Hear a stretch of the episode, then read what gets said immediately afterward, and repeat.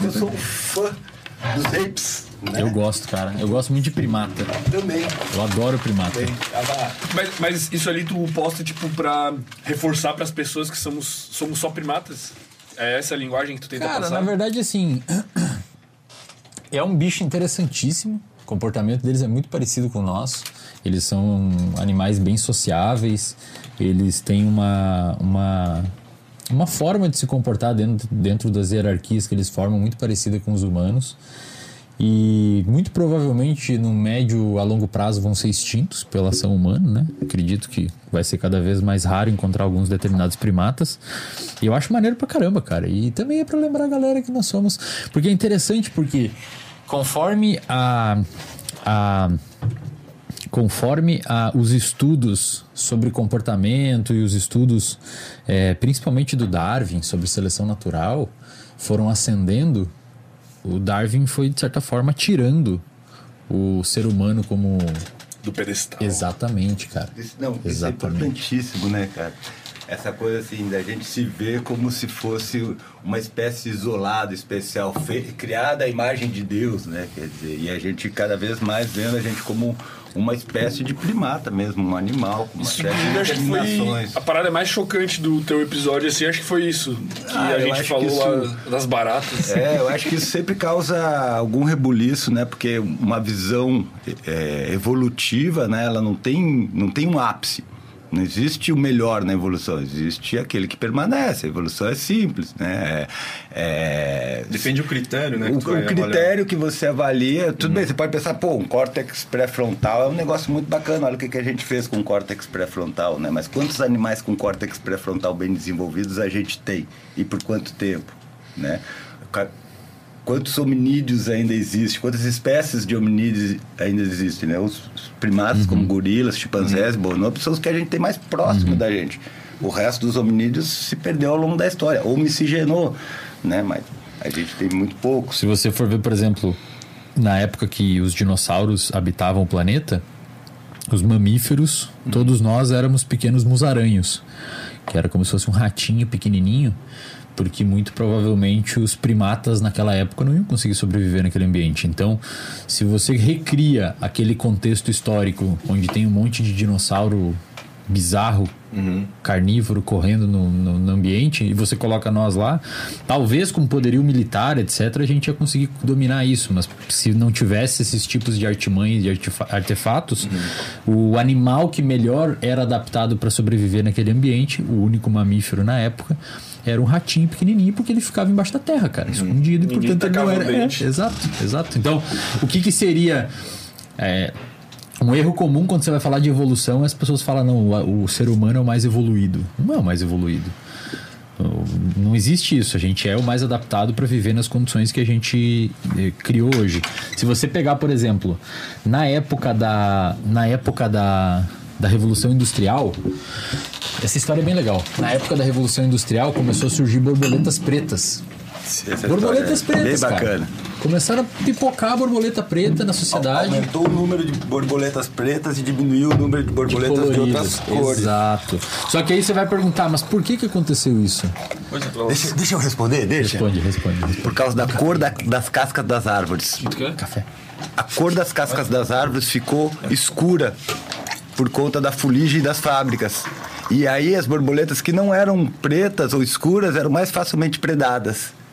O nome disso é seleção. Seleção natural. Seleção Mas natural. não é natural. É, você trocou o ambiente e o animal com uma característica específica acabou sendo. Mas que seleção que não é natural? Artificial. E ela é feita, e ela é feita por quem? Por- pelos humanos? Ou pelo ambiente, ou. Pelos É, natural, humanos, no é final das natural, contas. ela é sempre natural. Porque não existe uma evolução, é sempre uma coevolução. Eu, eu falei disso esses tempos, quando eu falei da toxoplasmose, que é fantástico o exemplo da toxoplasmose. Que é né? Não sei- toxoplasmose? Você não sabe o que é toxoplasmose? Toxoplasmose é uma doença que geralmente ela não causa nada, ela é causada por um protozoário. Certo? Ela não causa nada em seres humanos adultos ou que estão com a imunidade em dia. Mas em mulheres grávidas que nunca foram contaminadas, em pessoas com imunodeficiência, ela pode causar alguns sintomas e precisa ser olhado com cuidado. Mas em mulheres grávidas, especialmente, ela vai fazer com que as crianças tenham uma série de problemas de desenvolvimento, em especial nas vias visuais. O meu pai era praticamente cego por causa disso. Mas o mais fantástico disso, eu falei lá no. É que assim. Esse, esse protozoário, ele tem uma associação muito bacana com o gato. Ele fica sediado no intestino do gato e libera pelas fezes dele os ovos do protozoário, que contamina o- os ratos.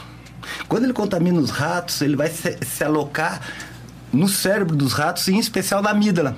E faz os ratos perderem medo dos gatos, especialmente dos Olha gatos. só, Olha cara. que fantástico isso. A amígdala aí- é uma estrutura do cérebro que Isso. detecta perigo. E aí, olha só que legal. E aí, o- o- eles, eles podem fazer, inclusive, os ratos sentirem atração Meu Deus. pelo cara. cheiro da urina do gato. E aí facilita a predação.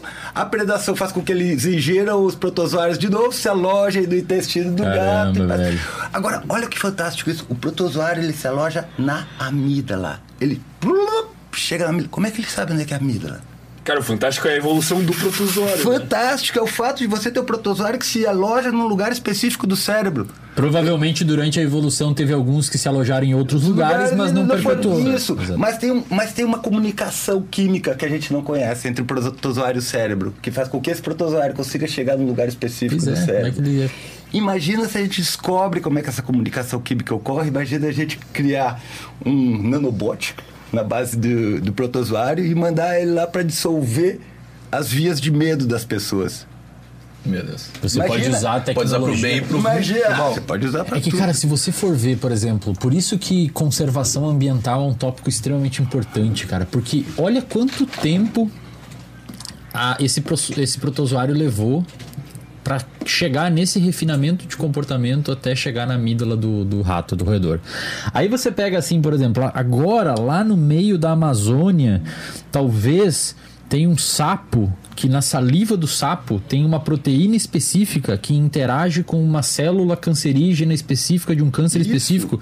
E essa proteína específica foi, foi ela, ela foi construída ao longo de milhões de anos de evolução daquele sapo. Aí vai o seu Carlos com o trator e mata todos os sapos daquela espécie. Seu Carlos. Acabou. A gente, a gente acabou.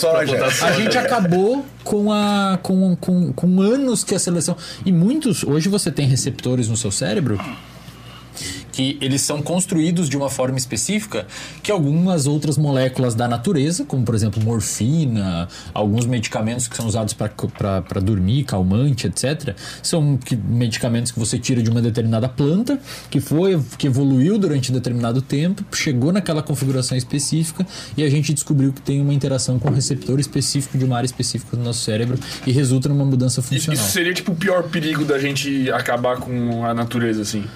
Não, os perigos são inúmeros, Números, né? mas, existe tipo, questão esse é um dos- ambiental, mudança. Em termos, em termos de conhecer mecanismos, de É. ter ferramentas terapêuticas, em termos de ter uma ideia mais dinâmica de como que funciona o nosso sistema, em termos de preservação da vida, eu acho importante, É, velho. cara. Mas, mas isso assim, ó, tipo, isso não é. Por que, que eu falei da seleção natural? Parece que é diferente do que seleção natural, cara. Outro dia eu tava. Eu vi o caso de um porco, que é aquele porco babi russo, é isso? É um porco que ele tem uns. umas presas, que elas vão crescendo e ele morre pelas próprias presas. Ô, louco. Tipo, só que o que, que acontece? Ele se reproduz antes de disso acontecer. Ah, pode crer. Então ele, tipo, ele tá condenado a uma morte terrível, só que ele se reproduz antes, cara. E eu acho que o ser humano tá meio que nesse limbo aí, cara. Tá ligado?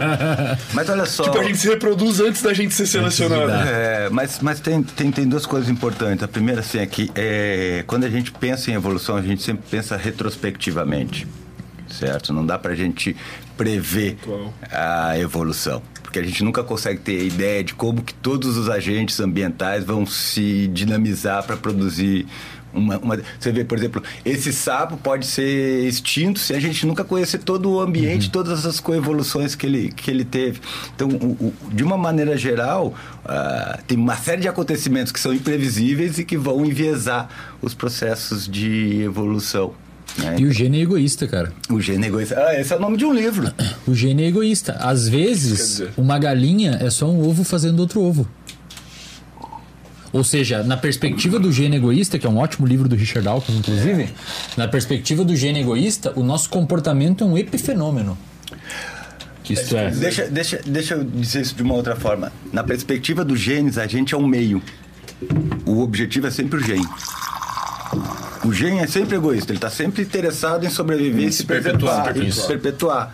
Certo?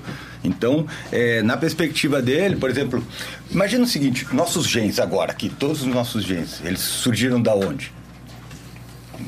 Dos nossos antepassados, se produziram, foi até chegar gente. antepassados, dos antepassados dos nossos antepassados e assim por vai, né? Os, os genes, eles sempre vão continuar, certo? De um jeito ou de outro. Alguns genes, alguns dos nossos genes a gente compartilha com várias espécies de animais, certo? Alguns, algumas combinações são específicas nossas, mas muitos a gente compartilha com várias espécies de animais.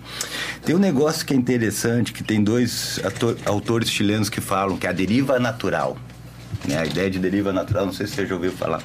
A ideia de deriva natural era uma perspectiva que diz por que, que em determinadas espécies de diferente, eh, diferentes espécies podem ter o mesmo design. Daí ele pega assim um ictiosauro, um tubarão e um golfinho, tá ligado? Então você vê que todos eles têm o mesmo design, E assim, um é- adaptado ao meio um é líquido. um peixe e um é uma Então, isso, exatamente. Então, você, um morcego e uma ave. isso, então você vê que. morcego é mamífero. Você, você- você vê que tem ideias e soluções da natureza que elas independem da espécie, do, do gênero, do filo, que elas vão estar vão tá ali. É. E essa ideia é muito interessante, né? Então, se a gente for pensar em termos de genes, os nossos genes, eles estão há muito tempo sendo combinados e recombinados até que eles cheguem aqui.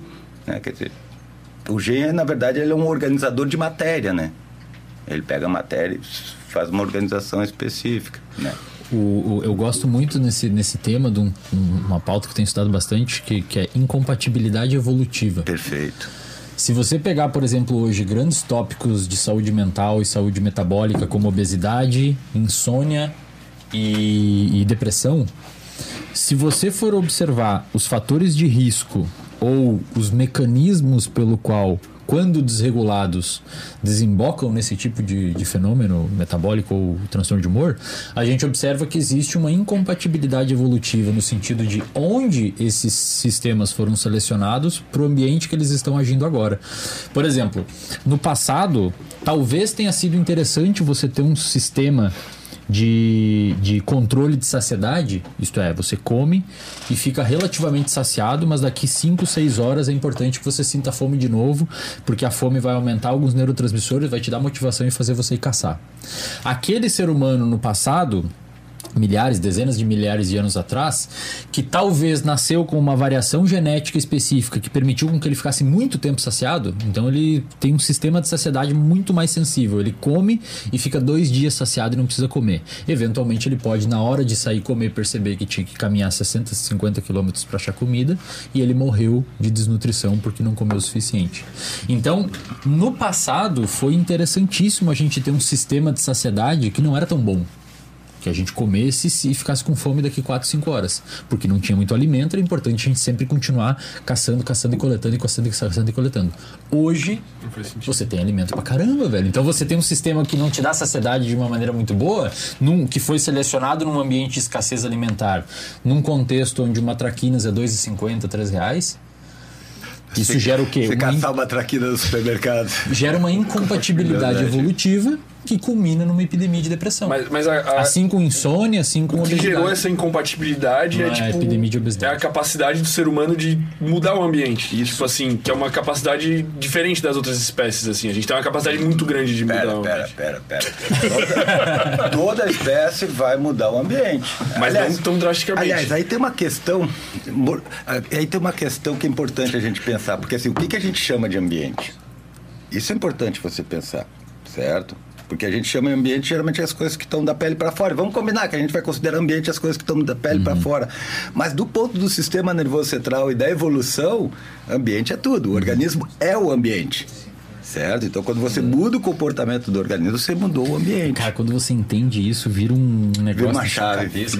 E daí eu te pergunto, olha só, olha só, te pergunto, quantos ambientes tem aqui? Aqui, nessa sala. Quantos Depende ambientes? do Quantos conceito de ambientes? ambiente. depende do conceito do ambiente. Mas não, pensando assim, em quantas pessoas tem aqui, cada uma tem um ambiente específico. Cada uma está num ambiente específico. Mas se tu der um zoom out, a gente tem um ambiente só, sei lá. O ambiente pode ser a Terra. Mas é que cada Não. pessoa tem a cabeça de um Mas jeito. cada pessoa está experimentando esse dia, está gerando uma experiência nesse ambiente diferente. Enquanto eu estou falando isso, você está vendo uma coisa, está pensando noutra, está sentindo outra. Eles já estão. Então, e, e a forma como você filtra os, as informações do ambiente é diferente também. No que, que você presta atenção, no que, que, no, no que, que é mais relevante para você, o que, que aciona suas redes semânticas, tudo isso vai construir um ambiente muito específico. Sabe aquela história? Ah, duas pessoas que viveram no mesmo ambiente. Porra, não tem mesmo ambiente. Não tem como. Tem como. Pode, ser, pode até ser um pouco parecido, né? Mas nunca vai ser igual. É parecido porque nós temos um sistema nervoso estruturalmente parecido. É que nem- eu costumo dizer que nem é, fingerprints, é, impressão Digitais. digitais. Digital. É, é igual a impressão digital. Todo mundo tem. Ninguém nunca tem o mesmo desenho, certo? Só que a impressão digital não processa informação. O sistema nervoso processa, né? Então, não dá para você falar em ambiente simplesmente considerando só o que está da pele para fora. E não dá para você fazer, falar no ambiente geral. Cada espécie vai sofrer uma, uma pressão evolutiva diferente.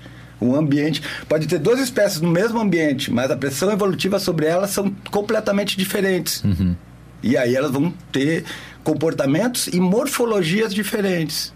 Isso é fantástico. Se você pegar, por exemplo, algumas baleias, elas têm alguns tipos de receptores que permitem elas se guiar por eletromagnetismo. Coisa que a gente não consegue. Tem alguns animais que conseguem ver infravermelho.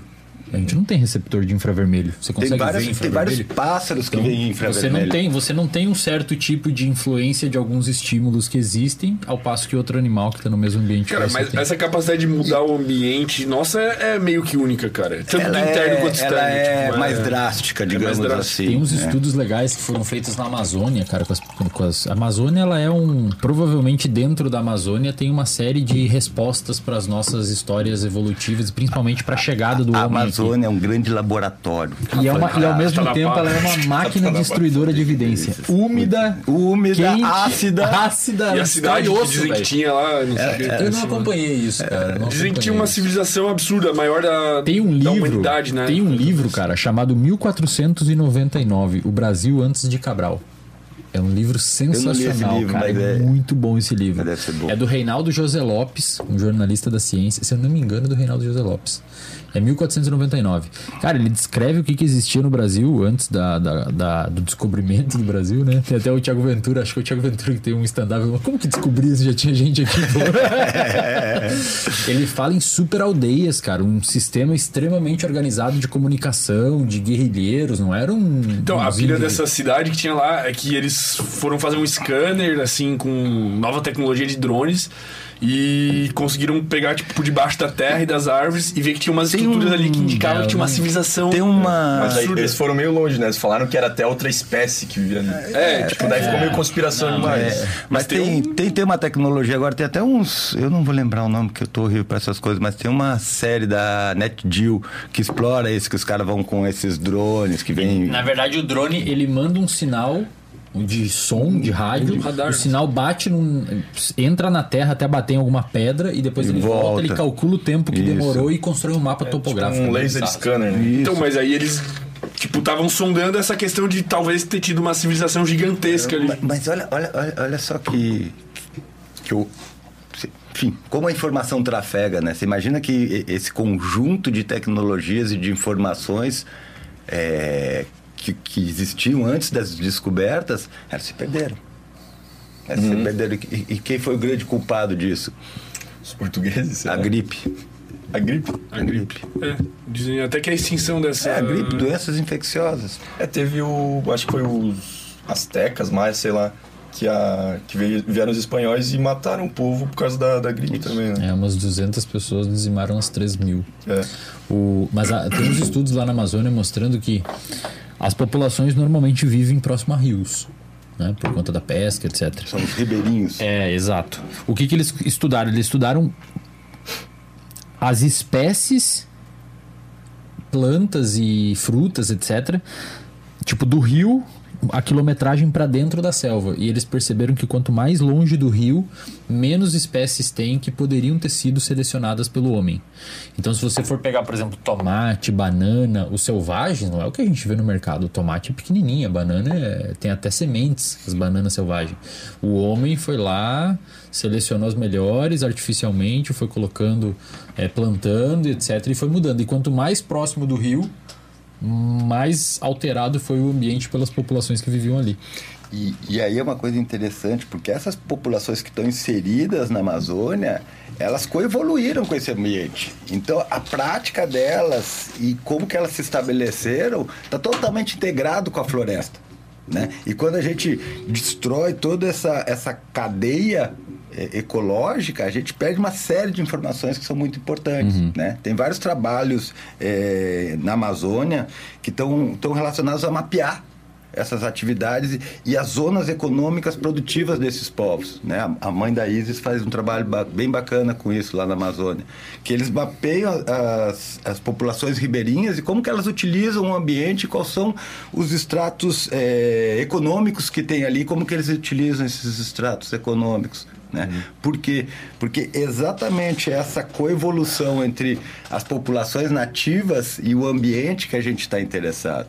Né? E a gente perde isso com o avanço do desenvolvimento. Né? De, aí bota garimpo, soja. Cara, se, se, se o ser humano não não tivesse, assim, da outra vez eu gostei muito do- das conclusões que a gente acabou chegando, assim, de que a, a sociedade evoluiu tanto. E a gente chegou em alguma conclusão? Algumas. não tantas. Ah, eu agora fiquei com medo. Mas, tipo assim, de que, de que esse, todo esse desenvolvimento tecnológico do, do ser humano se deve a meio que ter terceirizado o córtex pré-frontal na linguagem. Tipo, a gente tem uma. Tipo, o ser humano que nasce hoje. Internet também. Ele tem da onde colher já informações que são armazenadas, que talvez outras espécies não tiveram essa capacidade. cultura, né? Seria- A cultura. Se a gente não tivesse desenvolvido isso, talvez a gente vivesse melhor. Tipo, naquele aspecto de, tipo assim, a incompatibilidade que tu fala evolutiva, ela se deve muito a gente ter desenvolvido isso. Porque pensa assim, se a gente pegasse seres humanos e jogasse numa ilha, esses Mas aí, cara, fictícios. mas é é que assim, quando eu falo isso nos lugares, os caras falam, porra, então você tá falando pra voltar a viver lá no passado. Ninguém tá falando isso, cara. Porque lá no passado, com 24 anos, caía seus dentes e com 30 você vida era morria. morto. Com 30 você morria, não é isso, tá ligado? Pisava num negócio e ia morrer Como- de infecção. Como espécie, hoje a gente está muito bem. É, exato. Tu acha que ele tá no auge? Só que talvez a gente está sendo esmagado pelo nosso próprio desenvolvimento. Nosso próprio crescimento está esmagando a gente. Talvez. Cara, eu, eu vi uma série da, da Netflix, é, Death, Robots, alguma coisa assim. E tem um episódio que, tipo, resumindo, tinha um, um humano conversando com uma espécie muito louca lá no espaço. E eles estavam meio que numa, numa meio que briga de ego, assim, pô, a minha espécie é foda. Briga É. de ego é ótimo, né? Briga de ego por causa da espécie, velho. Depois É, tipo, que nem os caras lá ficaram puto com, a- com as baratas. tipo isso. E daí ele fala assim, cara, vocês nunca vão nos destruir, a gente é uma raça inteligente. E daí a outra raça era tipo um. Ela meio que desenvolvia várias criaturas porque ela precisava. Tipo, ela precisava de várias é, criaturas guerreiras, ou precisava de criaturas que produzem. E daí, pra falar com o humano, ela criou uma espécie que era inteligente. E daí eles estavam meio que brigando assim, pô, o, o ser humano é muito inteligente. Daí, daí a, a criatura falou assim, é, a inteligência não é uma... Eu, eu não lembro exatamente como ela falou, mas tipo, a inteligência não é um, uma capacidade boa para evolução. Que tipo, é uma parada que, que pode fazer o ser humano se autodestruir. Pode, Aí se tu for parar pra pensar, tipo, é, bombas atômicas, por exemplo. sabe? Ou, É, porra, é, toda a é. merda que tá acontecendo mundo. É, nós, nós. E eu acho que isso, de certa forma, até é, dá pra gente pensar em termos de qualquer esporte. Até qualquer espécie que consiga um sucesso do jeito que a gente conseguiu de colonizar o mu- o mundo, vai transformar profundamente o ambiente. Eu não sei quantas espécies é, extinguiram desde que o ser humano surgiu. Mas é provável que depois do meteoro nós sejamos um dos grandes. Teve as grandes extinções causadas pelos humanos, né? É, e talvez a gente seja o grande meteoro. É. A gente, cara, até no livro do Reinaldo José Lopes, esse 1499, ele fala, meu, o Brasil naquela época, ou talvez um pouco antes, quando ele quando ele retrata, ele faz mais ou menos um desenvolvimento histórico ali. Tipo, tinha tatu do tamanho de carro, velho. Os tatus de preguiça Oh, gigante. Deus, preguiça gigante, uns E é muito recente, pô. Só que o ser humano destrói tudo, né, cara? Porque é importante. É por isso que eu falei que os macacos provavelmente daqui uns 200 anos não vai ter mais. Se, se os gorilas tivessem chegado no grau de desenvolvimento que a gente chegou, provavelmente era um monte de gorila já tá no planeta dos macacos agora. Esse é um podcast aqui, vários Vários gorilão. Ia ser demais, pô. Cara, mas. Informação, minha, minha cabeça tá explodindo. Mas sei lá, velho. Isso é, é meio perturbador essas paradas, vocês não acham, pô? Cara. Vocês não ficam um pouco perturbados Então, assim? mas é, é, aí tem uma coisa que eu acho interessante, a gente caminha um pouquinho para uma perspectiva mais filosófica. Assim, para pensar, você tem que ter coragem. Ter uma coragem para você mergulhar no pensamento. Tem lugar onde a gente não quer ir com o pensamento. Certo? Tem lugar que é terrível para chegar nesse pensamento. Às vezes você precisa ter uma, uma coragem para enfrentar coisas que são profundamente perturbadoras. Seja em termos de ciência, seja em termos de vida pessoal. Certo? Pensar é difícil. É, por quê? Porque pensar não tem limite. Pensar não tem limite. A gente coloca os limites no pensamento, mas o pensamento pode ir em qualquer lugar. Em lugares terríveis. Então, essa é uma coisa que às vezes você para e pensa assim, "Tô, mas é perturbador pensar nisso. É, pra caramba. Né? Tem uma coisa que é, que é interessante. Eu, eu gosto muito disso, apesar de saber que várias pessoas têm, sofrem por causa disso. É a história da despersonalização. Cara, isso é muito legal, velho. Eu acho que eu já ouvi falar, mas. História da despersonalização, para resumir, assim, é uma série de sensações onde você tem a impressão que você se descola da sua existência. Parece que você está sendo controlado, parece que o mundo não é real também, às vezes é a desrealização junto. Mas a de- despersonalização ela é fantástica, por quê? Do meu ponto de vista. Apesar de eu saber que muitas pessoas sofrem terrivelmente com isso, né? Pessoas que fumam maconha ou têm ataque Tem de abuso. pânico, O que ou induz abuso. O que induz são traumas, assim. O... É, mas- Drogas também podem induzir. Isso, mas tem uma coisa interessante, isso que é para ter despersonalização, você tem que ter primeiro a personalização. E o que é personalização? É eu achar que eu tô aqui no controle de tudo. Isso é, cara, é fantástico, porque é uma ilusão tremenda, né? E a despersonalização nos lembra disso. E quando você tem uma despersonalização, você treme, porque você dá conta que não é você que está se controlando, que tem outras coisas te controlando. Será que a gente já causou umas despersonalizações? Cara, eu vou te falar, muito cuidado. Eu devia ter dado um aviso, porque isso é gatilho pra muita gente. Muita gente começa a pensar nisso que a gente É, tá pensando Pode ter. e pode ter Eu li um despersonalização. artigo esses tempos no, que foi publicado na Biological Psychiatry sobre a neurociência da despersonalização. O, o autor, basicamente, ele faz um, um levantamento histórico do tema, do- das pessoas que estudaram, e ele trata isso no contexto do PTSD, do transtorno de estresse pós-traumático. Traumático. Ele basicamente sugere, assim, é que Eu lembro dessa a pessoa despersonaliza como um mecanismo que o cérebro tem de proteger ela. Tipo, você tá sofrendo algum tipo de abuso, etc. E o seu cérebro, ele, ele meio que faz você ver que, tipo, não é, não é você que tá sofrendo aquilo, é uma outra pessoa. Ele quer se afastar É. pra não sentir. Exato. Como se não fosse você que tinha sofrido aquele abuso. Isso é reversível? É, É reversível, ela é- às vezes é momentâneo, mas o Isso. problema Já é que, atenderam? O problema eu Muitos, já, já. muito, muito. O problema é que a pessoa, cara, como é que você lida com a sua cabeça depois que você se enxerga de fora do seu corpo, cara? É uma memória que você fica tipo, putz, Mas tu não se sente um pouco assim, cara?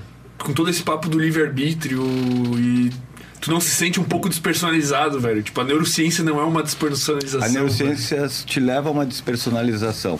Mas, mas, mas, contudo, todavia, entretanto, você começa a compreender melhor como as coisas são definidas e as decisões são tomadas. A gente fala que não tem livre-arbítrio, porque na hora que você vai... Por exemplo, a- o, o que eu estou falando agora, não- eu não escolhi palavra por palavra. Existe uma narrativa que está mais ou menos pronta, de conhecimentos mais ou menos organizada, e quando é dada deixa, ela começa a, despejar para fora. Como é que eu mudo isso? Eu mudo isso com conhecimento, com aprendizagem, mudando meus engramas. Ou seja, na verdade, desenvolvendo conhecimento sobre isso. É aquela história do cachorro que eu falei para vocês. Quando você não tem nenhuma experiência com o cachorro, a única possibilidade de resposta que você tem diante do cachorro é lutar ou fugir. Quando você tem conhecimento, esse conhecimento extra vai acionando redes extras. Não é você que aciona. Não é você que aciona o teu cérebro, é o teu cérebro que aciona o você. É diferente. Você, você é um pedaço da narrativa do cérebro sobre o que está acontecendo naquele momento. E aí a gente tem essa sensação de self, ego, autorreferência. Eu gosto muito do termo Mas, autorreferência. mas o fato de tu ter mais conhecimento, tipo, não te torna melhor. Tipo, como é que eu vou dizer? Não necessariamente tu vai viver melhor por tu ter mais conhecimento. Talvez. Talvez, cara. É que tem umas chaves que viram, Fermento, que, como o Fábio falou, assim, é, tem que ter coragem às vezes para entrar em uns determinados temas. Esses dias me mandaram lá no, no meu Instagram que o cara tava assistindo uma aula que eu dei no RD e o cara tava com taquicardia, cara. Sim, vi conhecimento Eu vi, eu vi gerou- cara, isso! Conhecimento gerou Isso, ativou a amígdala no dele. Cara, velho. E ele falou, velho, eu tenho medo de assistir uns negócios e às vezes é, virar uma chave que eu nunca mais virei. É, por exemplo, como é que você vai ter. É que, é que, cara, se você não tem acesso a determinados tipos de raciocínios, é quase como se fosse uma janela que está fechada na sua capacidade de comportamento. Você não tem nem a chance de executar aquele comportamento, ou falar, por exemplo, sobre um tema, ou falar uma palavra que você nunca ouviu. Aquilo não está dentro do seu repertório. Você inclui aquilo no seu repertório na medida que você vai conhecendo aqueles tópicos. Mas isso não quer dizer que tu vai ser mais feliz ou viver Pode ser melhor. que você viva pior. Provavelmente pior, até. Eu, eu acho que entra nesse perigo da, da despersonalização, né? Eu acho, eu acho que a gente tem um problema aí, que é essa coisa de classificação, que me parece uma coisa pré-puber, assim, de, de criança de 10 anos, sabe? Que fica classificando as coisas do que, que é melhor ou pior. Sabe, sabe aquela coisa. acabou assim de chamar de adolescente. Ah, é, mas é. pô, pré-adolescente. Pré-puber. É, mas é, mas a gente. Você acha que nossa, nossa inteligência evolui como toda?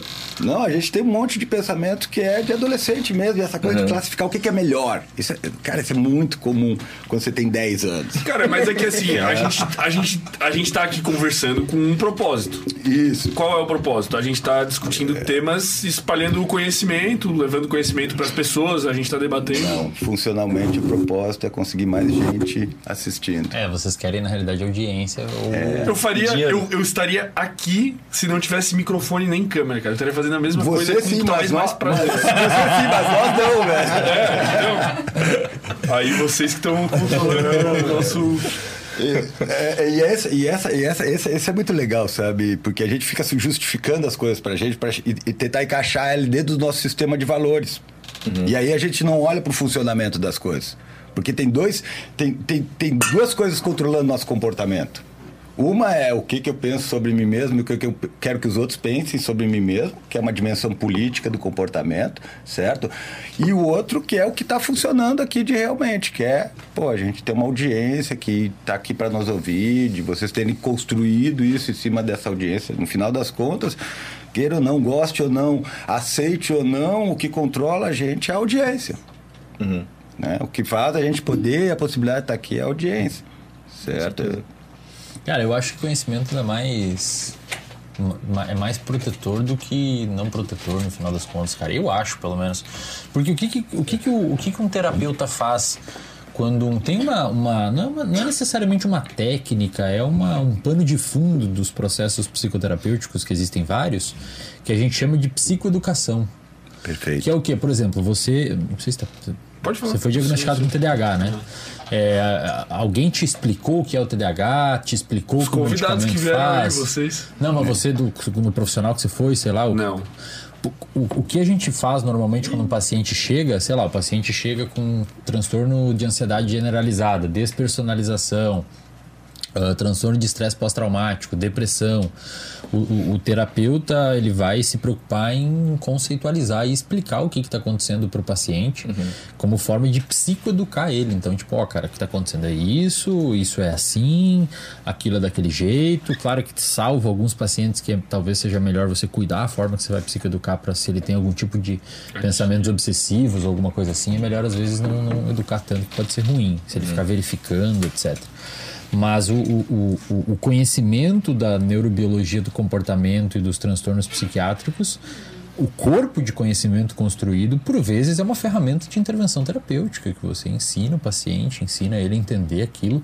Eventualmente, esse, esse ciclo que fecha calma um pouco ele, sabe? Com certeza. Eu acho que o conhecimento, na maioria das vezes, ele é ótimo. É, eu acho. É, é- entra naquela, naquele papo do, do Matrix lá, da Red Pill e da Blue Pill, assim, tu... Que daí também entra na, na parada do perigo de... É, é muito legal nesse filme do Matrix novo, quando ele tá na frente do espelho, né? É muito bom É assim. muito boa essa cena, né? Que- que- O que, que você escolhe? Você escolhe, ok, viver a Matrix, ok. É muito bacana viver a Matrix, eu não vejo problema nisso. Né? E é isso. Ou você escolhe Mas tu ir não além vive a. Matrix. Hã? Mas tu não vive a Matrix. Bom, com certeza eu vivo a Matrix por escolha. Sério? Por escolha com base no conhecimento. Mas não tem opção não viver a Matrix. É óbvio. É óbvio. Como é que você vai viver? Deixa eu falar um negócio. O sistema digere tudo.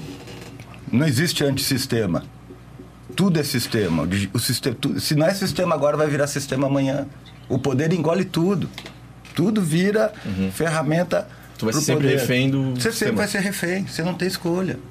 Você não, não tem como sair da Matrix. Mas o, o que eu digo de tu viver na Matrix ou não é, na- é nas paradas de ter conhecimento sobre como tua mente funciona a fundo.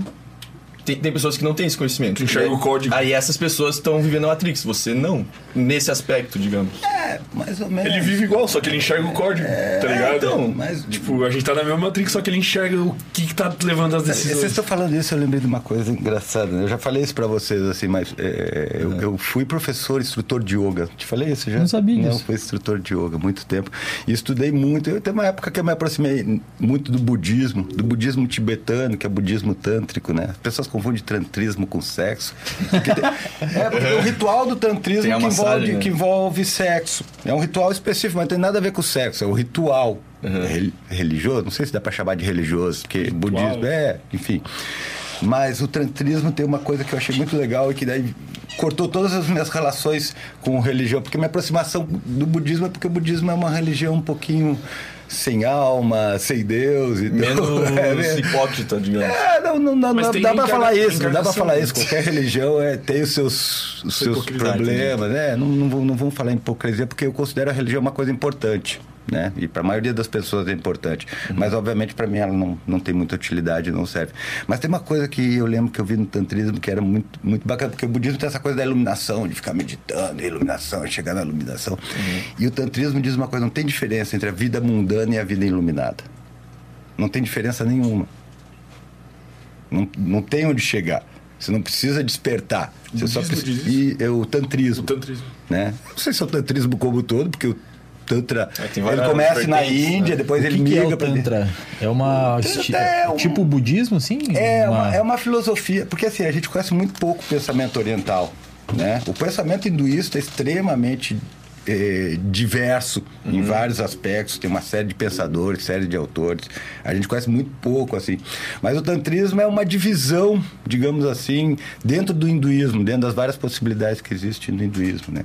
E a ideia do tantrismo é isso, que você já está iluminado, você só precisa se dar conta disso. você já, já tá Mas tu, tu praticava, tipo, aquelas... Eu, eu, eu fiz parte da gnosis, cara. Eu fiz gnosis. É, aí eu tinha uma parada de tantrismo. Eu, eu pratiquei durante muito tempo um- uma prática de meditação que se chamava Tara Vermelha.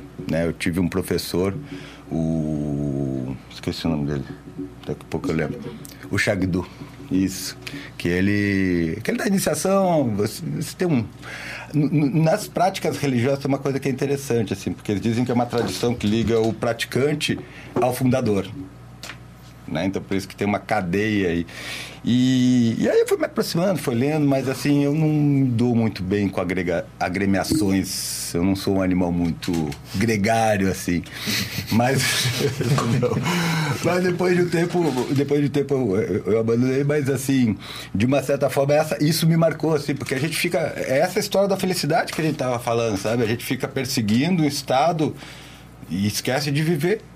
Às vezes de já, gozar a gente já vida. é feliz o máximo que dá pra ser, né? É, cara, você é feliz, às vezes você tá puto, às vezes você tá de mau Cara, humor. eu, eu vou falar um negócio. Eu atendo muito paciente com alto poder aquisitivo, né? Eu também. O- o- os pacientes que eu atendia, primeiro, dinheiro não prediz felicidade. Felicidade. Nem de longe. Tem até uns, uns estudos que tentam mostrar isso. Que até você ter um determinado patamar de, sei lá, os caras lá nos Estados Unidos falam em 70 mil dólares por ano, uma coisa assim. Você consegue aumentar o seu bem-estar, relatado lá em pesquisa, mas depois subir acima disso, Não faz não faz tanta diferença. É tipo, sei lá, no Brasil você ganhar 15 mil, mais, mais que 15, 20 mil, não, não vai ser mais feliz, Não necessariamente vai te causar Vai aumentar, vai, É. vai, vai, vai produzir tua, tua Isso. felicidade proporcionalmente. Isso, não vai seguir as duas linhas, ela é chata. Mas do, do ganhar mil por mês até 10 muda bastante. Sim, parece que tem um aumento de bem-estar. Tem algumas pesquisas que mostram isso. Agora é curioso, cara, porque quando eu atendia uma população com menor poder aquisitivo, parece que eles eram mais satisfeitos, cara. Muito louco isso, sabe? Parece que. Parece que. Eu não sei explicar exatamente o raciocínio. Tipo assim, existe um estresse, existe um pano de fundo, mas é como se fosse justificável a existência daqueles tipos de sintomas ou daqueles tipos de contextos, ao passo que no sujeito que ganha muita grana, parece que o próprio sujeito fica inquieto com a existência daquela insatisfação dado o contexto que ele está.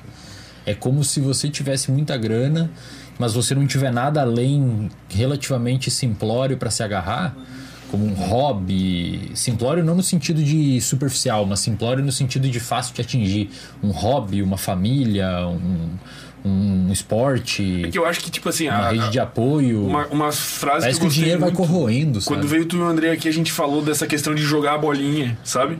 E parece que o que causa esse bem-estar é, tipo, tu ir jogando objetivos e buscando, e jogando objetivos e buscando. É que, cara, a nossa evolução inteira, a gente foi um animal que trabalhou, né, cara? Pra se sustentar vivo, pra se proteger. Eu faço, pra... eu, eu boto adendo.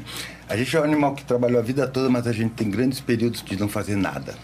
Você pega as, as, as sociedades mais é, pri- primitivas, é um nome feio assim, mas elas têm grandes momentos de que elas não fazem nada. Não estão no celular, não estão nada.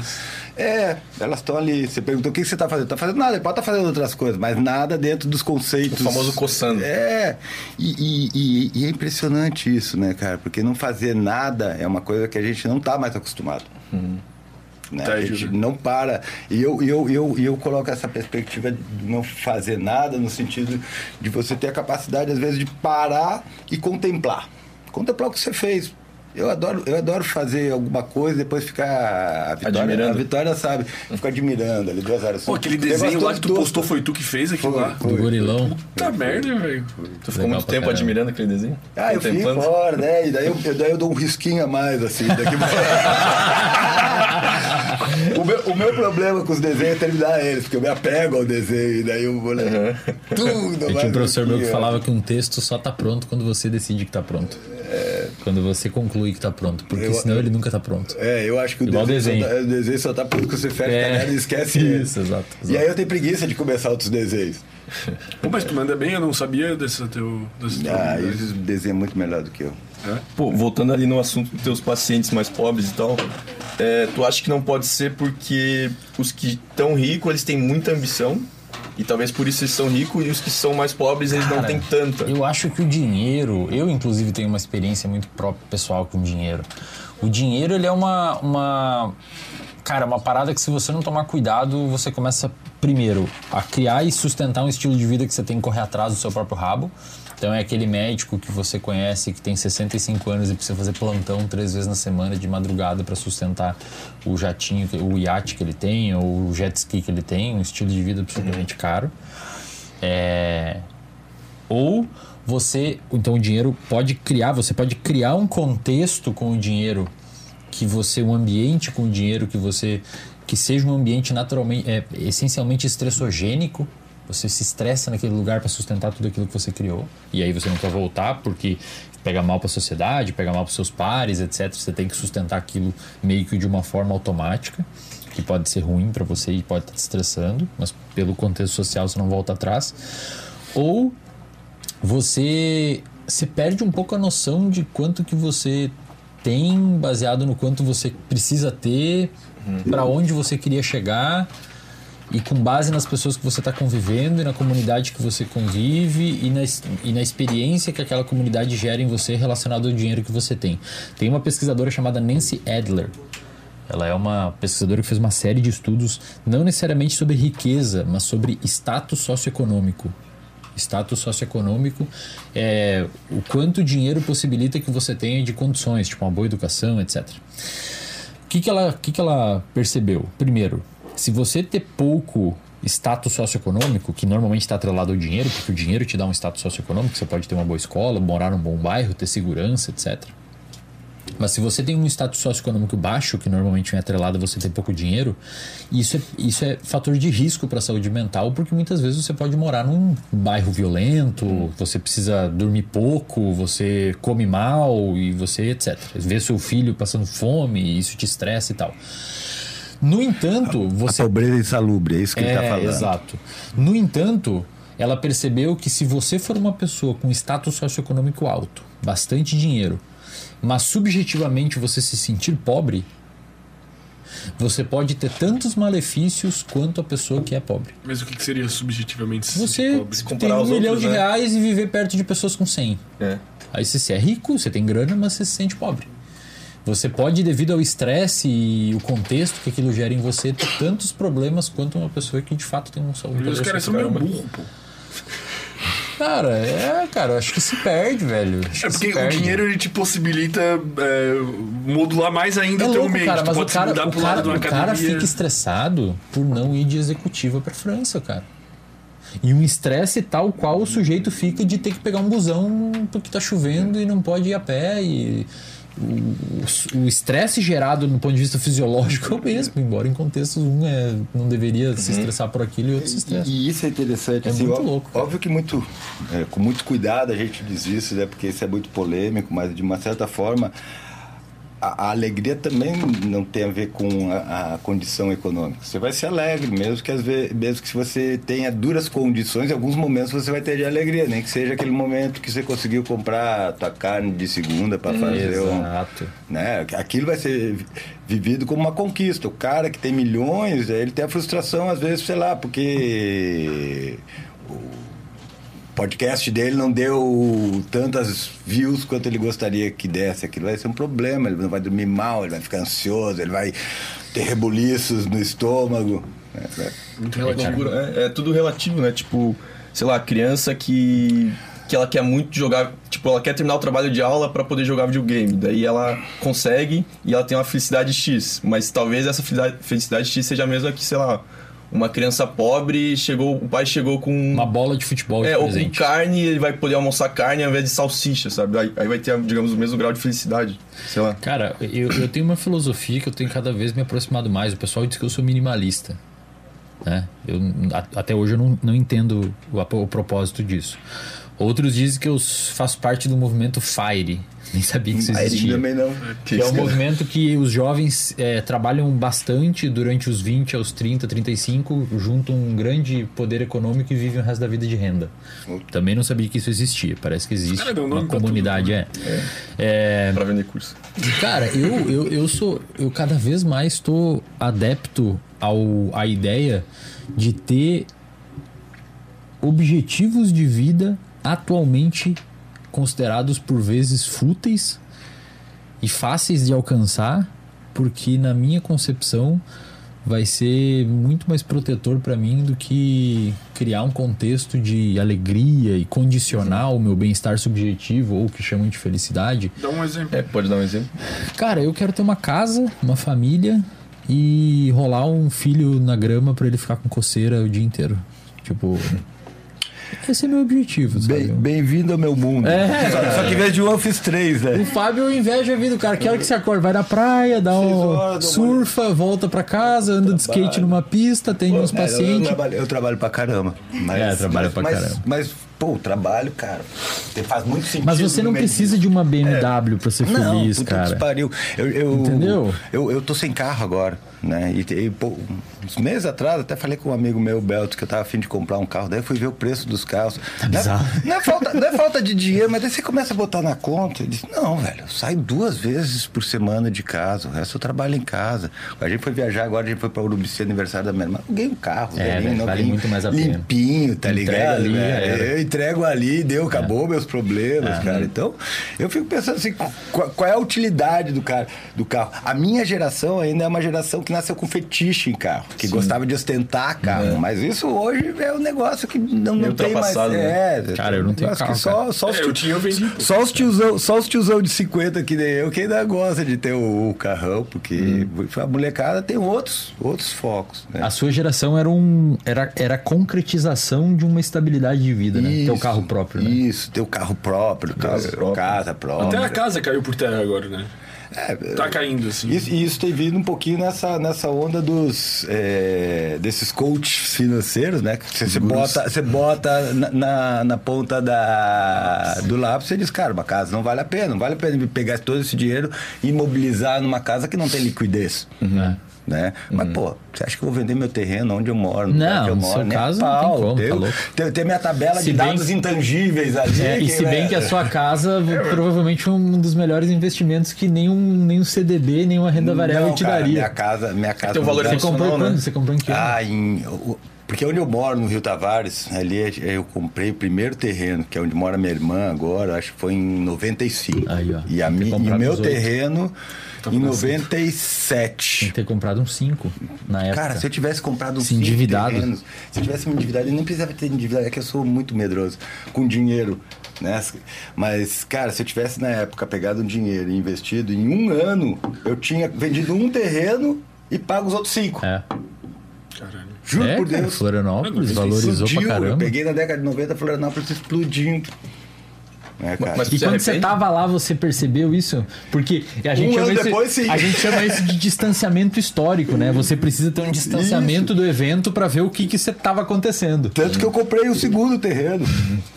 Né? Porque por causa disso, né? Mas mesmo assim, pô, eu tinha. é, na época eu tinha. Eu tinha como pedir pra família, pra tios e tal. Tinha como- depois, eu, depois que eu percebi disso, puta, podia ter. ah, Mas uma tinha chance de ter dado uma merda. Podia ter, sei lá, cara, Tinha, fizeram tinha. um lixão do tinha, lado do Mas deixa eu te falar um Inundado, negócio. De- Tinha, é verdade, tinha uma chance de ter uma merda. Mas quem fez isso hoje tá bem pra caramba. Cara, eu tô É vendo pra é comprar, o velho. risco. É, Não, é- puta é que bizarro, pariu, Eu tô vendo os terrenos pra comprar, meu, puta merda, cara. Compra na Nicarágua. Nossa senhora, velho. Na Nicarágua. Pô, Nicarágua tem altas ondas. Vou comprar lá, a gente troca, assim, me dá o seu. né? Planilha de dados intangíveis.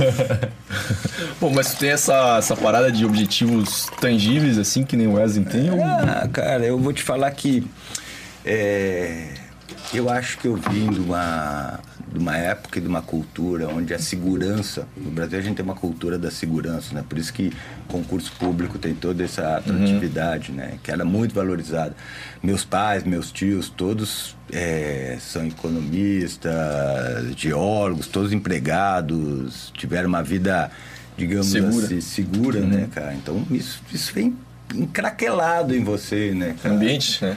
É um ambiente, é um ambiente que vai moldando você. Então eu acabei muito tempo é, tendo uma postura mais mais segura, assim, em termos. E até eu acho que de alguma, de, de alguma maneira isso, de certa forma, afa- afeta até a própria perspectiva de alta eficácia, de alta eficiência, né, cara?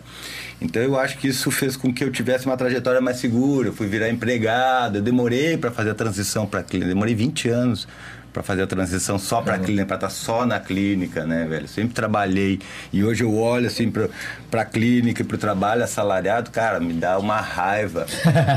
cara, me dá uma raiva do tempo que eu vendi o meu trabalho, cara, que eu vendia Professor, muito barato. professor. Professor é para fuder, velho. puta trabalhão, velho. Puta Desvalorizado. trabalhão, Os caras cara xingam o professor e depois levantam um cartaz no grupo, no grupo da família, outro dia alguém mandou uma. uma Pois assim, os professores são heróis, eu já mandei assim, heróis o caralho, é tudo bando de otário. Porque, cara, e aí é o meu ressentimento.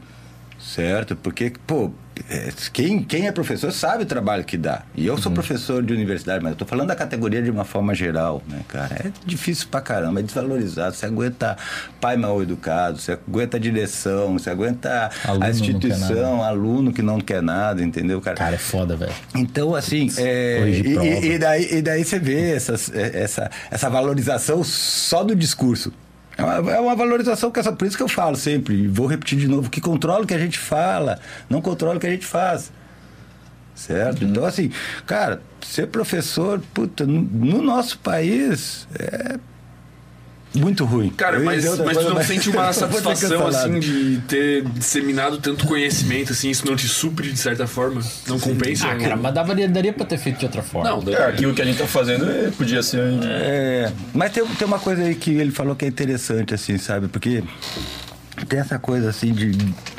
que eu acho que também é, é meio classe média, assim, mas a coisa do, do que, que você vai devolver, né? Principalmente quem passou na Universidade Federal, porque, pô, você é formado por uma Universidade Federal, você foi financiado Muita pelo grana, Estado uhum. por- com muita grana, melhor grana que você tem, né? Eu tive essa possibilidade, o Wesley já não teve, mas eu entrei na faculdade, eu já comecei a fazer pesquisa, fiquei quando quando eu me formei eu já tinha quatro anos de experiência em pesquisa. Nossa. Depois eu fiz o mestrado, né? Daí eu fiquei mais um ano, um ano e pouco no mestrado. Mas porque tu queria devolver pra sociedade mesmo? Não, não, não. Isso era só porque eu tava lá de boa. Mas, mas o, o, o que que acontece? Lá dentro, é- essa, é- essa conta sempre vem. Pelo menos se você tem o mínimo de capacidade de raciocinar, essa conta sempre vem. E, e, e ser- ter sido professor, ter sido coordenador de curso, me deu a oportunidade, pelo menos numa, é, num nível menor, de fazer essa devolução. Seja supervisionando estágio, atendendo uma parte da população que não tem acesso. As clínicas, escolas, além de ter sido um laboratório excelente para mim e para a formação de vários alunos, ela te dá essa possibilidade de você se sentir retribuindo de certa forma para a sociedade. Isso para mim pode ter sido uma coisa pequena, mas ajuda a, fazer sentido aquilo que eu estava fazendo ali. Então tem. Que dá a dívida, assim. só. É, uma sensação de querer contribuir com a sociedade, né? De geratividade, né? De querer fazer alguma, algum grau de diferença. É mínimo, é pouco que a gente faz, mas, Ah, mas se tá tu ok. botar o que tu recebeu e o que tu deu em troca, É, eu tiver tô devendo positivo, ainda. vai estar devendo? Pô, cara, Não, acho e que o- a o- sociedade tá te devendo. o, o nicho de professores hoje está tão desvalorizado e o de pós-graduação, então, nem se fala. Que, cara, é um. um você quer fazer um experimento com humanos e nesse experimento você tem como objetivo estressar o humano ou deixar ele com comportamento depressivo, bota ele fazer um mestrado, cara. Cara, Deixa ele ano no mestrado, ganhando mil... muita pressão. A bolsa é 1.500 reais. Isso aí. Você vive aqui, aqui com não 1.500 reais em Florianópolis? A, a você tem dedicação exclusiva. Você tem dedicação exclusiva, ou seja, você não pode trabalhar mais nada. É só os 1.500 reais. E Ah, tem isso? não pode trabalhar em mais nada. Sacanagem. Cara, é. E mesmo que pudesse, você não ia conseguir, cara. É, Você é muito tá tempo, fazendo né? experimento. É aula, velho. É aula, é experimento. Você faz experimento, é uma correria danada. Cara, e os caras que são políticos não é dedicação exclusiva, cara. E, Isso velho, você sai da pós-graduação, aí você vai fazer um concurso para professor, na maioria das vezes. Alguns poucos vão para indústria, mas a grande parte vai para fazer um concurso Ou vai ser fora. professor, ou vai para fora ou vai fazer fazer pós-doc. qualquer outra coisa. É, ou vai pra clínica, mas, a- cara, grande parte da galera, biologia, biomédico, etc., tende a ir pra área de ser professor de federal. Você vai ver um concurso que às vezes, depois que você formou, leva dois, três anos pra abrir, porque não é todo ano que tem. Uma vaga, no máximo duas, e você vai ver os caras inscritos, é 110 doutores inscritos, cara, pra duas vagas. Só, caramba, velho. Por isso que você o- os caras trabalhando de Uber muitas vezes, ou empreendendo, indo pra internet. Porque, cara, é extremamente. Aí você entra, o salário não é reajustado. Professor de federal faz um puta de um trabalho burocrático que é um capital humano jogado fora, velho. Fora as Os caras reuniões de ficam- departamento. Eu lembro uma vez, sabe a Suzana Herculano? Eu lembro uma vez no Facebook, cara. Ela publicou um post Essa no mulher é Facebook. fantástica, né, Ela velho? dava umas tretas ferradas, foi pro Senado já. Então, mas daí ela encheu o saco e foi embora do Brasil por razões entendíveis. Essa é aquela que mediu os neurônios? É, que contou quantos neurônios tem no junto com o Robert Lent. Eles faziam, eles moíam os neurônios no, sopa, né? no liquidificador e depois tiravam. A gente pode falar disso depois. O Fábio pegou uma época de ouro na neurociência, cara. É legal falar Essa mulher é sinistra, cara. Quando eu tava terminando meu mestrado, ela já tinha, é, é, ela já tinha terminado o doutorado dela e já tava lançando um livro. É, é. Ela é e ela era expoente. uma pessoa na época que meio que ditava a pauta da neuro, né? Ela era muito ouvida, ela era É, muito ela é- respeitada. E é nova, ela tem minha idade. Tem um pouco menos que a minha idade, eu Ela acho. postou uma vez no Ela Facebook. ainda atua, tipo. Ela tá fora do Brasil. Ela, ela saiu um pouquinho da mídia, mas ela, o, o, Andrei é fã dela. É, o Andrei sim.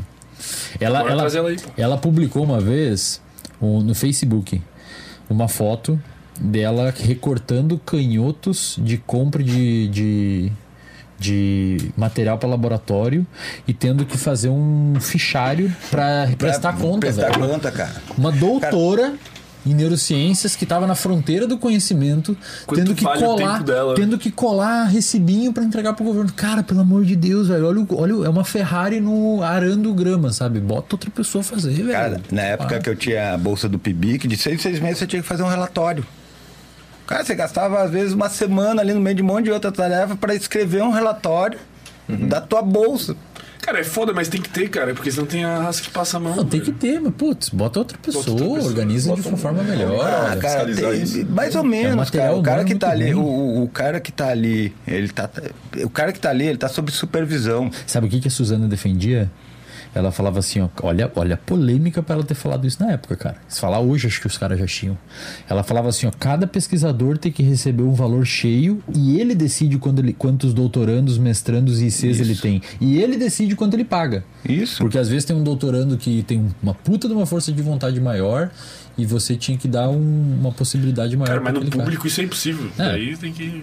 É, eu, eu. O pessoal não sabe, mas eu não fiz doutorado, né? Na verdade, quando eu terminei o mestrado, eu fui para São Paulo falar com uma pesquisadora chamava Dora Fix. Né? Uma pesquisadora que, inclusive, trabalha com visão. Ela, ela estudava a, a sensibilidade dos receptores visuais. Na época era para trabalhar com répteis, com quelônios, tartarugas. Né? E eu cheguei lá para conversar com ela. Ela disse: Não, começa amanhã. Né, Ela olhou, viu, viu que era do, do laboratório aqui do Rogério Guerra. O, o Guerra tinha uma influência muito grande. Disse, Não, amanhã você começa. Ela já tinha tido três, dois, dois bolsistas que tinham saído do nosso laboratório. E aí eu parei e pensei, caramba, cara, amanhã eu vou estar aqui trabalhando e fazendo doutorado e ganhando uma bolsa pra, morando em São Paulo com uma filha pequena. Quer saber? Não, vou. vai rolar. Negativo. Não vai rolar. Quando eu desisti da minha bolsa de doutorado, ano passado, é, porque daí abriu, abriu o leque pra eu trabalhar, né? Lembra de nós se não tivesse desistido dessa Putz, porra? louco. E cara, eu, eu aqui, ó. fiquei uma semana sem dormir, velho. Falei, puta, cara, eu vou desistir Toma da sessão. bolsa, cara, 2.200 por mês, garantido. O quanto? 2.200. Aí eu falei, puta, vou ter que. Tá Há bom, um vou dia abrir de mão. trabalho hoje. Vou desistir. Uma hora, se bobear. Aí eu, aí eu escrevi uma carta para CAPES e nessa carta eu fiz um cálculo, porque a bolsa de doutorado ela não é reajustada desde 2013, nem pela inflação, cara, Meu Deus. nem pela inflação. Isso em 2020, eu fiz um 2021, eu fiz um cálculo no cálculo que eu fiz na época pra, pela inflação, se fosse reajustado desde 2013, a bolsa de doutorado seria uns 6 pau e pouco, 7. Só inflação. E a de mestrado seria uns 4, 13,5, 4. Aí beleza, pô. Você tem uma bolsa de uns tá 6 legal. pau, você vive em Florianópolis sozinho, dá um jeito ali. Não, e, é, e, puta que pariu. É, o- é, é, é o mínimo. É, cara, os caras ralam. Ô, a ca- pesquisa no Brasil hoje é mantida por pós-graduando, velho. O professor não vai pro laboratório. Você vê na- no Jornal Nacional os caras de jaleco dando entrevista quando publicam na Nature. O cara olha no jaleco Kelly. Tipo, pegou de uma IC o jaleco, sabe? Porque o professor não vai pro laboratório, velho. E o professor não usa jaleco no laboratório? O professor usou jaleco do laboratório quando era aluno. É, velho. Mas essa pesquisa, tipo, ser é, muito incentivada pelo. Pela, pela, pelo, pela nação, assim, tipo, como é que eu vou dizer? Pelo Estado? Pelo Estado, Uhum. né? Tipo, vocês acham isso melhor ou pior? Tipo, nos Estados Unidos eu acho que é muito mais privado do que. Acho que lá é misto, né? É misto, assim. É, eu, cara, assim, eu acho que o Estado ele tem que ter linhas de pesquisa que são necessárias, é, que são estratégicas. Mas eu acho pro próprio Estado. Isso, mas eu acho, eu acho, do meu ponto de vista, que o investimento estatal é necessário. O que falta para a gente é sensibilizar e, capital, e, e capitalizar no, no setor privado. A- a- a- o setor privado, nosso setor privado, pelo menos, eu não posso falar como todo, mas muitos, muitas eh, partes do setor privado não conseguem ver a pesquisa como um- um- uma estratégia de ganho de mercado. Né? E olha só que interessante isso. Sabe, eu trabalhei, fui professor, muitos anos trabalhei, fui coordenador de curso em instituições. A gente tem hoje instituições no país, que são essas grandes instituições de pesquisa, que tinham um capital humano fantástico que podiam estar em todo o país, espalhado por todo o país, que podiam criar laboratórios digitais capilarizados, trabalhando em conjunto, certo? E que podia efetivamente trazer muito lucro para as empresas, como empresas não só de educação, mas de desenvolvimento, né? e ao mesmo tempo fomentar a educação no nível que ela jamais vai chegar se não tiver associada à pesquisa, certo? O que que, o que que essas empresas fizeram? Reduziram o custo de pessoal. Como é que você reduz o custo de pessoal? Você tira um doutor e bota um doutor mais barato. Um Ou técnico. você tira um doutor e bota um mestre. Ou você conta quantos. Quanto, quanto, peraí, deixa eu ver quantos doutores eu preciso ter Uhum. para ganhar nota 5 aqui na avaliação do MEC. E aí o cara vai contratar. né? Ele vai contratar um, um doutor e vai botar esse doutor, vai do- contratar um doutor em sociologia e vai botar esse doutor em todos os cursos. Pra contar várias vezes. Certo? E aí você vê como é uma visão pequena. Empresas de capital aberto geralmente têm uma visão pequena e imediatista. Elas entram com o capital, eh, eh, vem, vem uma, uma fundação, entra com o capital lá dentro, pega as ações num determinado valor, enche de aluno, faz aquilo parecer lucrativo e vende e sai fora. Deu. Deu. Garantiu o seu Tá já. pronto. Já tiraram o lucro Tirou o ROI e tchau. É, Pô, mas, mas esse problema geral. Roy, quanto tempo que eu não ouvia isso? Deu até um arrepio. Sente saudade de ser coordenador de curso? Nem a pau, velho. Nem a pau. Coordenador de curso é um inferno Sinto na saudade de terra. falar com meus amigos que são coordenadores de curso, eu tenho uma pena de vocês. Tu sente saudade dos, dos mestradão, Ah, né? cara. Catando bosta de rato, sei lá. Gosta de você limpando aprende pra gaiola caralho, de rato. é É, legal pra cara. caramba, mas... É Pelo menos tem vários pets, né? É muito desvalorizado, cara. Mas tu só tá aqui por causa disso, cara. Querendo ou não, assim, Sim. todos Não, os caminhos. é...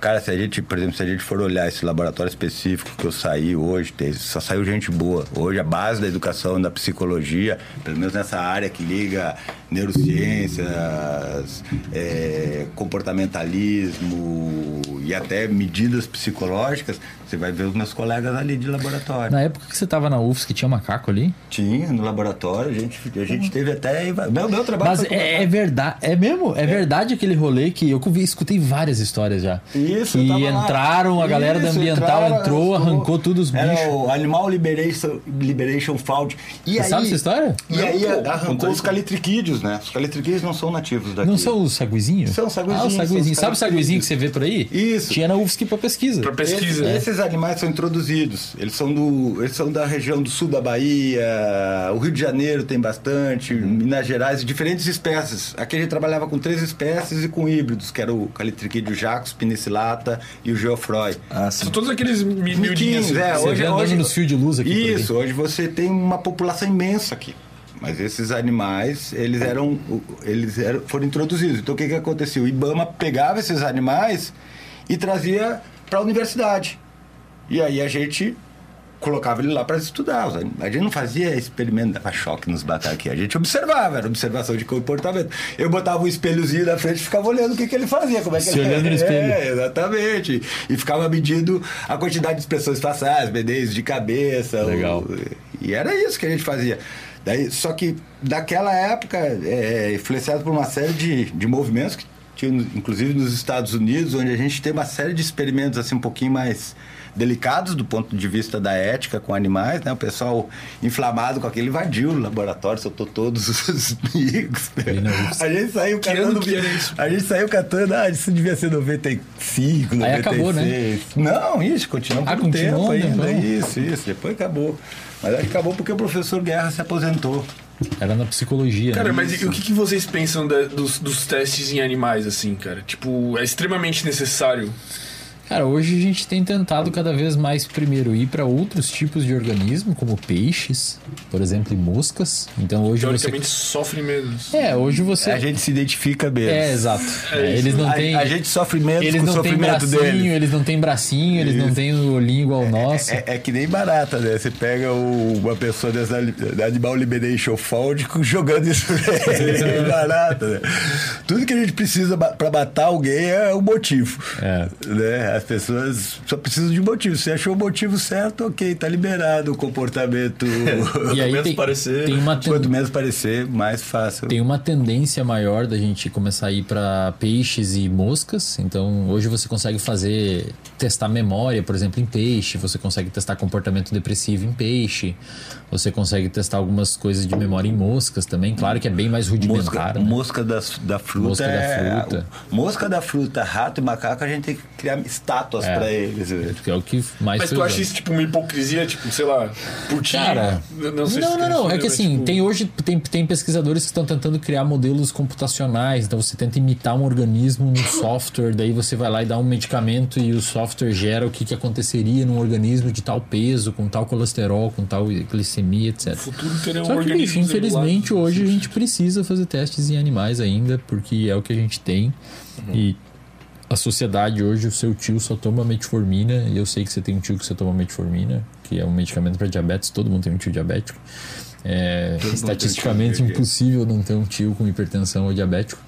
E ele só conseguiu chegar nesse medicamento por conta dos testes com animais, cara. Infelizmente ainda é necessário. Infelizmente. Co- Como é que tu faria pra medir assim a importância de um estudo pra justificar talvez o Quem mede isso é o comitê de ética. São, Mas va- parâmetros- são vários pesquisadores que vão analisar vários critérios do estudo para ver, de certa forma, qual o grau de, de importância de né? sofrimento Isso. Ah, tá. versus de importância. Tipo assim, os pesquisadores, um comitê de ética, que inclusive tem a galera que defende o. que, que é o defensor dos animais, participa do comitê de ética. E eles vão analisar, eles vão perguntar: bom, você precisa de 20 animais? Não pode ser 10? Por que 20? Justifica o porquê desse número. Aí o cara tem que justificar o porquê. Mas você vai usar. Você vai dar uma injeção no bicho todo dia?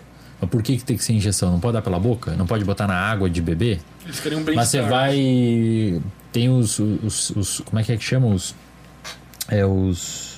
Endpoints, tipo, se o bicho começar a demonstrar algum tipo de sofrimento, como tem um jeito de inferir que o animal está sofrendo, como quando ele fica com a orelhinha baixa, quando fica o olho muito fechadinho, significa que ele pode estar sentindo dor. Você tem que, infelizmente, fazer a eutanásia do bicho, não pode deixar ele sofrendo. Então tem todo um conjunto de pessoas que se preocupam com o bem-estar dos animaizinhos.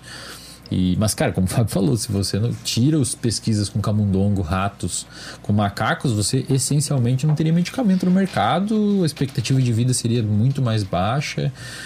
E infelizmente até o momento é necessário. Mas é muito, por exemplo, se usar um primata numa pesquisa tipo dessas de que envolve sacrifício do bicho e tal, cara, você tem que responder uma pergunta que vai ter um impacto significativo na vida do, do, do ser humano, porque você não pode simplesmente eu vou fazer aqui para ver o que acontece. Não, Tá, ma- mas aí entra meio que nesse papo da hipocrisia. Por que o macaco é mais importante que o rato? porque a gente se identifica mais com ele. Macaco. Mas, mas assim, rato é um bichinho legal laboratório, porque o, o, o ciclo de vida dele é rápido. É. Então você consegue, por exemplo, é- e você consegue testar várias gerações. por exemplo, mosca da, da fruta também. Ninguém, você não vê ninguém invadindo o laboratório para liberar moscas de fruta. E se usa bastante, cara, a música de Usa pra caralho. Ela, muitos ela dura o quê? Um, um dia, Pra- dois? pra- pra- pra- pra estudos genéticos, como elas têm um- É. uma geração muito rápida, elas são, são modelos, são muito usados. Mas você não vê ninguém, ah, não, não, vamos lá liberar. Agora os macaquinhos, sim. Hipocrisia. Não é, não cara. é hipocrisia. A gente tende a É defender os empatia. nossos genes. É, uma empatia. Exato. Seleção de parentesco. parentesco, isso. Selentando e parentesco. Você tem de, primeiro o seu gene é egoísta, querendo fazer com que você perpetue a Uhum. sua espécie, mas o seu gene sabe que se você ajudar os seus, os seus parecidos a perpetuar também, isso vai ajudar você. Isso é ocitocina? Tem a ver com ocitocina? Tem. Tem a ver com citocina. Tem a ver com citocina. Formação de grupo. Deixa, deixa eu contar um negócio pra vocês rapidinho. Ocitocina assim. é muito legal, É, cara. o citocina é muito legal. É, a ocitocina e vasopressina são drogas maravilhosas e tem uma relação muito grande com a dopamina, mas não é disso que eu vou falar. É que a gente- aqui a gente fala de simpli- simplificação. Quando a gente fala de ocitocina, a gente fala de uma variável que a gente está usando e que apresenta um resultado. Mas a gente não conhece toda a cadeia de reações que tem por trás. Né? A ocitocina não trabalha sozinha. Ela trabalha numa Ela interage grande- com muitas outras coisas, Com né? muitas outras substâncias. né? Então, sim, a ocitocina é muito importante nessa, nessa, nessa, identificação de grupo. Mas é, essa coisa do, do gene egoísta, né? Ela, é- ela é muito legal, porque a gente fica falando do egoísmo como se fosse uma coisa ruim. A gente avalia o egoísmo como uma coisa ruim. Mas quando a gente está sendo altruísta, isso é uma forma de egoísmo também. O outro, claro que é. Por quê? Por que que você ajuda alguém?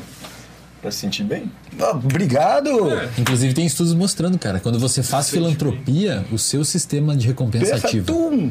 Exatamente. Aí você tá fazendo por quê? Pra ajudar a pessoa ou pra se sentir Ainda bem? mais se tu mostrar no Instagram.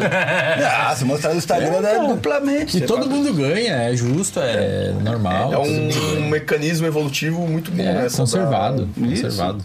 Isso. Foi bom assim pra, digamos, perpetuar a espécie. Sim. Conservadíssimo. Seleção de parentesco, ajudar os seus a, a evoluir também. Por isso que muitos políticos botam alguém alguém no cargo? O que, que é que. Cara, e, e onde que entra, tipo, a, a questão do preconceito? Tipo, racial ou outras formas de preconceito, tipo, dentro disso, assim? Tipo, é, neurologicamente, o que que justifica, o que que causa?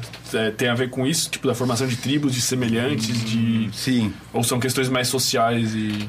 Mas é que, é que não dá para se desvincular uma coisa da outra. Não dá para se desvincular questões sociais de questões individuais. Porque, na verdade, esse paradoxo, ele não existe, né, velho? A gente é uma espécie interconectada. A ideia do individualismo é uma ideia muito recente. Né? Ela vai surgir no século XVII. É onde a gente começa a ter o, o individualismo como um sistema de controle certo? Quando a, a, quando a política começa a atravessar essa questão do individualismo, né, velho? A gente vai começar a, a registrar os nascimentos, a registrar as doenças, a, a controlar os processos de aprendizagem dentro da escola, né? A, o quanto que um é melhor que o outro, essa coisa das classificações, a própria, a própria psiquiatria, a psicologia nascem dentro desse sistema, dessa perspectiva individualista. Mas essa perspectiva individualista, que é como eu falei para vocês, ela é é um mecanismo cognitivo. Para boa parte do processamento do cérebro, não existe diferença entre o, o ambiente e o organismo. Ela vai surgir num determinado nível, é onde você, é onde você entra como narrativa. Ou melhor, onde o cérebro constrói uma narrativa sobre você. Por isso que eu digo, não é você que controla o teu cérebro, é sempre o teu cérebro que produz você certo? E você é uma parte dessa narrativa, por isso que a gente pode ter despersonalização, por isso que às vezes a gente pode se ver descolado dessa narrativa. E isso a maioria das pessoas não entende, porque elas têm uma perspectiva que eu costumo dizer que é essencialista. A gente acha que a gente é alguma coisa por si, uma essência em si. Quando na verdade a gente é um evento emergente de uma população de neurônios que estão conversando entre si. Isso é muito curioso, cara. É como se você fosse uma consequência de uma atividade química. E a sua percepção de eu relacionado a onde você está no mundo e as outras pessoas que estão próximas a você.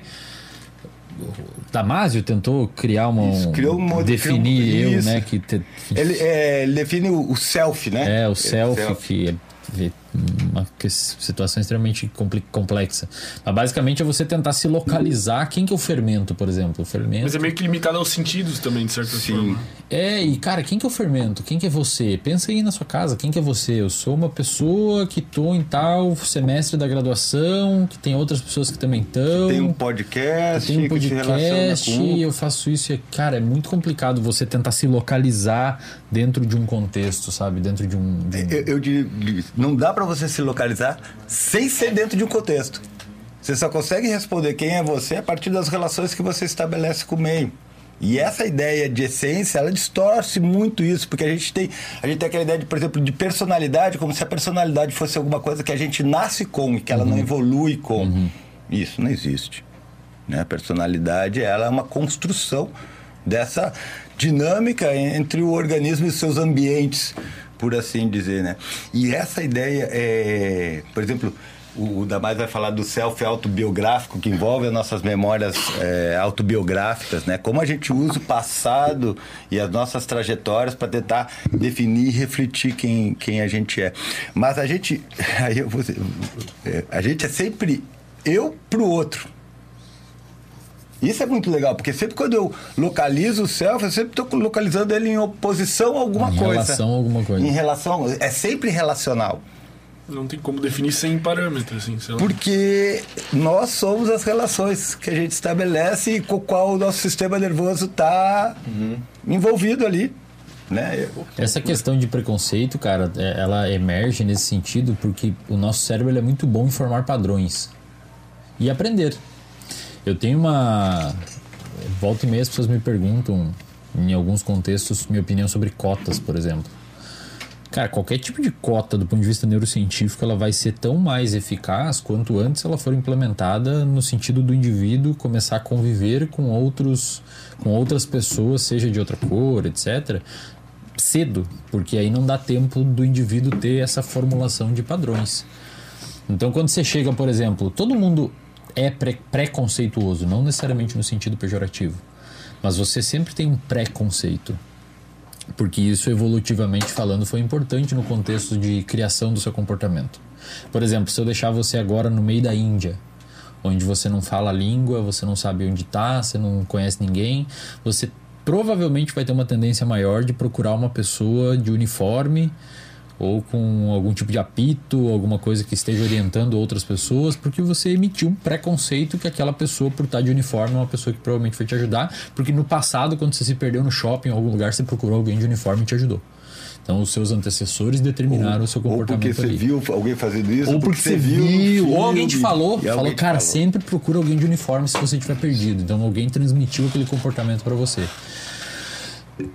O mesmo ocorre em con- contextos de preconceito, seja racial, seja homofóbico, etc. Você vê alguém emitindo aquele tipo de comportamento, ou uma vez ou outra faz aquele comportamento e acaba tendo aquele, aquela padronização Mas específica. então, na verdade, tipo, as cotas, tipo, de universidade, assim, elas, elas deveriam ser, tipo, no primário. É, na, na minha opinião, sim, cara. Seria mais eficiente. Imagina uma criança, velho. se- Criança branca, só teve coleguinho branco até os 15 anos, aí nos 17 começa a entrar numa faculdade com um monte de gente que nunca viu. Tipo, já tem vários engramas formulados na cabeça dela, ela já tem um preconceito estabelecido. Pode quebrar? Pode, mas, meu, você tá inserindo uma novidade que deveria. Se, se tá desde cedo, ela nem percebe que existe uma diferença. Sempre foi assim, tipo, sempre choveu, sempre fez sol, não mudou nada na minha vida. Deixa eu fazer uma pergunta, vocês são preconceituosos?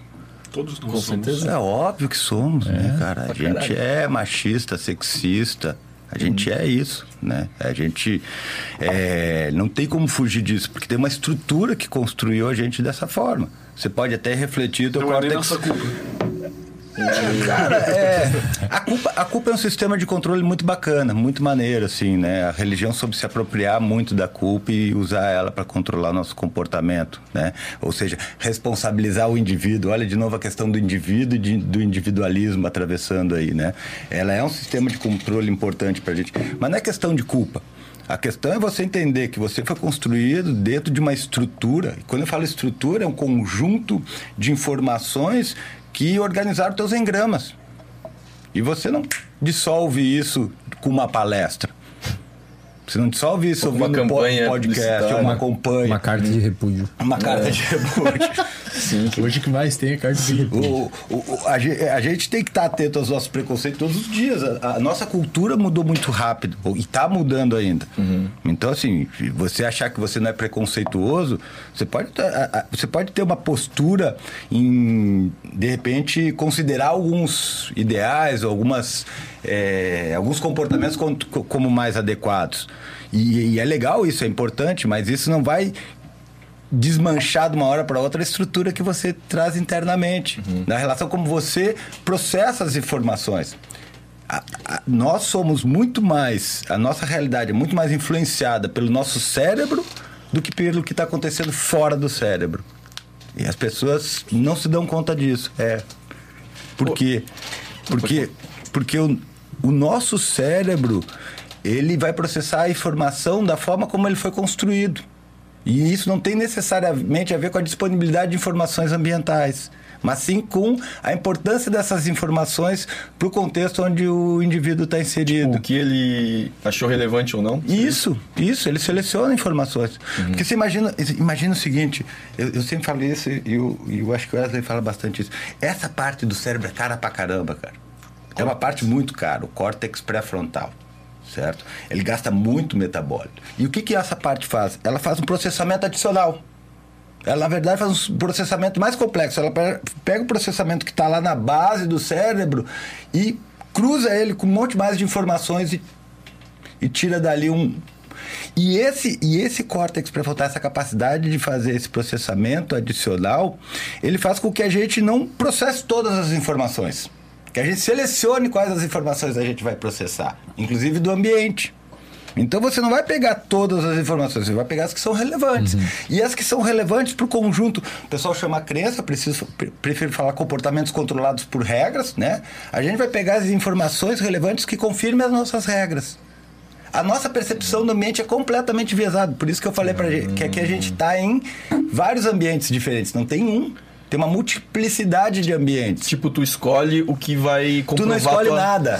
Tá. Você, é o produto, você é o produto da porra da escolha do teu cérebro. Mas o teu córtex pré-frontal, ele escolhe o que vai comprovar a ideia que ele já tem, digamos. O modelo. Ele é teimoso, O modelo, é modelo, sim. Mas ele escolhe o que é útil, sei lá. Isso. Tipo, nesse momento, o meu cérebro tá vendo um milhão de coisas, sabe o peso da minha camisa e tudo, mas eu tô Sabe. selecionando o que tu tá falando. Sabe? Você nem tava prestando atenção no peso da tua camisa. Quando você falou isso, você começou a prestar atenção. Certo? Porque daí teu cérebro deixou essa informação acender o córtex. Mas, tipo, isso que eu queria saber, de, de tu ser cabeça dura é culpa do, do córtex pré-frontal? Que eles... Não. É, comportamentos, por regra, são bem mais difíceis de extinção do que comportamentos controlados pelo ambiente. Nós somos animais que... Explica um comportamento regido por regra. Por exemplo, botar a mão quando você boceja na frente da boca. É um comportamento controlado por regras. Ou fazer o sinal da cruz quando você passa na Pedir frente da desculpa igreja. depois que espirra. Pedir desculpa depois que espurra. Isso, isso, isso são aspectos simples. Nós três espirrar junto aqui. Acabou, acabou. Não, Pegou tá ruim, cara. Tá, mas essa, qual que é o, o nome popular desse comportamentos? O... Crença. Crença. Crença? É, teu conjunto de crenças, os teus valores, Na as tuas psicologia, ideias. não- qual que é o nome? Tipo, na psicologia não chama É tipo, que depende a linha, a abordagem, que Abordagem. você está conversando. Na psicologia comportamental seria com mais comportamento regido por regras. Cara, eu não sei se você percebe, velho, mas o seu comportamento ele é toda hora controlado por um estímulo externo. Sempre. Se você tá de moto e você tá andando numa rua e tem um- uma um estrutura de plástico com três bolinhas e naquela bolinha a, a vermelha estiver acesa, você para. Talvez era pra Eu, eu diria, eu diria o seguinte, eu diria o seguinte, todo mundo que A parou. não ser que você seja motoboy, esse não para. Ah, Eu diria o seguinte, todo mundo que parou teve chance de passar seus jeitos pra frente. Isso, exato, exato. Aí eles foram, tiveram uma aptidão comportamental porque quem não parou podia ter morrido. Cara, mas Se isso não dá você- agonia, velho. Tipo assim, a, é, tu- Cara, se você entra num preso, restaurante, imagina você entrar num restaurante. Aí tem várias mesas e numa delas tá escrito reservado em cima. Aquela plaquinha modulou seu comportamento e você não sentou naquela mesa por causa de uma placa. Seu comportamento foi modulado por aquilo. Você consegue ensinar, e vários psicólogos que estudaram comportamento por muito tempo ensinaram, pombos, cara. Você consegue ensinar um pombo a bicar uma, uma luz quando a luz tá verde e parar de bicar a luz quando a luz fica vermelha. Um pombo. É mais ou menos o Por, que você por faz. recompensa? Aliás, É? a gente consegue ensinar um pombo e observar como é que ele faz escolhas.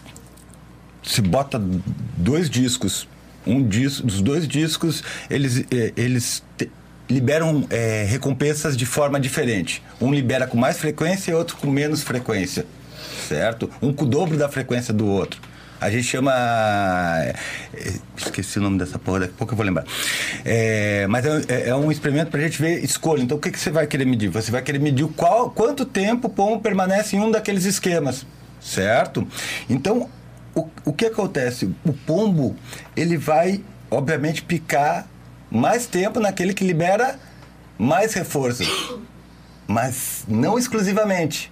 De vez em quando ele vai no outro Hum, dá uma disco olhadinha. também. E é proporcional. A gente chama isso de lei de equivalência de que Herrnstein. isso? Pra ver se. Para otimizar os reforços dele. E ele faz isso, é, ele, Propor- bica, ele bica proporcionalmente. O dobro? Exatamente. o Ele vai dobro. por- o dobro no que libera o dobro de reforço. Se aumentar três vezes, ele vai mais lá. É, aí eu já não sei, mas eu acho, acredito que sim. Tá, mas, eu não isso- entendi por que, que ele volta pro outro pra testar. Porque ele tá, de certa forma, tentando maximizar os reforços O dele. É vai, tipo- que, vai que eu chego Vai- ali vai- na hora. É tipo você trabalhar às vezes a mais, você tem um trabalho, mas você faz um bico a mais pra ganhar um dinheirinho. Porque É, ele- nós eles somos tão- meros pombos aí. É óbvio. É óbvio que funciona pros pombos, funciona pra gente. O que funciona pros ratos, funciona pra gente. Os caras ensinaram o pombo a jogar, a jogar ping-pong, cara. Imagina se fosse um corvo. É, um corvo é É, foda. corvo é pico. Os corvos. É, os papagaios. Papagaio é mais. Papagaio é inteligente pra São caramba. criativos. O corvo também fala, igual papagaio. Não, o corvo não dá, velho. Da outra vez que É, tu veio tu corvo e é aqui, a gente ficou falando de corvo. Corvo é sinistro. Corvo é Corvo é sinistro, pô. sinistro. Você pensa que é um dinossaurozinho, né? É mais inteligente que a criança de dois anos. Pega graveto, pô, faz. Isso, isso. É bizarro, utiliza pô, é materiais, bizarro. isso. É legal pra caramba, o comportamento E essa, animal coisa, é legal. e essa coisa de utilizar materiais, né, cara? Um tempo atrás a gente colocava cultura como, como diferença entre os seres humanos e os animais, né? Como os animais não produzissem cultura. E a gente começou a ver que os animais produziam cultura e transmitiam cultura. Né? Então, esse, esse caso dos pombos, pombos que abrem as tampas de. dos corvos que abrem as tampas de leite nos Estados Unidos. cara, é sinistro, velho. É da hora, cara. Cara, tu falou esse negócio, legal. tipo assim, do, da sinaleira, cara. Isso é uma questão que me dá um pouco de agonia. Parar na sinaleira? Não, também. também. Sinaleiras. Eu- eu- às vezes eu tô Você assim, meio cara. Às vezes eu tô puto num de lugar quererem e eu quero ir aqui. E eu penso, cara, eu tenho que ir até lá e fazer uma puta de uma volta. Porque tem uma sinaleira Porque tem uma regra social. Olha que legal isso. Não, me mas sinto olha que preso, legal cara. isso. Mas não é, pris- não é prisão isso, é comportamento econômico. E é, o- e é o problema da- do teu déficit de atenção. Perder esse pequeno tempo, pra você vale mais a pena perder a vida do que perder esse tempo pra dar o retorno. É culpa da minha falta de córtex. É, não. De uma diminuição da é. dopamina no seu córtex isso pré-frontal, talvez, que gere essa pequena impulsividade. Mas me, me irrita essas regras, cara. Tipo Cara, assim, às é vezes eu ma- me pego pensando Às vezes nisso, esse velho. mesmo mecanismo que fez você. Pra quem não sabe, ele foi diagnosticado com TDAH, por isso a gente tá falando isso. É, a- a- esse mesmo mecanismo. Por isso que ele chamou a gente aqui pra conversar. É, uma consultoria grátis. Consultoria grátis. Pô, mas É. já veio uns... Esse mesmo mecanismo que faz você assim, cara, eu não quero dar aquela volta lá, eu quero ir ali rápido. Provavelmente é o mesmo mecanismo que atua em fazer você pegar um livro e não conseguir terminar até o primeiro parágrafo do livro e pegar o telefone e fazer outra Começar coisa. Você 200 quer ser rápido, mesmo quer, fazer, quer, fazer- quer chegar logo, quer chegar logo, quer chegar logo. Aí você não para pra ler um capítulo de um Mas livro. não é só isso, cara. É que me dá, tipo assim, ó, o que eu tô tentando dizer, o que, que me dá agonia, cara. Por exemplo, a gente tem que usar roupa, velho. Tu já pensou? Não é uma parada estúpida. Já pensou todo mundo, tudo peladão aqui, Mas velho, não é a regra mais estúpida que já inventaram, cara. Cara, cara para e pensa Depende, socialmente, depende, velho. Depende. Se o ar-condicionado estiver desligado. Mas olha só, cara, nós somos assim, primatas, né? Estamos ali no, na- na- no shape do teu skate. E a gente não pode Qual, sequer. qual dos dois primatas? É, esse aqui, não. E a gente não pode sequer mostrar como a gente é, cara. Porque a nossa cultura impôs que isso é errado. Cara, é crime, tu vai preso. Tu Mas tá tu errado pra pensar, se eu cara- aparecer pelado. É o mesmo exemplo da sinaleira. Tipo, essas duas regras, digamos, elas todas ajudaram a sociedade a continuar evoluindo. Tipo, a sinaleira. Tu, não, tipo, prosperando, tá ligado? Se perpetuando. Tipo, a, a roupa é porque senão todo mundo ia que- querer transar e ia virar uma putaria dar alguma Porra merda, tá ligado? nenhuma. Você acha que se a gente andasse pelado, a gente ia querer transar toda hora? Acho que ia, sim, velho. É, é o contrário. O, o corpo só ganhou esse Exato. destaque porque a gente tá coberto. O Por que os sexo só se são uns doentes, tá ligado? o, o- o sexo só ganhou a, sensualidade. Um ela ganha a, a- a sensualidade ela ganha mais com o corpo coberto do que com o corpo descoberto. Cara, o- o- Você, os caras da você, por cultura exemplo, lá é quando vai, vai consumir pornografia, você prefere ver aquela menina que tá com fio dental todo sensual do que a que tá toda pelada. O corpo coberto, ele, ele Então sensualiza muito. roupa? Quem que inventou essa parada? Ah, cara, por, por, por- por várias questões. Inclusive. Religião, sei lá. Tem algumas tribos que não usam. Mas é né? que eu tô falando, a cultura islâmica, cara, lá os, o pornô dos caras é um calcanhar. adereços corporais. É, usa alguns adereços É, corporais, mas não necessariamente tapando. Isso, tal. Tipo, a cultura islâmica, cara, os caras, porra, vê o cabelo da mulher de fora, mano, foi é... útil, cara. Eu acho que essa questão de roupa em algum momento deve ter sido útil. Não, por conta do frio, isso, por conta do, isso. de ter Mas não é bizarro, pra carregar cara. coisas. Vocês nunca pensaram nisso e acharam mas bizarro? E se tornou útil também por destaque social, porque a roupa ela É, nos coloca nas prateleiras sociais.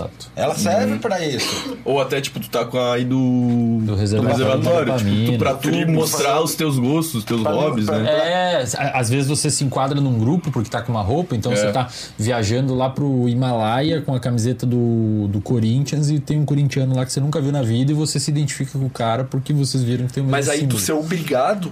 Não. É, cara. Eu tenho muita raiva, cara. Eu, eu me sinto... Coagido. Cara, vocês nunca pararam e pensaram nisso e se sentiram, tipo assim, o cara, que Fermento, coisa o Fermento quer andar pelado na rua. A hora que ele, a hora que ele lá na surtar por lá, causa do Não tem a vingança, ele vai sair correndo na Tem a meio da galeta, rua. vai na galeta lá. Cara, mas é um corpo nu, é só um corpo nu, Não, cara. tudo Tipo, bem. A, questão que a gente está discutindo é, é como as regras influenciam no nosso comportamento, certo? Então tem duas coisas importantes.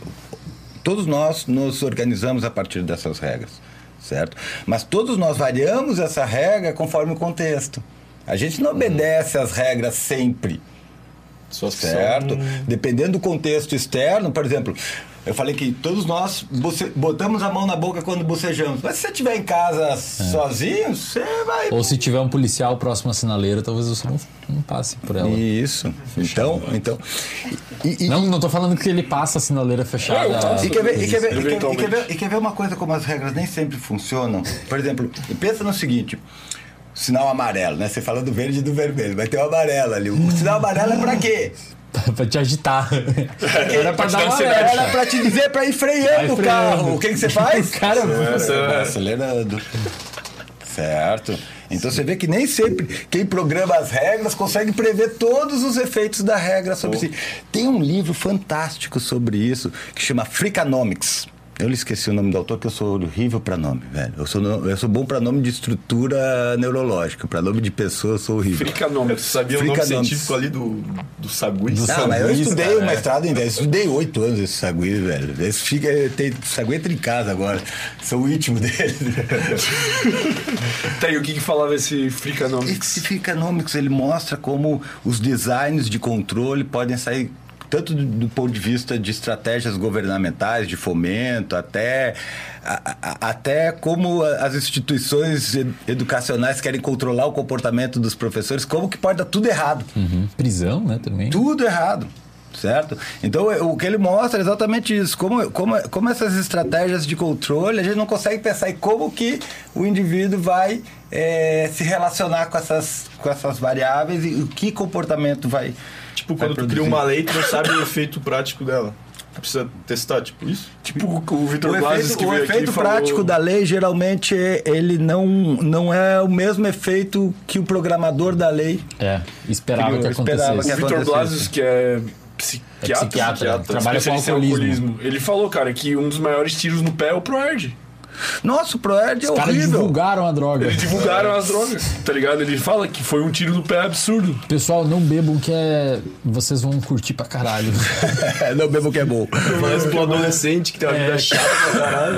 Não, e aí é falta de conhecimento do córtex pré-frontal, né, velho?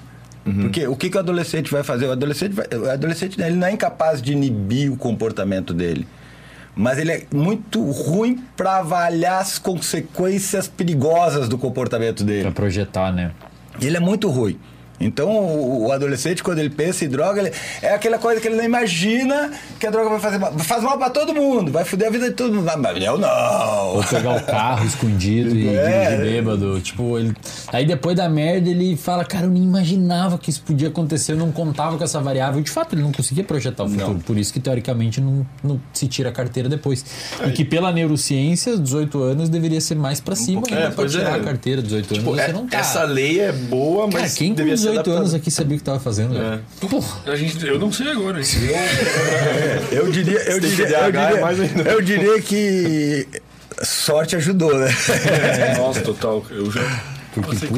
Mas, cara, uma das paradas que o, Simon teve aqui, do TDAH, e ele falou, e eu nunca tinha ouvido falar, eu achei muito interessante, é nesse delay de amadurecimento que as pessoas com TDAH têm, cara. Eu nunca tinha ouvido falar disso aí. Tipo, como se tu fosse uns 5 anos defasado em relação à maturidade, cara.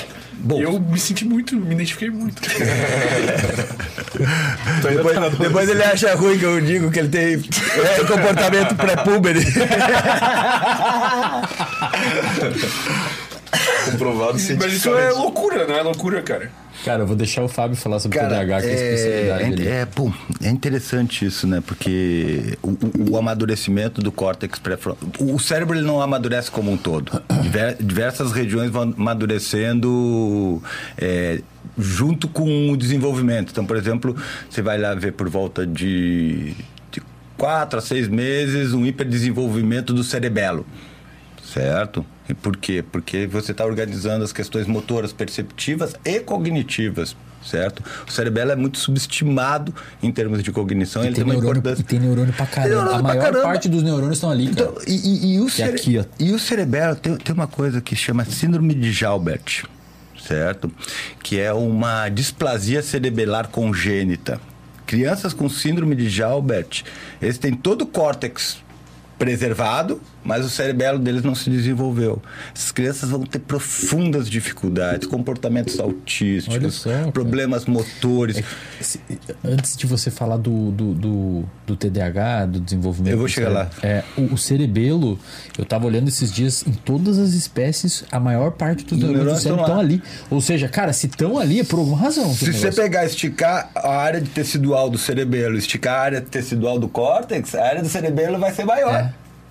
O cerebelo é fala, fantástico. né? Mas ele é responsável pelo- pelos comportamentos é, básicos, assim, tipo, sei lá. É, Caminhar. Respiração? Respiração. Não. Não, não. Isso é Pela, pela relação entre os comportamentos, geralmente entre os comportamentos sensórios e motores, mas não unicamente. Relação à percepção, controle emocional também, ele tem participação, ele tem. Mas o que eu ia falar da síndrome de Jalbert, que é interessante, é porque assim, se você tem uma lesão cerebelar em adulto, você vai ter algum- algumas disfuncionalidades motoras provenientes disso. Mas nem de perto chega ao prejuízo que você vai ter quando você tem uma criança com uma condição cerebelar. Certo? Então, o que, o que isso nos diz? Que, que o cerebelo tem uma importância muito grande no desenvolvimento das habilidades cognitivas, da aprendizagem, das habilidades sociais. A gente fala muito pouco disso. Mas, além de a gente falar muito pouco disso, a gente também fala muito pouco da conexão do córtex pré-frontal com as estruturas do dos gânglios basais certo? São quatro vias muito importantes que vão ligar o córtex pré-frontal aos gânglios basais. Por exemplo, a gente vai ter a sensório motor, que liga as áreas motoras e sensoriais primárias e secundárias ao núcleo ao núcleo caudado, se eu não me lembro, ao putamen. Depois você vai ter uma conexões do córtex orbitofrontal para a parte para a parte dorsal do putamen e do córtex orbitofrontal para a parte ventral do putamen. Certo? E todos esses sistemas, eles vão ajudar a controlar tanto as nossas habilidades cognitivas complexas, quanto as nossas habilidades cognitivas socioemocionais certo? E daí você tem uma, o, o- você tem ainda uma via que liga o córtex é, orbitofrontal diretamente com o estriado ventral, que envolve aí é, núcleo de Meinert, o núcleo de Accumbens. Então, Que é o sistema de recompensa. todo esse circuito. Olha, olha, olha esse circuito quanto é complexo. Ele vai estar se desenvolvendo basicamente na adolescência. Olha, olha, lembra que o eu falei para vocês que, por exemplo, é, o a- algumas é, algumas infecções vão alterar esse desenvolvimento. Existem pacientes que podem ter um, um quadro que chama febre reumática, certo? E esses pacientes vão desenvolver toque. Por quê? Porque essa febre reumática vai influenciar nesse circuito, que é o circuito é, do córtex para os núcleos basais, para o tálamo e para o córtex de novo. Essa alça vai ser influenciada a tal ponto que eles não consigam inibir alguns padrões de Olha só. comportamento, cara. Provavelmente me- mediado pelo estriado ali. Tudo imediato para esse Mas o que, o que é legal é que, que a febre reumática geralmente vai dar esses sintomas na adolescência. Que é onde abre o quadro, né? É que é onde a gente tem aí uma flexibilidade muito grande do córtex pré-frontal. Agora, o córtex pré-frontal, cara, é uma coisa que, que nem eu falei para vocês, ele tinha que estar pronto aos 13 anos.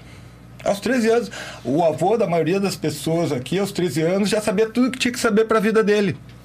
Ele não tinha que, lá na fazenda, tinha que saber a hora de acordar, Aham. da comida, buscar, o que tinha que plantar, a época que tinha. Dava conta Dava daquele, conta, daquele exatamente. número de atividades. Exatamente. Hoje a gente chega aos 13, aos 13 anos, a gente não está nem formado. A gente tem um período de formação e uma quantidade de informação muito maior. Esse cérebro está se adaptando a, a- a essa, a, a essa complexidade. Mas nessa época o córtex pré-frontal se desenvolvia mais rápido mesmo? Não, Não, é que você não tinha ele tanta deveria. demanda. Você Não, não é que tinha- você não tinha demanda. Você não tinha tanto conhecimento, Ah. você não tinha tanta demanda. Tá, entendi. Agora a gente aumentou muito a demanda sobre o córtex pré-frontal. Por isso que a gente está vendo todas essas diferenças de desenvolvimento. E todo mundo achando que tem TDAH. E todo mundo achando que tem Porque pensa assim, o que o Fábio quer dizer assim, o nosso cérebro, ele foi selecionado e desenvolvido num contexto onde você não tinha tantas tarefas. Você não precisava mandar um e-mail de tarde, eh, depois do e-mail responder o WhatsApp, depois atualizar o feed do Instagram, porque senão não gira paciente, pagar a secretária, pagar não sei. Antes era, cara, é tirar leite da vaca, fazer Era fogo, rotina. caçar. Então o seu cérebro começava a dar conta, o seu cérebro ele evoluía e tocava, tipo, evoluía no ponto de vista de amadurecimento, e ele tocava a linha de demanda. Então você tinha uma demanda aqui.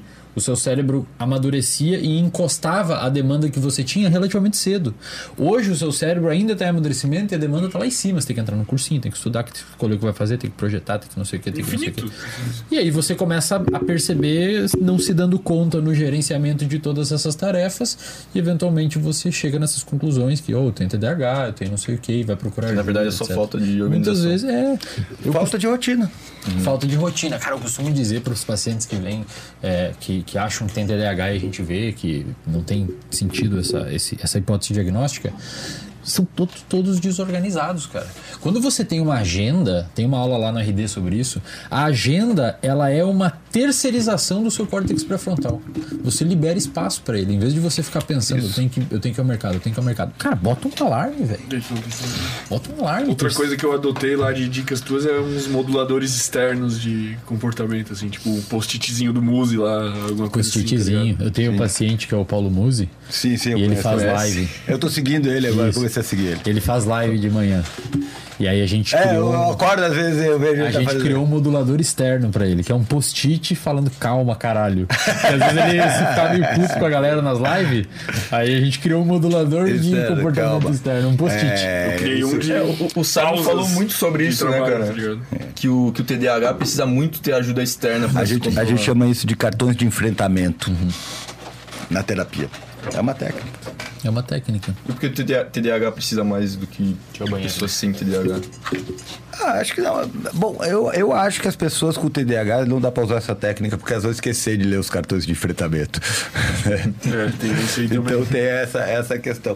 Na verdade, isso que, que o Wesley falou é, é bastante importante, né? Quer dizer, a gente tem demandas excessivas e a gente tem uma sensação é, e uma necessidade de dar conta dessas demandas e também de que a gente, de certa forma, se vê insatisfeito. O tempo todo. Então, Quando parece que está sempre né? faltando alguma coisa. É, Quando perde o controle, mesmo quando você consegue alguma coisa.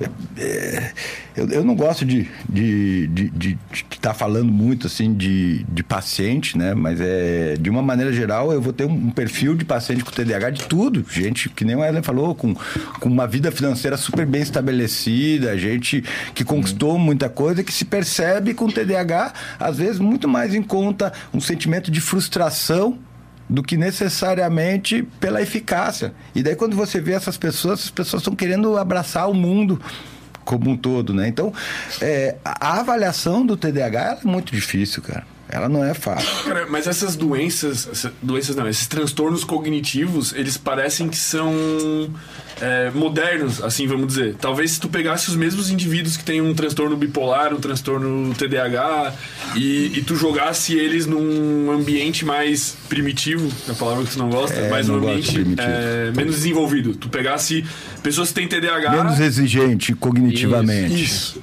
E tu jogasse eles, tipo, ó, pega tu que tem alguma parte do espectro bipolar, pega um TDAH, pega tal, tal, tal, e jogasse eles lá no tempo das cavernas. Talvez essas pessoas fossem normais. É que não ia ter disfunção, né, cara? Você não ia ter disfunção de A dis- comportamento. A- As disfunções cognitivas, as disfunções psiquiátricas, elas é, estão moduladas pelo período histórico que a gente está vivendo, pelas tecnologias que a gente tem, pelo sistema político. Podem surgir infinitas ainda pra É, frente. vão surgir. Vão surgir. Por exemplo, eu costumo dizer: você- não vê com uma facilidade é um sintoma conversivo hoje. Mas que é um sintoma o sintoma conversivo era o que antigamente o Freud chamava de histéricas. Né? Que eram pessoas que deixaram de enxergar mesmo tendo total condições ou, ou paralisaram um braço por questões psicogênicas. Certo? Você não vê mais isso. Mas isso num determinada cultura, num determinado ambiente, num determinado recorte histórico, parece que foi importante. Porque chamou a atenção de vários profissionais de saúde na época, né? Dentre eles o próprio Freud, né? Então, eu acho que existe uma modulação social das doenças mentais, né? Por outro lado, a gente também está muito mais atento e com muito mais recursos para lidar com elas. Pra categorizar também. Para categorizar tudo. Escrever e tal. Uma Cara, vez- e a gente tá nesse, no limite dessa exigência cognitiva? Tipo, tem como, Tem como piorar? saber, cara. Tem como saber. Tem como saber. Mas eu acho que não. Sei lá. Tem na como minha opinião, piorar. melhorar, piorar. É, que que é assim- relativo se tu vai piorar ou melhorar. Por exemplo, se você vê hoje, assim, isso é interessante falar pro público. Quando você vai ver é, a evolução das terapias e dos tratamentos em saúde mental, é, tinha uma, até principalmente a década de 80, ah, os diagnósticos eles eram separados em dois grandes grupos, que eram as psicoses e as neuroses. Na década de 80, acho que em 1980 mesmo veio o DSM-3, que é um manual diagnóstico estatístico dos transtornos mentais, onde tem lá caracterizado como diagnosticar um paciente com TDAH, como diagnosticar um paciente com depressão, como diagnosticar não sei o quê. Se você for ver, hoje a gente está no DSM-5 e está saindo uma versão atual, revisada do DSM-5. Do DSM-3 para o DSM-5 aumentaram consideravelmente, aumentou consideravelmente o número de diagnósticos. Então tem diagnóstico que não existia no DSM-3 que hoje tem no DSM-5. Por exemplo, Sim- Síndrome das pernas inquietas. transtorno por uso de jogos online. Não existia em 1980 porque não tinha jogos online, pô. Então não era um negócio que era prejudicial que a gente tinha como problema. Pornografia. Pornografia. Pornografia, cara, é uma epidemia. Na De- clínica, é uma, cara, é uma epidemia. De 10, 4 são problemas com pornografia. Isso, velho. caralho. Impressionante. É uma epidemia. Impressionante. Epidemia. É... Faz papo de tipo. Vício. cinco vezes por dia. Se masturbar até sair sangue. Caralho, velho. Uhum. E você vê, então, isso não existia antes. Por quê? Porque o ambiente não proporcionava esse tipo de estímulo. Agora, acendeu o acesso à pornografia, à indústria pornográfica. Na minha época, internet. você tinha uma Playboy debaixo da uma Playboy debaixo da cama que você usava a adolescência inteira. As, as páginas tudo coladas. Agora o moleque de 7, 8 anos entra na É, internet cara. e tem acesso à E os pornografia. bagulho, do ponto de vista de dopamina, agressivo. Agressivo. agressivo. Então pensa assim, você entende? Conforme a sociedade foi se desenvolvendo, Se desenvolvendo. os sintomas começaram a surgir em maior espectro e, portanto, os cientistas tiveram que começar a categorizar. Então, essa pessoa aqui tem problemas de uso de jogos.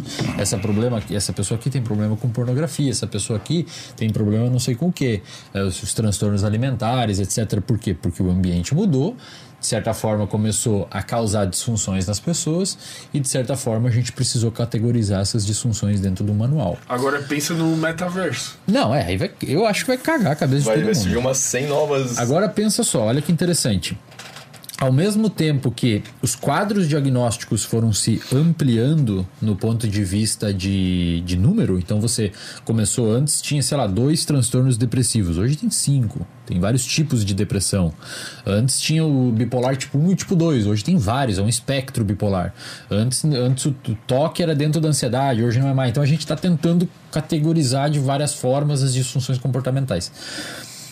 Junto com isso, os pesquisadores clínicos em psicologia começaram a desenvolver vários, vários tipos de processos de psicoterapia que tentavam se encaixar melhor em cada quadro diagnóstico. Então você tem alguns tipos de psicoterapia, como a TCC clássica, a terapia cognitivo comportamental clássica, que se enquadram muito bem para tratar pacientes com depressão, transtorno de ansiedade, etc.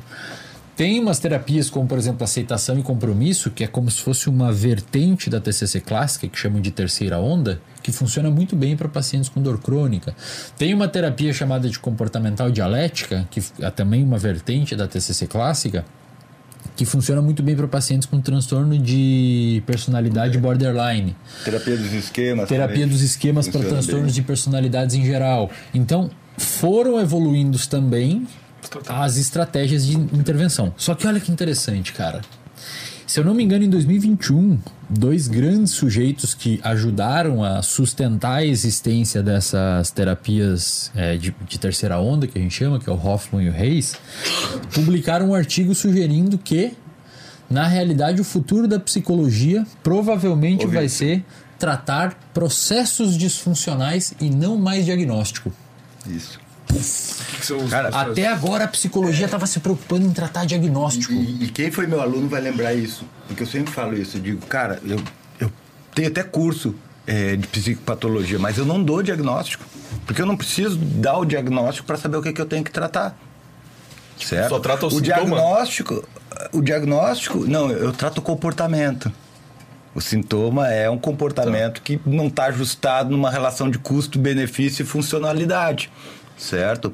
Mas o diagnóstico ele é importante para conversa é, entre diferentes áreas. pesquisa, pesquisadores. Pesquisa, diferentes áreas, classificar catalogar as grupos, coisas pra- precisa ter um, um catálogo, um, um- design mais ou menos geral do que que é, sei lá, um transtorno obsessivo compulsivo. Só Uhum. que quando você trabalha com o paciente diretamente, você vai ter 10 transtornos obsessivos compulsivos, cada um com uma característica diferente. E, Então, vari- e vários diagnósticos em cima um do outro. né, e, e do vários os diagnósticos sobrepostos, né? Daí você vai ter depressão, vai ter ansiedade, vai ter, vai ter uma, um- uma série de condições que se sobrepõem ali, né? Por isso que ho- hoje a estratégia é assim, por exemplo, o paciente vai lá com TDAH.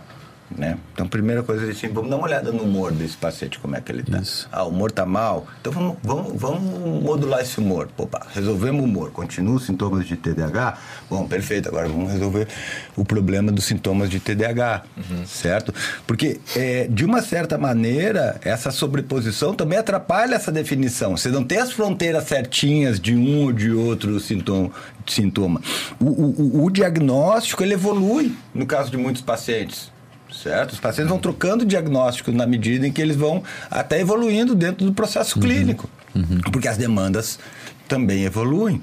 Pô, então, é, na real, eu queria saber por que é o futuro da psicologia isso não é o Pensa presente assim, já. pensa assim, ó. É, é, boa pergunta. Pensa assim, ó. Existe, existe sintomas que são sintomas transdiagnóstico. Então você vai ver que um paciente, por exemplo, vai ter reatividade emocional, é, é pouco controle emocional, tanto no paciente com TDAH, quanto no paciente com depressão, quanto no paciente com transtorno de ansiedade, quanto no paciente com toque, quanto em outro tipo de transtorno. Então existe uma série de sintomas que eles são transdiagnósticos, eles permeiam os diagnósticos do paciente. A gente a ideia dessa terapia baseada em processos, ela é tratar esse comportamento, esse sintoma, esse sintoma que é um comportamento disfuncional, independentemente do qual diagnóstico o paciente está Dentro de que baldinho ele tá. Dentro Vai de que funcionar de caixinha ele qualquer tá. maneira. Exatamente. Agora, qual que é, por que que é o futuro? Primeiro, porque embora a gente já utilize isso na clínica e, e acho que é mais ou menos, inclusive no artigo desses autores eles falam que é meio que voltar a fazer análise funcional. Eles dizem Isso, eles isso, escrevem análise análise, funcional. funcional, Ele fala, vamos voltar a fazer análise funcional. Que é o quê? Ver a função do seu comportamento. Que- que é Por isso- que, que você bebe álcool? O beber álcool tem uma função. Por que, Que- que você transgride regras? córtex. Por Que que, é que você isso? transgride regras passando a sinaleira? Tem, Tem uma, uma função. função. Seu comportamento Que tem é, uma isso, função. que, é isso, que é isso que eu falei, né? Do dizer assim, ah, por que, que a gente tá aqui? Ah, porque eu acho legal. Não, não é porque eu acho legal. Porque Tem uma views, função. Exato. Essa é a função. Seu Se não tivesse essa Tem uma função. função. Todo comportamento tem uma função. Você não se comporta sem ter função. Você não emite um comportamento sem que ele tenha uma função de realizar alguma coisa ou evitar um problema. Eu uso, eu uso um exemplo, um exemplo, sabe? Eu, eu adoro fazer piadas quando eu estou dando aula, né? E Eu, eu tenho um exemplo que eu digo assim, para explicar a funcionalidade do comportamento, eu digo, por exemplo, dizer eu te amo. Dizer eu te amo vai depender do contexto, tem uma função. Por exemplo, se é uma gatinha que você tá ali, ela tá, uh, você quer comer ela, você diz eu te amo. Né? Eu te amo. Conseguiu. A função dele é essa. Agora, se você tá, sei lá, é, casado, namorando por 10 anos, vai sair de casa daquele beijinho e dizer eu te amo, fugir. tem outra, tem outra função. Você quer fugir do rolê. O mesmo Tem comportamento outra com função, o mesmo comportamento. Então, o que que acontece? As pessoas olham muito para a forma do comportamento e esquecem de olhar para a função. Quando você começa a, os meus Exatamente, os meus cara. clientes, os meus clientes estão de Exatamente. saco cheio de ouvir uma coisa que eu falo, que eu falo para eles. Tá, mas o que que você ganha e o que que você perde com isso? Porque quando eu pergunto o que que você ganha e o que que você perde com isso, ele tem que ir para a função. Porque senão ele fica justificando, que nem você ficou justificando, dizendo, não, eu gosto aqui por causa do conhecimento, porque não sei o quê, não sei o quê. Eu, eu provocava, eu provocava meus alunos na psicologia, muitos deles vão se lembrar, espero que eles estejam assistindo. não, deixa eu trocar aqui o canal. É, mas eu provocava com eles por que, que vocês toquem, por que, que vocês vieram para aula? Daí eles diziam assim, ah, porque a gente quer conhecimento, quer ser um psicólogo É. Meu melhor, pai e mandou, não sei o provavelmente quê. o pai mandou. Daí eu, daí eu dizia assim, e vocês acham que se eu tirar, se eu tirar a, a chamada, a obrigatoriedade da presença, vocês acham que vocês vão vir pra aula? Não, vamos sim. Cara, eu fiz esse experimento. Primeira semana, diminuiu 50% dos alunos em sala de aula. Tua aula era um laboratório. Segunda, sempre foi, A sempre foi. Sempre, a sempre foi. psicologia é um laboratório. Segunda semana, tinha um quarto dos alunos em sala. Terceira semana, tinha três alunos que se revezavam Pra não, pra não, Pra não deixar o professor mal. sozinho, assim, pra, tipo, não deixar. Puta, o professor deve estar lá sozinho, eu vou lá. Isso. Não é conhecimento. Conhecimento é a justificativa que eu dou pra mim mesmo, porque é muito mais bonito eu dizer pra mim e pros outros que eu tô aqui porque o conhecimento, porque a gente bota valor em adquirir conhecimento. Mas gente tá cagando pra conhecimento. A gente quer poder.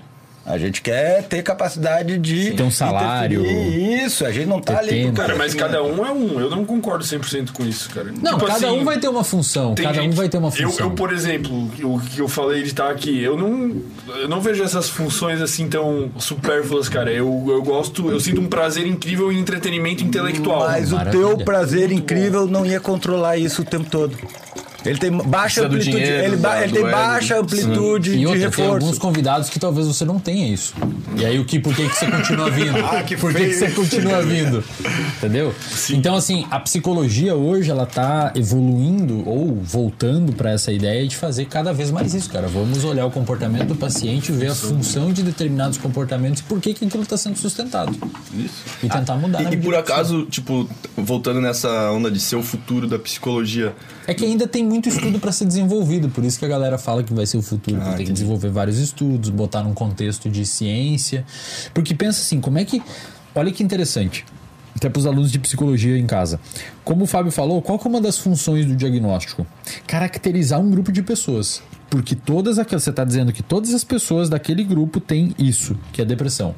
Então você tem um manual que tem 5, 6, 7 sintomas, que aquelas pessoas têm que ter aqueles sintomas por um determinado tempo para ser considerado com depressão. Eu publico um artigo dizendo que uma terapia específica funcionou para depressão.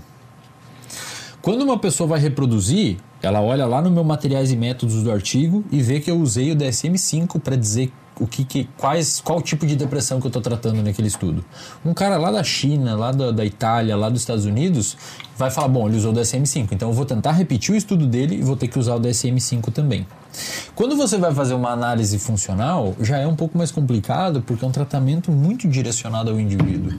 Então é difícil você caracterizar um grupo de pessoas que apresenta a mesma disfunção no- nos comportamentos específicos. Então cria-se um gargalo metodológico do ponto de vista de estudos em psicologia. Por isso que a ideia é que seja o futuro. Ainda está se desenvolvendo essas novas técnicas de estudo.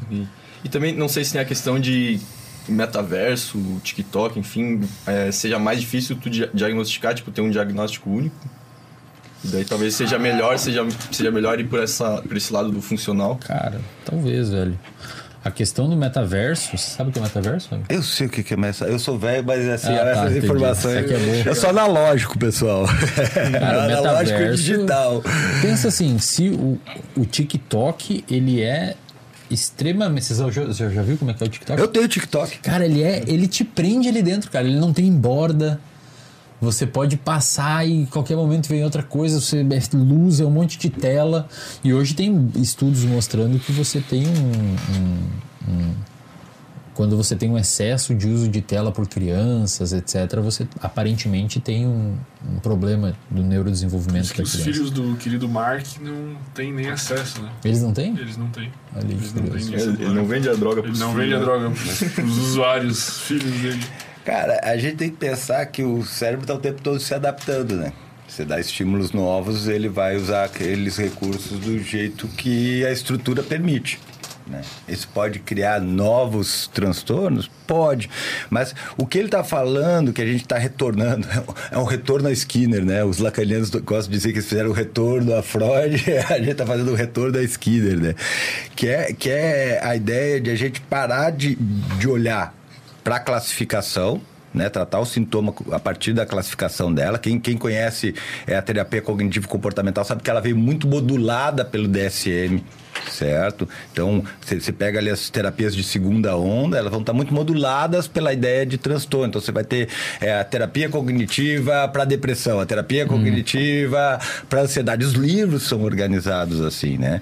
E a ideia é que você transcenda isso que você faça uma análise experimental do comportamento. Eu gosto de dizer uma análise experiencial do comportamento, porque a gente transforma o, o, o paciente no cientista. A gente é só o orientador, né? E aí você consegue efetivamente ver quais são os aspectos, porque tem uma série de aspectos funcionais que são internos, são privados, certo? Tem uma série de partes do contexto que não são totalmente claras para um observador externo. Né? E aí você consegue delimitar quais são todos os, digamos assim, os, as consequências que estão ali. Um comportamento nunca tem só uma consequência, ele tem várias consequências. Algumas vão ser reforçadoras e outras punitivas. Geralmente o cérebro ele vai dar valor para uma ou para outra, que é aquilo que eu falei para vocês. Pode ser que você pode ser que as pessoas que estavam lá na minha aula gostavam de assistir minha aula, mas o gostar de assistir minha aula não era, não era reforço suficiente para eles virem toda semana à aula. Às vezes, ah, ele não vai cobrar chamada, tô cansado, assim, trabalhei o dia inteiro. Aí ele conseguiu uma justificativa que autorizava ele para casa, ele ia para casa, ou para o bar, ou sei para onde. Certo? Então, é isso que a gente não entende. A gente, a gente, além de a gente não controlar o nosso comportamento, a gente produz as justificativas que vão liberar esse comportamento. Certo? Então, não adianta você dizer, não, eu gosto de conhecimento, eu também gosto. Podia estar em casa agora assistindo, sei lá, um documentário, um podcast bacana, com alguém falando alguma coisa, tipo Wesley. Podia estar vendo um podcast Wesley em casa. Eu gosto. TV. É, eu gosto, deitado na cama, comendo pipoca, sei lá. Ia ser mais reforçador certo? Então, o que a gente tem que contabilizar nessa questão é que quando você cria um, um grande sistema de classificação, você perde essas singularidades. Mas quando você trata o indivíduo, você trata as singularidades. Certo? E isso, e isso, é, isso é uma coisa que, que não é que a gente está retornando para isso, é que a gente viu que, além disso, não tem muita coisa. Isso, perfeito. A gente saiu explorar lá, deu uma olhada, mas pelo não, jeito tem volta. que voltar um pouquinho, porque. Volta, dá um passo para trás. Pô, e nessa, é, nessa ideia do TikTok ali, tu falou do que o cérebro, ele, ele meio que faz o... se adapta, assim, ao meio... Tipo, é como se o cérebro é, precisa ser... pode ser meio burro, e daí ele se adapta ao TikTok, tipo, o máximo que ele precisa ser, digamos. Por isso que as pessoas, digamos, vão ficar mais burras Cara, com o TikTok. é, é uma Assim. simplificação, mas eu gosto de dizer que o cérebro trabalha numa relação econômica. Uhum. Custo-benefício. O TikTok, ele tem um custo muito baixo e para o cérebro, benefício muito, muito bacana. Pegando essa coisa da dopamina, o TikTok, de certa forma, ele otimiza a liberação de dopamina. Pronto. Ô Fábio, e você, cara, porque se a gente for pensar a apresentação desses determinados estímulos para um organismo relativamente novo, ou seja, neuroplasticamente ainda com bastante cancha para modificar via neuroplasticidade os circuitos, é, é, existe uma, uma, uma na sua análise uma possibilidade de, de ocorrer um emburrecimento da pessoa? Porque pensa assim, ó. legal o isso custo, falar. O custo, o cérebro ele começa a ter como referência a obtenção daquele prazer rápido e, e econômico e depois para ler um artigo em inglês num Não tema que você não conhece, cara. Vai, ser, muito difícil, mais custoso, muito né? mais difícil, muito mais difícil. Acho que vai ter uma seletividade aí também, né? Com algumas pessoas, digamos assim, atingindo níveis de desempenho melhor do que outras. Mas tem uma coisa interessante nisso que você falou, sabe, cara? Porque é difícil de avaliar realmente essas consequências futuras. Mas tem um- um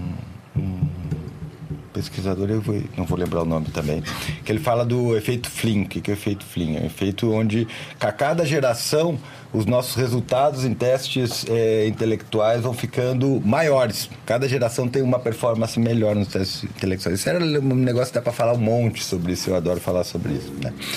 Mas eh, existe um, um autor que ele diz que agora, a- a- a- essa geração que vai vir agora vai ser a primeira geração que vai ter desempenho pior do que seus pais. Cara, meu pai me mandou um vídeo falando sobre isso. Isso. É? E aí, e aí, cara, mas aí, mas aí eu tenho. Eu, eu, eu, eu, eu tenho meus dados, né? Porque eu faço muita avaliação agora na. Na epidemia, cara, choveu a avaliação, principalmente de crianças, porque as O crianças. pessoal tá- entender é avaliação neuropsicológica. Neuropsicológica, isso, obrigado. Porque as, eh, as crianças em casa, os pais vendo as crianças assistindo aula e aí começou a pipocar um monte de preocupação. E uma das coisas que me chama a atenção, até conversei com uma colega e ela disse que também percebe um pouquinho disso, é que a gente não está tendo necessariamente uma piora no desempenho da no desempenho dos testes, cognitivo nos testes, né? É, é porque é um desempenho muito específico, desempenho psicométrico, né? Em testes de, de inteligência que a gente chamava. O, que o que eu estou vendo na minha clínica é o seguinte: as habilidades verbais estão subindo. Ou seja, as crianças estão falando melhor mais Estão falando melhor, estão. Os desempenhos de execução não verbais estão piorando. Que, que é um desempenho de execução Por exemplo, verbal? é, você tem um- um- uma imagem, é, uma imagem abstrata geográfica e conseguir copiar ela com uma estratégia adequada. E Fazer o mesmo, a mesma imagem. mesma Se imagem. olhasse a mesa e de copiar ela numa É, folha. tem um teste que a gente chama de. Você tem, pega uma folha de papel para mim, por, por gentileza. Alguém consegue uma folha de papel e uma caneta? Eu vou falar do teste de figura de rei, que é o teste que envolve. Que, que envolve inteligência não verbal e envolve memória visoespacial também. Que ele é um teste onde você tem que copiar uma figura eh, complexa, composta por vários, vários tipos de, de formas geométricas. Essa figura, para você lembrar dela, você precisa ter uma estratégia de construção. Isso é muito legal, cara. Quanto mais evoluída for a estratégia de evolução, mais fácil você consegue memorizar ela, certo? As crianças estão tendo desempenho cada vez pior nesse tipo de tarefa. A gente tem uma outra tarefa que faz parte de um subteste que a gente chama de VISC, né, que é das escalas Wechsler de inteligência, né? E geralmente eu tenho visto uma piora da uma piora da, da performance nesse teste. Cuidado com a nossa mesinha, não. Ah, mesinha nova, cara. Cara, isso aqui é muito legal, velho. É muito legal isso. Ou seja, estão ficando com preguiça de elaborar estratégias. Mas, Mas tão- eu diria que eles não estão sendo exigidos É, para elaborar meio- estratégias. O meio que, que elas estão vivendo não tá exigindo muito, daí não desenvolve, sei lá. a gente tava falando sobre um. Como é que é o efeito? Efeito de Flynn? Efeito Flynn, se eu não me engano. É isso. que até pouco tempo as gerações futuras sempre superaram as passadas em questão de, intelig- de testes de inteligência. E aparentemente agora vai ser a primeira vez que vai ficar pior. Caralho. Ó, esse daqui é o, é o teste da figura de rei. Você consegue se lembrar de todo o teste pra câmera lá pra eles se verem. você tem uma estratégia para montar ele. Agora você tem que pegar estratégia uma folha e copiar igual. Como é que Aí, você ia eu fazer vou isso? copiar, eu vou te mostrar esse desenho. Tem que você vai um- copiar. E daí eu vou tirar esse desenho daqui, você vai copiar Você de tem que novo. fazer. E depois de tantos minutos eu vou te fazer para copiar Como de é que você novo. faria, cara? Você tem alguma estratégia na sua Eu vi cabeça? ele desenhando, né? Daí eu já me deu um Ah, plano. Isso, isso. É. Aprendizado social. Exato. Isso é muito legal. Começou pelas figuras maiores, assim, as macro. Pelo, fui colocando as figuras. Mas tem gente que vai fazer assim, ó, vai querer vir fazendo contorno, Isso. certo? E aí você consegue ver a maturidade das estratégias de desempenho delas a partir disso. Né? Esse tipo de habilidade eu tenho visto, e óbvio, é, é- é um dado empírico, a gente não pode levar isso em consideração, a gente precisa de estudos e mais estudos para isso. Mas eu tenho visto com mais frequência essas habilidades menos desenvolvidas. Agora a pergunta, será que elas vão estar menos desenvolvidas ou será que o período de desenvolvimento dela está se alargando? Isso é uma coisa que eu me pergunto. Certo? Então a gente vai ter que demorar algum tempo para poder responder. É, os isso estudos não são tão conclusivos ainda pra dizer que realmente estão ficando mais burros. É É, muito cedo ainda. Mas né? o que, que você ganha e o que, que você perde com isso? fazendo isso, Não, tipo, qual é. a função disso. Qual é a função disso? Tipo, por que, que esse, esse comportamento não tá sendo exigido, assim? Não tá meio que sendo. Porque esse comportamento ele envolve basicamente a conexão entre as áreas de planejamento, as áreas motoras, as áreas sensoriais. Certo? É uma coisa que a gente faz com muito menos frequência. Às vezes o EAD não exige isso, às vezes a criança não joga mais futebol, não corre na rua, fica mais no computador, no TikTok, etc. E ele usa menos É, esses- essas faculdades cognitivas. Quando você vai alfabetizar, você não talvez você não lembre disso. Eu lembro. Você tinha linhas pontilhadas assim com círculos, quadradinhos. Lembra disso que você ficava duas horas, isso, caderninho de caligrafia, tudo isso. Cara, imagina, tudo isso. Você tinha que ficar o tempo ali. Tudo isso criava estratégias para você fazer aquilo, para você conectar essas áreas e produzir esse comportamento. Né? Então, se não tem exigência, óbvio, a gente vai ter menos desenvolvimento nessas áreas. pro- Agora, não sei se foi essa a tua pergunta, assim, para que, que serve isso? Cara, pra, no nosso dia a dia serve para várias coisas, né? Serve desde, desde para você fazer um desenho, efetivamente, né? Ter uma dimensão de espaço, como que você vai colocar, arrumar as coisas na tua casa, é, consertar alguma peça, montar alguma coisa, montar um móvel. É, Tem, tem, tem, os móveis agora vem tudo desmontados, né? Você tem que ir lá montar. Quem, tem- quem monta móvel sabe o problema. Montar quebra-cabeça Pô, né, cara? mágico. É, é, cubo mágico. Então, tudo isso são habilidades que você desenvolve. Para que, que você monta o cubo mágico? Qual é o objetivo de montar o cubo mágico? Distração. Distração, mas você tem um ganho cognitivo com isso. Certo? O cubo mágico, depois que você entende a lógica dele, daí você monta. Esse cara que monta o fechado, já Eu viu? faço em três minutos. É, Você então, tá vendo? é isso. Da hora. Aí você imagina agora num contexto onde a gente tá cada vez migrando mais para TikTok, mídias de, de, de, de recompensa rápida e pouco esforço envolvido. Eventualmente você começa a atrofiar esses tipos de regiões envolvidas com fazer uma, uma, uma tarefa que demore um tempo para você obter aquele, aquela recompensa daquela tarefa ou reforço. É tipo um cara da pré-história fazendo fogo. Seis horas girando um palitinho, com fome e cansado pra caralho. É legal, é, faz assim. legal, é, legal, é legal você falar isso, porque eu sempre falo isso. Eu digo assim, velho, o transtorno de atenção a gente, a gente tem porque a gente nunca teve que acender fogo sem fósforo. É, cara. Cara, imagina, imagina no Sim, ambiente obrigado a ser úmido, focado, né? Imagina no ambiente amazônico, úmido, totalmente úmido, toda a madeira molhada, você tem que fazer fogo. Quantas horas de planejamento, de busca, de madeira, de, de organização para você conseguir fazer fogo? Se tu for TDAH, tu já morre ali, já não passa Ah, já não tava mais. É, cara, é muito louco assim, mas é, é, eu não sei exatamente como que vai ser a acessibilidade ao metaverso, a- não sei quais os novos aplicativos que vão começando a surgir. O Instagram hoje, por exemplo, ele já valoriza mais quando você aparece e está se tornando cada vez mais uma mídia de vídeo, né? Então, se você posta hoje post normal, não alcança quase nada, cara. Eles estão derrubando todos os alcances, está virando cada vez mais uma mídia de Mas vídeo. eles estão derrubando ou a audiência está derrubando? É o algoritmo não alcança é o- mesmo, é o né, cara? O algoritmo. algoritmo não alcança. É, tipo, o seu, seu Reels alcançou meio milhão, um milhão de pessoas. Cara, um post seu nunca vai alcançar esse número de Um post escrito. Mas, mas isso, tipo assim, não, não, eu não sei até que ponto é culpa do algoritmo, porque o algoritmo ele, ele tá tentando se otimizar pra dar pras pessoas mais do que o que elas querem. É, e, O Fermento tem um problema com a culpa, né? é, então, você tem que trabalhar isso que daí, trabalhar cara. essa Você tem que questão com a trabalhar essa culpa, questão né? da terapia. Tudo você quer botar culpa em alguém, dar culpa em alguém. Não, mas é que, tipo assim, o algoritmo, ele. Não, ele eu entendi o que você quer dizer. Ó, quando eu faço às vezes uns experimentos no Instagram, o pessoal nem sabe, mas eu faço. Esses dias eu postei o mesmo post com o mesmo conteúdo com duas imagens diferentes. Numa imagem eu coloquei um pouco mais de informação, que demandaria um tempo a maior para a pessoa ler, e na outra imagem eu botei poucas palavras, mas a legenda era a mesma. Cara, foi totalmente diferente o comportamento, a resposta das pessoas frente àqueles dois estímulos. O estímulo que estava mais carregado e que demandava um pouco mais de esforço, ninguém, ninguém curtiu, cara. Ninguém curtiu. O outro post que era. O conteúdo era igual, mas tinha uma capa muito mais fácil de ler e muito mais fácil de. de- muito impactante. Teve muito mais curtido. Tipo, quadro, As pessoas pro querem quinto. essa coisa rápida. Pô, mas falando do Por isso que blog não existe mais, blog Os morreu. caras querem. Mas é você que sabe disso. Você não vai nem dar a volta do retorno. É, cara, você faz isso na vida real. E é o tempo todo. É assim que funciona. Por isso que você passa o sinal vermelho.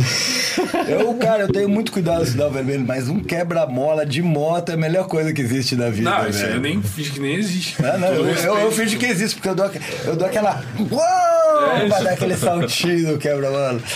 E é uma delícia, É por uma sinal. delícia. É, Você cara. pode se arrebentar, morrer, matar alguém, mas é uma delícia. Um outro exemplo que é comum também, cara, as pessoas não leem mais, velho. Sim. Cara, os caras respondendo teu story, falando, ô, fa- tem como fazer textos mais curtos? Aí tu bota uma Dá pra foto do escrever menos? Cara, escrever ninguém menos. lê, velho, livros. A galera não, não lê mais, não tem mais essa. é, São poucas pessoas que cultivam esse hábito, que é um hábito excelente do ponto de vista neuro, neurocientífico. Cara, eu vou te falar um negócio. Eu falava isso há muito tempo atrás, assim, mas um dos melhores jeitos de se combater o TDAH ou melhorar os dispositivos de atenção é ler para as crianças na infância, desde que elas nascem. É, tem, tem vídeos, tem vídeos onde tá, tá a criança lá com o TDAH hum, pro lado, você começa a tu contar a história, ela, uh, você começa a ler bem. Ou então ela tá assim, ó, mexendo nas coisas, mas ouvindo a história, tá ligado? E é importante isso, pô, essa coisa da narrativa da história a gente perdeu um pouquinho. Mas é, é- é- é- ela tem um- alguns elementos que são essenciais para o desenvolvimento da linguagem, para o desenvolvimento da atenção, da atenção social, né? De- de- atenção social é um negócio, por exemplo, que eh, a gente não se dá conta, mas todos nós prestando atenção no mesmo, no mesmo estímulo, né? Isso é importantíssimo para o comportamento social, né? É, desenvolvimento de estratégias cognitivas, aprendizado de regras, né? Tudo isso está ali na contação de história. Contar a história, ler história para a criança, ler livro para a criança, gera uma relação afetiva com os livros. É, com a minha filha mais, mais velha, eu lia muito para ela na infância. Chegou na adolescência, ela tinha uma pilha de livros que era maior que ela, que ela tinha lido. Olha aí, cara. Ambiente. Tem uma. Se você imaginar, por exemplo, na nossa história evolutiva, o que que os, o que que os Já animais com a Isis humanos... eu não fiz isso. Pergunta se ela gosta de ler. Pô, eu também, cara. Eu, Minha filha não chega nem no meu tamanho, olha que eu sou do eu não leio nada e meus pais também não. É, cara, ó, ó, o que, que as pessoas faziam na história evolutiva? É, caçavam provavelmente durante o dia, conseguiam algum tipo de alimento, e à noite, muito provavelmente, iam pra caverna e muito provavelmente com algum tipo de linguagem rudimentar ficavam contando histórias. Isso a gente chama de storytelling. Um professor, cara, quando vai- Verdadeiro storytelling. um professor, quando vai contar uma história, ensinar um conteúdo contando uma história, isso tem estudos mostrando, científicos. A retenção do conteúdo dos alunos aumenta quando você conta uma historinha. O Paulo Freire, acho que falava muito isso, de você contextualizar o ensino ao, ao lugar do, do sujeito. Mas, cara, isso que a gente tá fazendo aqui é uma contação de história. É. As pessoas param para ouvir isso. Ninguém se, ninguém se dá conta da importância do rádio. Cara, o rádio é uma mídia que sobreviveu a todas as outras. Certo? Porque o rádio, o rádio permite com que a gente se conecte pela linguagem com, com uma série de informações, mesmo que a gente não esteja sem fazer nada. As pessoas dizem, ah, eu ouço, ouvi o teu, o teu podcast enquanto eu estava trabalhando ou correndo. As pessoas vão correr ouvindo teus podcasts. Cara, isso eu acho fantástico. Cara, né? eu, eu meto o RD e vou fazer faxina na casa. Eu não consigo ficar, tipo, só ouvindo. Só vendo, tá ligado? Eu Cara, eu não, misturo as eu não, coisas. não sei porque eu me surpreendo mais, velho. Se você ouvindo o RD ou fazendo faxina. Que isso, cara? Eu falo, eu, obrigado comigo aqui hoje, cara. Eu faço os dois juntos, cara. Eu, melhor coisa. Eu não consigo fazer só um, cara. Tipo, é a minha estratégia. Por isso que eu tenho dificuldade até pra ler, né, cara? Tipo, eu vou ler, eu boto música clássica. consegue pra ler? É difícil, velho. Eu Eu tenho lá, a capacidade. eu Mas fui lá em Bra- eu fui lá em Brasília no é podcast do, do- Acho que ele veio aqui, inclusive, né? O Yuri. O Yuri veio TDAH. aqui, aham. Ele falou que. Ele tem TDAH, né? Ele falou que a estratégia dele pra ler é começar nos capítulos que ele mais chama a atenção dele no livro. Não, mas aqueles caras lá, eles são aloprados no TDAH, velho. Os dois aqui. A gente tá querendo fazer um episódio com ele e com o, com o Simon. Simon. Cara, nós vamos dar uma foice pra cada um e deixar eles se matar, velho. É difícil, cara. Eles, eles são. É, Muito é, o H é muito forte, tá ligado? o H do TDAH deles é muito forte, cara. E. Aí, pra eles, eu imagino que eu consigo, se eu misturar alguma coisa, eu já consigo. Tipo, se eu misturo, eu vou ouvindo música sem letra, porque senão eu presto atenção na letra. Ah, tipo, uma música clássica, e daí eu consigo ler. E tem que ser uma das primeiras coisas no dia. Se chega no final do dia, eu acho que entra no. Muitas decisões eu, já eu- tomadas. Eu não consigo ler com música, cara. Não consigo. Se for uma música que eu gosto, então acabou a leitura. Mas mesmo uma música tipo sem assim. letra, tipo uma música instrumental. Música sem Blues. letra, um bluesinho. Eu nunca tenho, vou te fazer um música teste, jazz. depois, depois Conhece eu falo. lo-fi? Um jazz, lo-fi. Conheço, Lo-fi é conheço, conheço. Eu consigo É, ler mas, com, é, com- mas eu posso botar, se eu estiver prestando atenção, eu não vou ouvir a música. É. Se eu me perguntar que música Como tá... se eu tivesse. Isso, não, não O cara faz um pouquinho de cada, um pouquinho de cada. É. Eu só consigo assim. Não consigo. Mas Não vou, mas- saber, mas- não vou saber que música tá tocando. É, quando eu vou correr, por exemplo, e coloco música, muitas vezes eu não sei que música que eu escutei na corrida. Eu só preciso daquele ruído de fundo ali. Por uma... Às vezes minha atenção vai pra música, às vezes não sai da música. Pô, e o música pra mim é tipo um, sei lá, Um cheat. uma- um cheat, cara. Eu vou pra academia, Você eu precisa- só uso música nos dias que eu não tô animado pra treinar. Aí eu boto um rockzão, cara, chega com vontade de Mas olha a só, academia. eu velho. fui nadador muito tempo, né?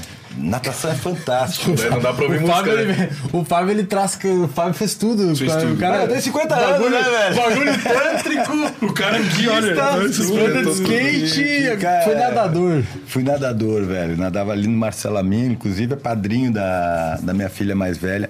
E a natação é fantástico. Eu tratei meu TDAH na natação, contando azulejo. Nossa. Né? Porque você fica Michael Phelps também fez isso. Isso, você fica ali uma hora, uma hora e pouco ali, bum, bum, bum, e teu foco é chegar, só não chegar do outro lado. E é um ambiente extremamente monótono. Extremamente monótono, porque você não faz nada. E daí o que, que você pode fazer? E daí que é o legal do recurso da natação. Você vai fazendo, você vai treinando a técnica, técnica de deslize, remada, vai ter respiração, respirar para os dois lados. E aí você tem que se concentrar muito no teu corpo e no que você está fazendo. Esse treino é mais importante do que a natação. Esse treino de lidar com esse, de lidar com essa monotonia de nadar é mais importante. E até, tipo, tu ouvindo assim, parece que tu entra num. sei É, você lá, não ouve nada. É. Mindfulness também, né? Mindfulness, quando você Parece que tu entra faz... numa outra dimensão. Quando assim. você faz mindfulness, que é uma meditação guiada de você prestar atenção no seu, seu corpo quando uma pessoa está guiando, ajuda muito o seu sistema atencional, porque de certa forma você treina suas vias atencionais.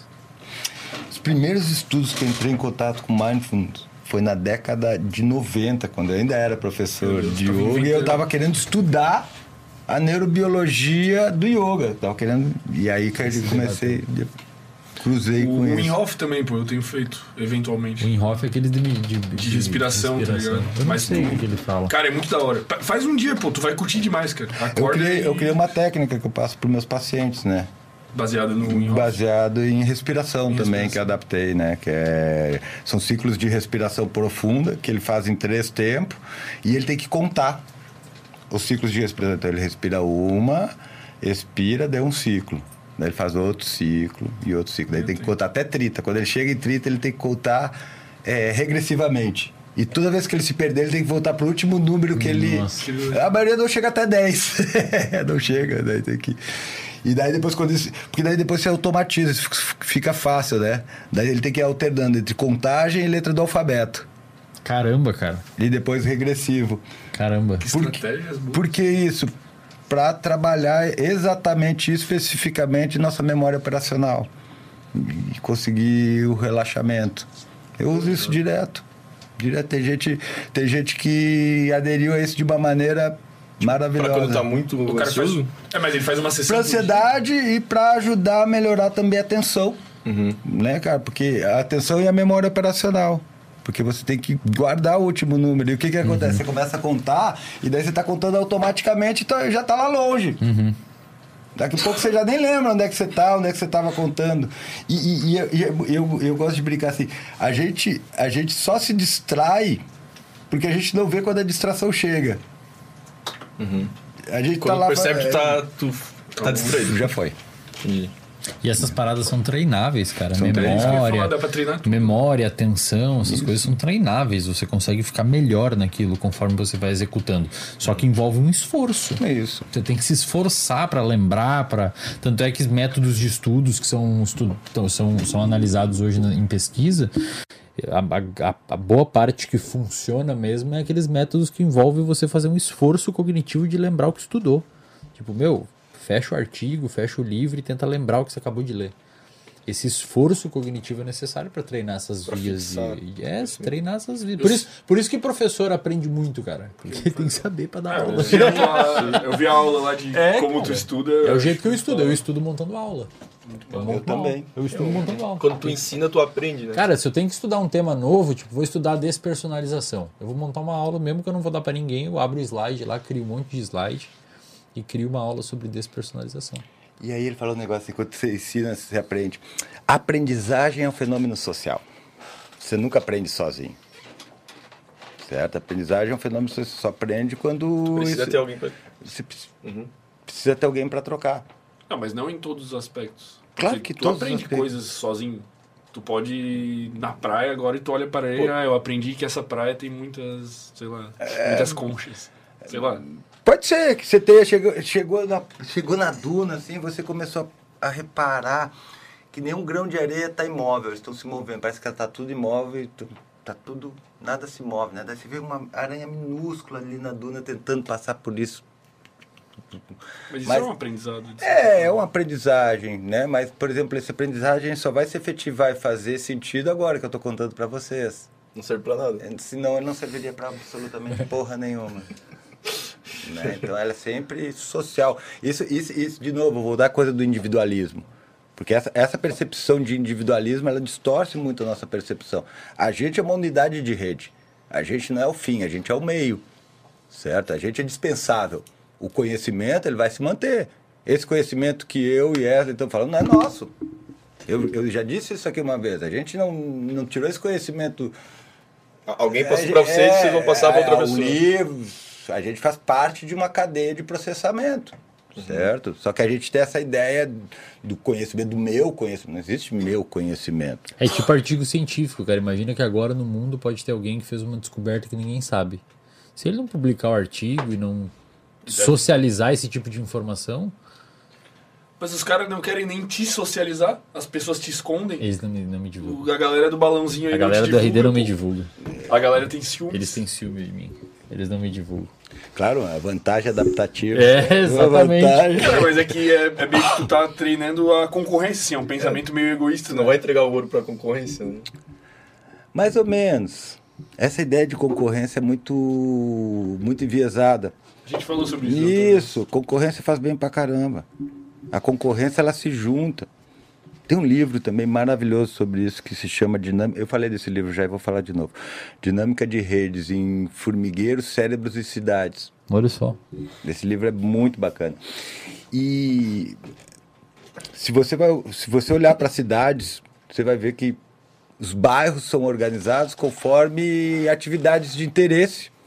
Então, é aquilo que eu falei, na, se for se for para São Paulo e quiser comprar eletrônico, você vai para Santa Ifigênia. Se quiser roupa, é na 13 de maio, está todo mundo ali.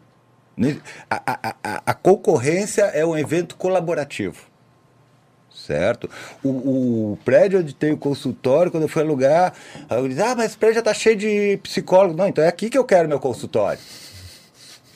Isso, porque todo mundo que vai procurar psicólogo vai procurar psicólogo aonde? No prédio vizinho? Não, naquele prédio. Mas no caso ali é tipo. Então- a pessoa se sente entregando um ouro, assim, que, sei lá. É, mas isso é relativo, cara, porque por outro lado, a ideia de concorrência está na ideia dessa de ter uma primazia ou é, uma vantagem sobre os outros. E isso é bom também de em certos aspectos, porque isso cria um impulso para todas as unidades, de certa forma, é, eu não gosto da palavra evoluir, mas aumentar seu desempenho em termos da tarefa que é especificada. E isso vai aumentando o desempenho de, de todo, de toda a sociedade.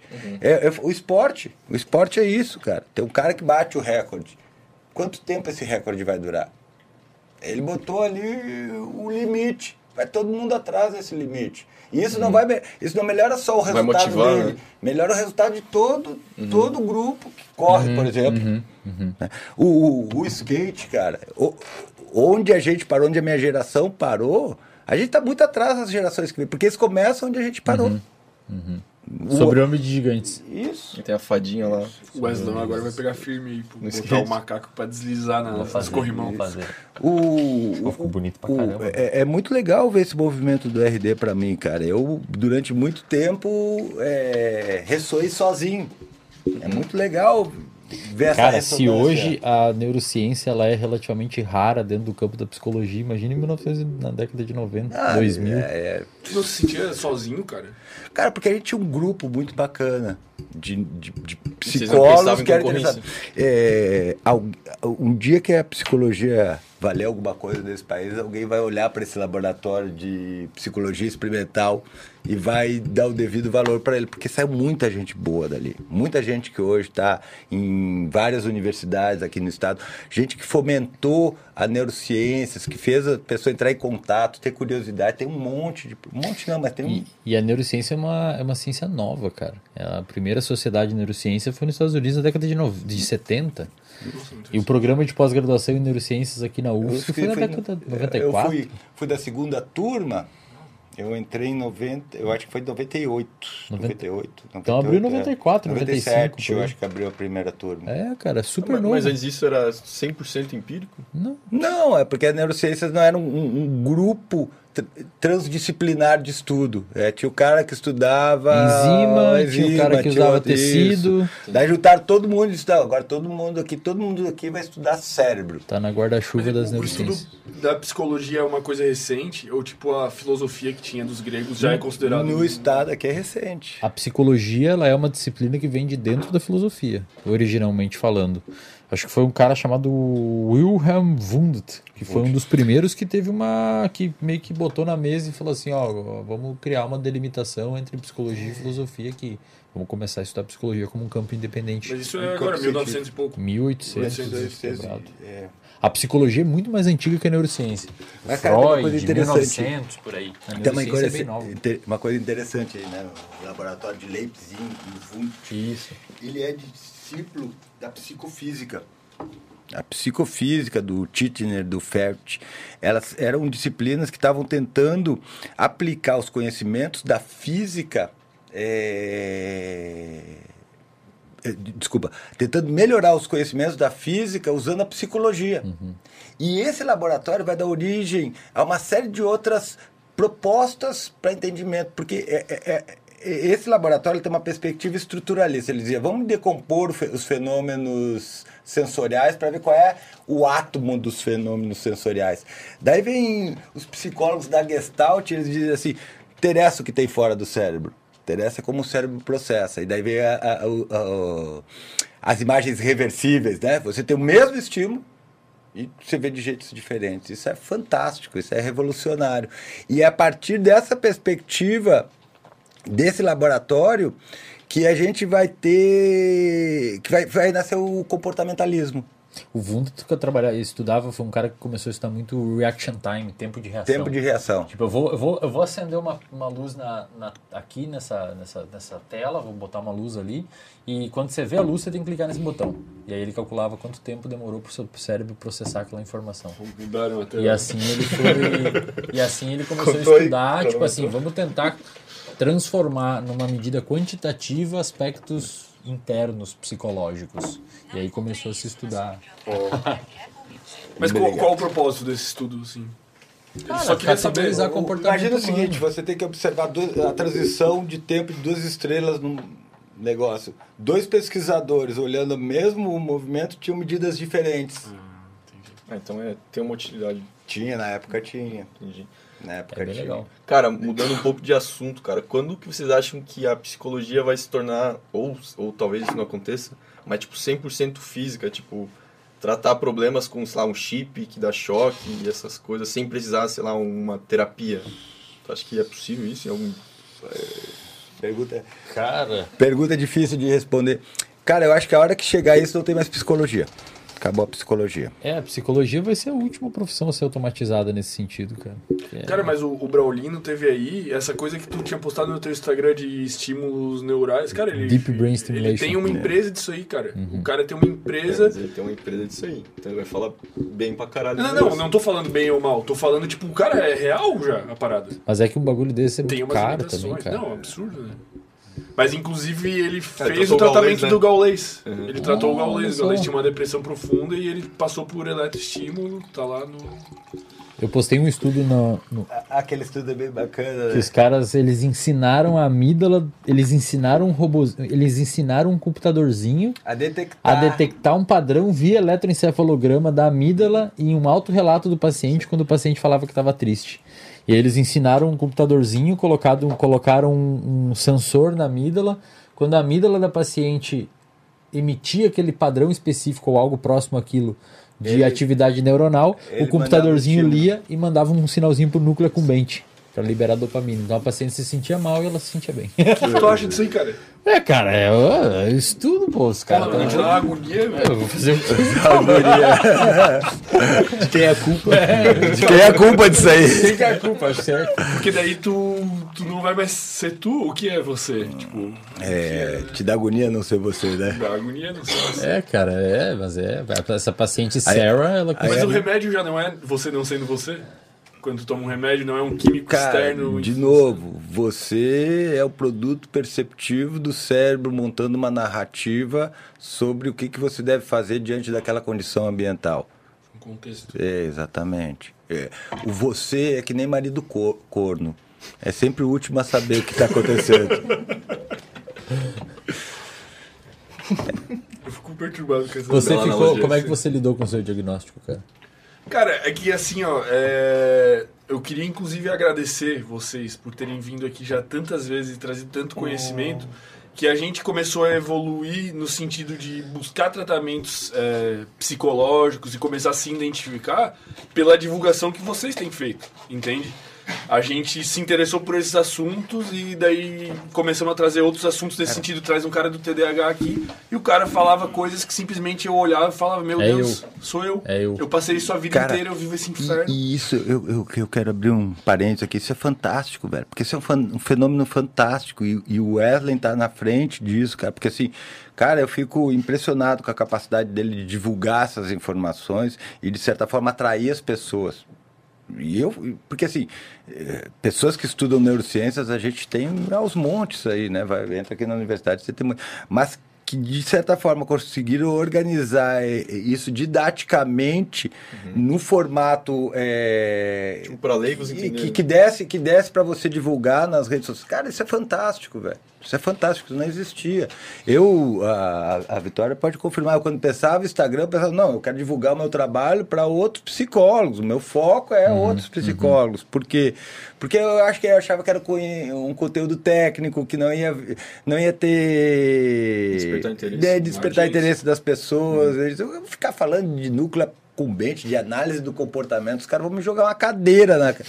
Né? E a galera curte, cara. É, não, eu vou dizer, eu vou dizer para as pessoas que não têm essência, os caras vão trocar de canal. Se e a vão, mente não é, existe. Pô, mas vou te falar, ó. Quando eu falava, eu não sei se o pessoal tá percebendo, eu, eu, vou, eu vou trocando as minhas grandes pautas, né? Então eu falei muito um tempo sobre sono, depois falei muito sobre dopamina, agora eu tô falando muito sobre ambiente. E assim eu vou alterando, né?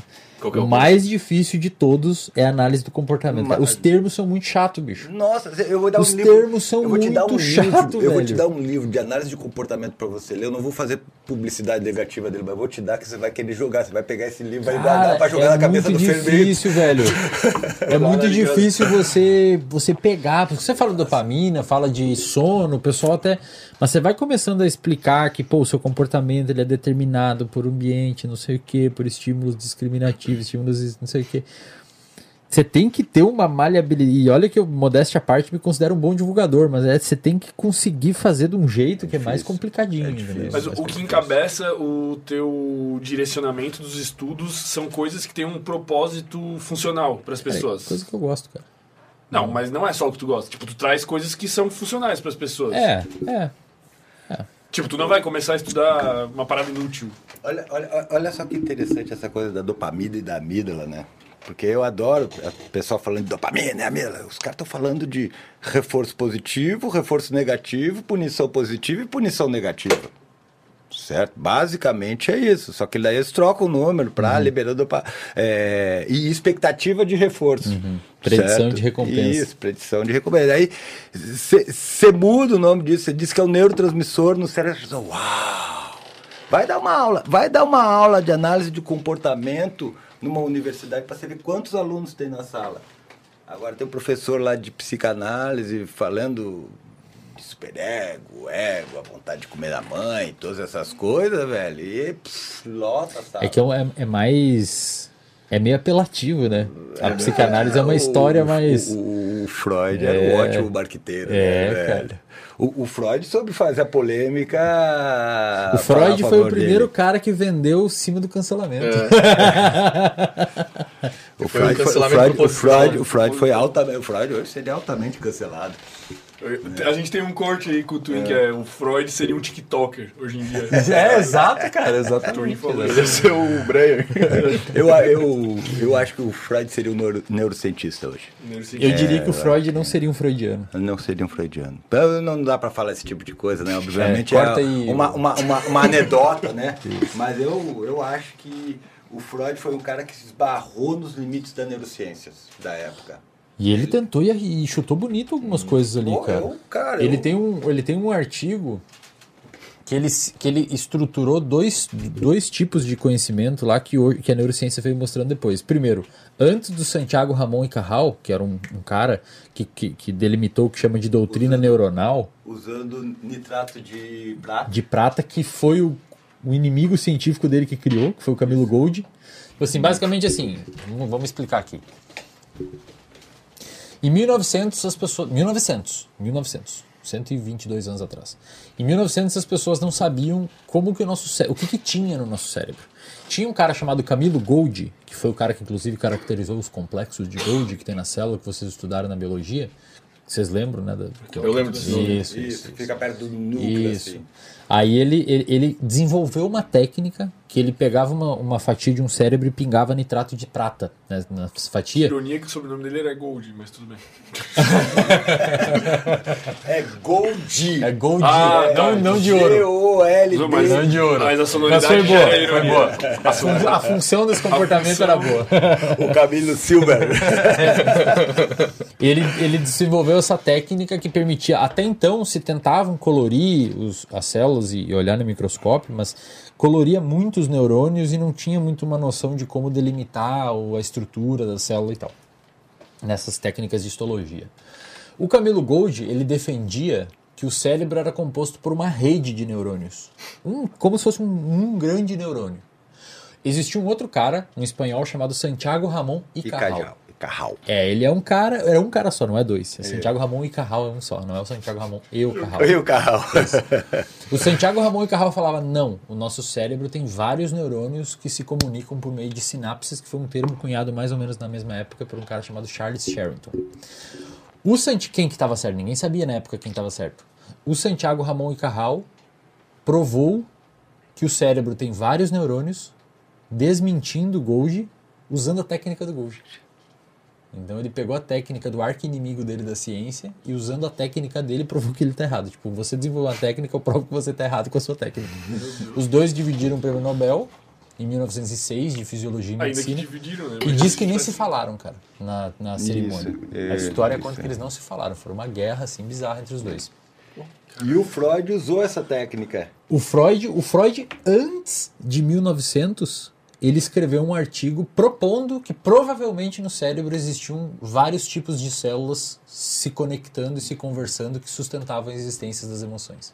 Antes do- dos caras O- provar isso, velho. Então ele acompanhava, ele era um neurologista, né, cara? O Freud, neurologista, co- contribuiu muito. O problema é que, como tinha- psicanalista, ele explodiu a carreira dele. de Ele, ele, ele, Explodiu a ele, ele é um termo sugeriu ruim. num Freud. artigo também, cara. Carreira, carreira é um termo ruim pra usar sugestivo. com Freud. ele, ele, ele, surgiu, ele sugeriu também num artigo que existia um. Ele falou assim: muito provavelmente as emoções, ou os comportamentos, ou, ou a, a, a, a manifestação de algum traço deve se fortalecer em algum lugar do cérebro por meio de alguma coisa parecida com repetição. Em 1970 e alguma coisa, os caras caracterizaram um processo chamado de long term potentiation, ou potenciação de longa, longa duração, duração. que foi exatamente o que o Freud propôs. No corno de Amon. Sem, cara, sem tirar nem pôr. Mas ele errou muito também? Ele escreveu coisas que na época alguém ia escrever se não fosse ele. Perfeito. Sobre sexualidade. Alguém ia escrever Tem, se não tem, fosse tem, ele. tem. Ele estava Cara, demandando. Tem, um- tem um cara. Você não respondeu a o- pergunta. Tem um, tem um cara. Um cara que dá. Já fiz demais aqui. Tem um, é, tem um cara aqui da, da Universidade Federal. Ele foi professor e acho que foi diretor de departamento da, da Faculdade de Letras em Alemão, da USP, que é o Pedro. Pedro Tavares Branco, um cara que eu gosto muito, amigo meu, psicanalista de mão cheia. E ele tem um, um livro onde ele analisa um escritor é, contemporâneo de Freud. é, de novo, esqueci o nome, daqui a pouco eu vou lembrar o nome. E ele mostra que, que a mesma ideia de interpretações de sonho que estavam presentes na- na- no- nos textos de, de Freud também estavam presentes no texto desse autor, Schnitzler, certo? E é muito legal, porque aí a gente pega o, o que o pessoal chama de Zeitgeisting, né? Que, é, que, é, que nada mais é do que as conexões sociais, como que nós somos, de certa forma, atravessados pelas crenças né? Que são comuns a todos À nós, época, né? né? A época, né?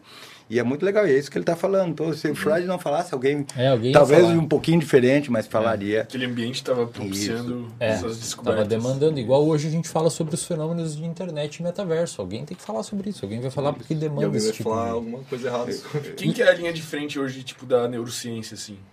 Quem que é o Freud Ah, atual, cara, assim? depende- Ou não tem um... Aquela Isso- mulher que isso, falaram isso, antes isso, do- isso é muito legal. Isso é muito legal na TCC e na neurociências, porque você não tem um autor. É, é um conjunto, Expoente, é. Você tem um conjunto de pessoas que vai adaptando esses comportamentos às necessidades. Então o cara vai lá e pega um monte de conhecimento e diz, não, vou usar isso daqui para tratar transtorno de personalidade. Aí junta isso e cria um tratamento. Então você não tem um, um expoente, não tem um cara que você diga, não, esse cara é. Pô, era o mais antes. pô. O cara é tipo o astro da... Cara, e pensa assim, ó, pensa assim, ó, o, o- depois que o Santiago Ramon e Carral caracterizaram a doutrina neuronal, mostrando que mostrando e o Camilo Gold também ó, contribuiu, né? É, mostrando que o cérebro é composto por vários neurônios, isso em 1900.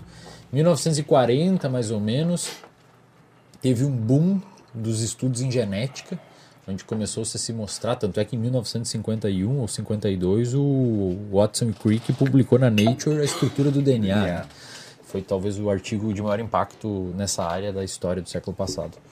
É, então, década de 40, 50, houve um boom dos estudos em genética, onde começou a se mostrar que, opa, familiares tende a aumentar uma, uma prevalência de um transtorno dentro da família, se o cara já tem. Então, veja, a gente já sabia mais ou menos como que o cérebro funcionava, o que tinha no cérebro, sabia, começou a entender que existia uma genética também envolvida. É, e aí, na década de 60, principalmente na década de 70, 80, aí houve um boom que, que, que aí a psicanálise reduziu significativamente a sua produção. Até a metade do século passado ela produziu bastante. Mas aí começou a genética. Em 1952, um cara chamado Hans Eysenck, ele publicou uma meta-análise na época mostrando que foi bem impactante esse dado, mostrando que a simples passagem do tempo era tão eficaz quanto as terapias freudianas existentes na época. Isso deu- rolou um alvoroço na comunidade científica do- da época. É, inclusive o Aaron Beck, que é pai, um dos pais da psicologia cognitiva, Da terapia compor- da cognitiva. terapia cognitiva comportamental, ele era um, um- um psicanalista, ele tentou fazer vários estudos caracterizando, entrando no inconsciente do paciente para ver o que, que o Freud basicamente dizia, né? O Freud tem uma literatura enorme, mas ele dizia assim, existe uma linha, bem, bem basicamente, tá? Existe uma linha entre consciente e inconsciente e o paciente de alguma forma joga algumas, alguma, re- reprime alguns estímulos para baixo dessa linha pro inconsciente e esses estímulos eh, Ficam vazando. eh, surgem de alguma forma se manifestando por alguns sintomas. Aí ele usava uma técnica de livre associação, vamos deixar o paciente falar um monte que eventualmente isso vai pipocar, a gente vai conseguir identificar Vai se algumas conectar. coisas. Vai essa- se conectar e a gente vai construir um Mas quadro o outro de cara tratamento. concluiu que... O Aaron Beck, não, o Aaron Beck, ele, ele, ele basicamente falou assim: bom, se o Freud falava que o problema está no inconsciente e ele tem um livro chamado Interpretação dos Sonhos, que mostra que talvez a gente acesse o inconsciente da pessoa pelo sonho, então eu vou desenhar um estudo e vou tentar olhar o sonho das pessoas com depressão e com ansiedade. E ele fez isso. Só que o que, que ele concluiu? Ele concluiu que, primeiro, pessoas com depressão e com ansiedade não necessariamente têm sonhos deprimidos e ansiosos, sonham coisas normais. E pessoas saudáveis sonham muitas vezes com coisas depreciativas ou que geram ansiedade. Então, bom, talvez não é pelo sonho que a gente acessa o inconsciente. Mas o Aaron Beck, ele descobriu, ele viu um padrão na realidade que as pessoas com depressão, elas normalmente têm uma visão muito depressiva delas mesmas e do mundo. E aí ele começou a criar a terapia É a cognitiva. tríade negativa do Beck. Uma, exatamente. uma visão negativa de si mesmo, uma visão negativa do mundo e uma visão negativa do futuro. Exatamente. Que na verdade ele pegou o conceito da epistemologia. Quando a gente fala de epistemologia, a gente fala do conhecimento que a gente gera da gente, do mundo e como que a gente usa esse conhecimento para se projetar para o futuro. Em 1977, tentando suprir essas ideias de terapia não ter efeito e ser a mesma coisa que a passagem do tempo, o Aaron Beck desenvolveu a terapia cognitiva, onde ele basicamente queria criar um protocolo para tratar pacientes com depressão. Ele desenhou um estudo usando terapia cognitiva ou antidepressivo e foi o primeiro estudo na história, e foi um marco para a psicologia gigantesco. Esse estudo basicamente rompe uma era ali de, de estudos. É, que foi o primeiro estudo que mostrou que uma terapia da fala, falando, foi melhor que o uso de um antidepressivo químico. Cara, mas por que, que existe psicanálise ainda? Porque ela funciona. Ela funciona Tem por... Mas função. se o Ironberg não, tipo, comprovou que Cara, mas- em inúmeros peraí, casos... Mas por que, que existe terraplanista? Tem gente que, Tem gente que acredita. reforça a existência daquilo. Mas tem, tem, tem uma coisa aí que a gente Por precisa falar, porque assim, psicoterapia é uma coisa, Meu Deus, a análise é outra. acabou com os caras da psicanálise. A, a, a, a, a psicanálise ela pode ser usada como uma forma de psicoterapia.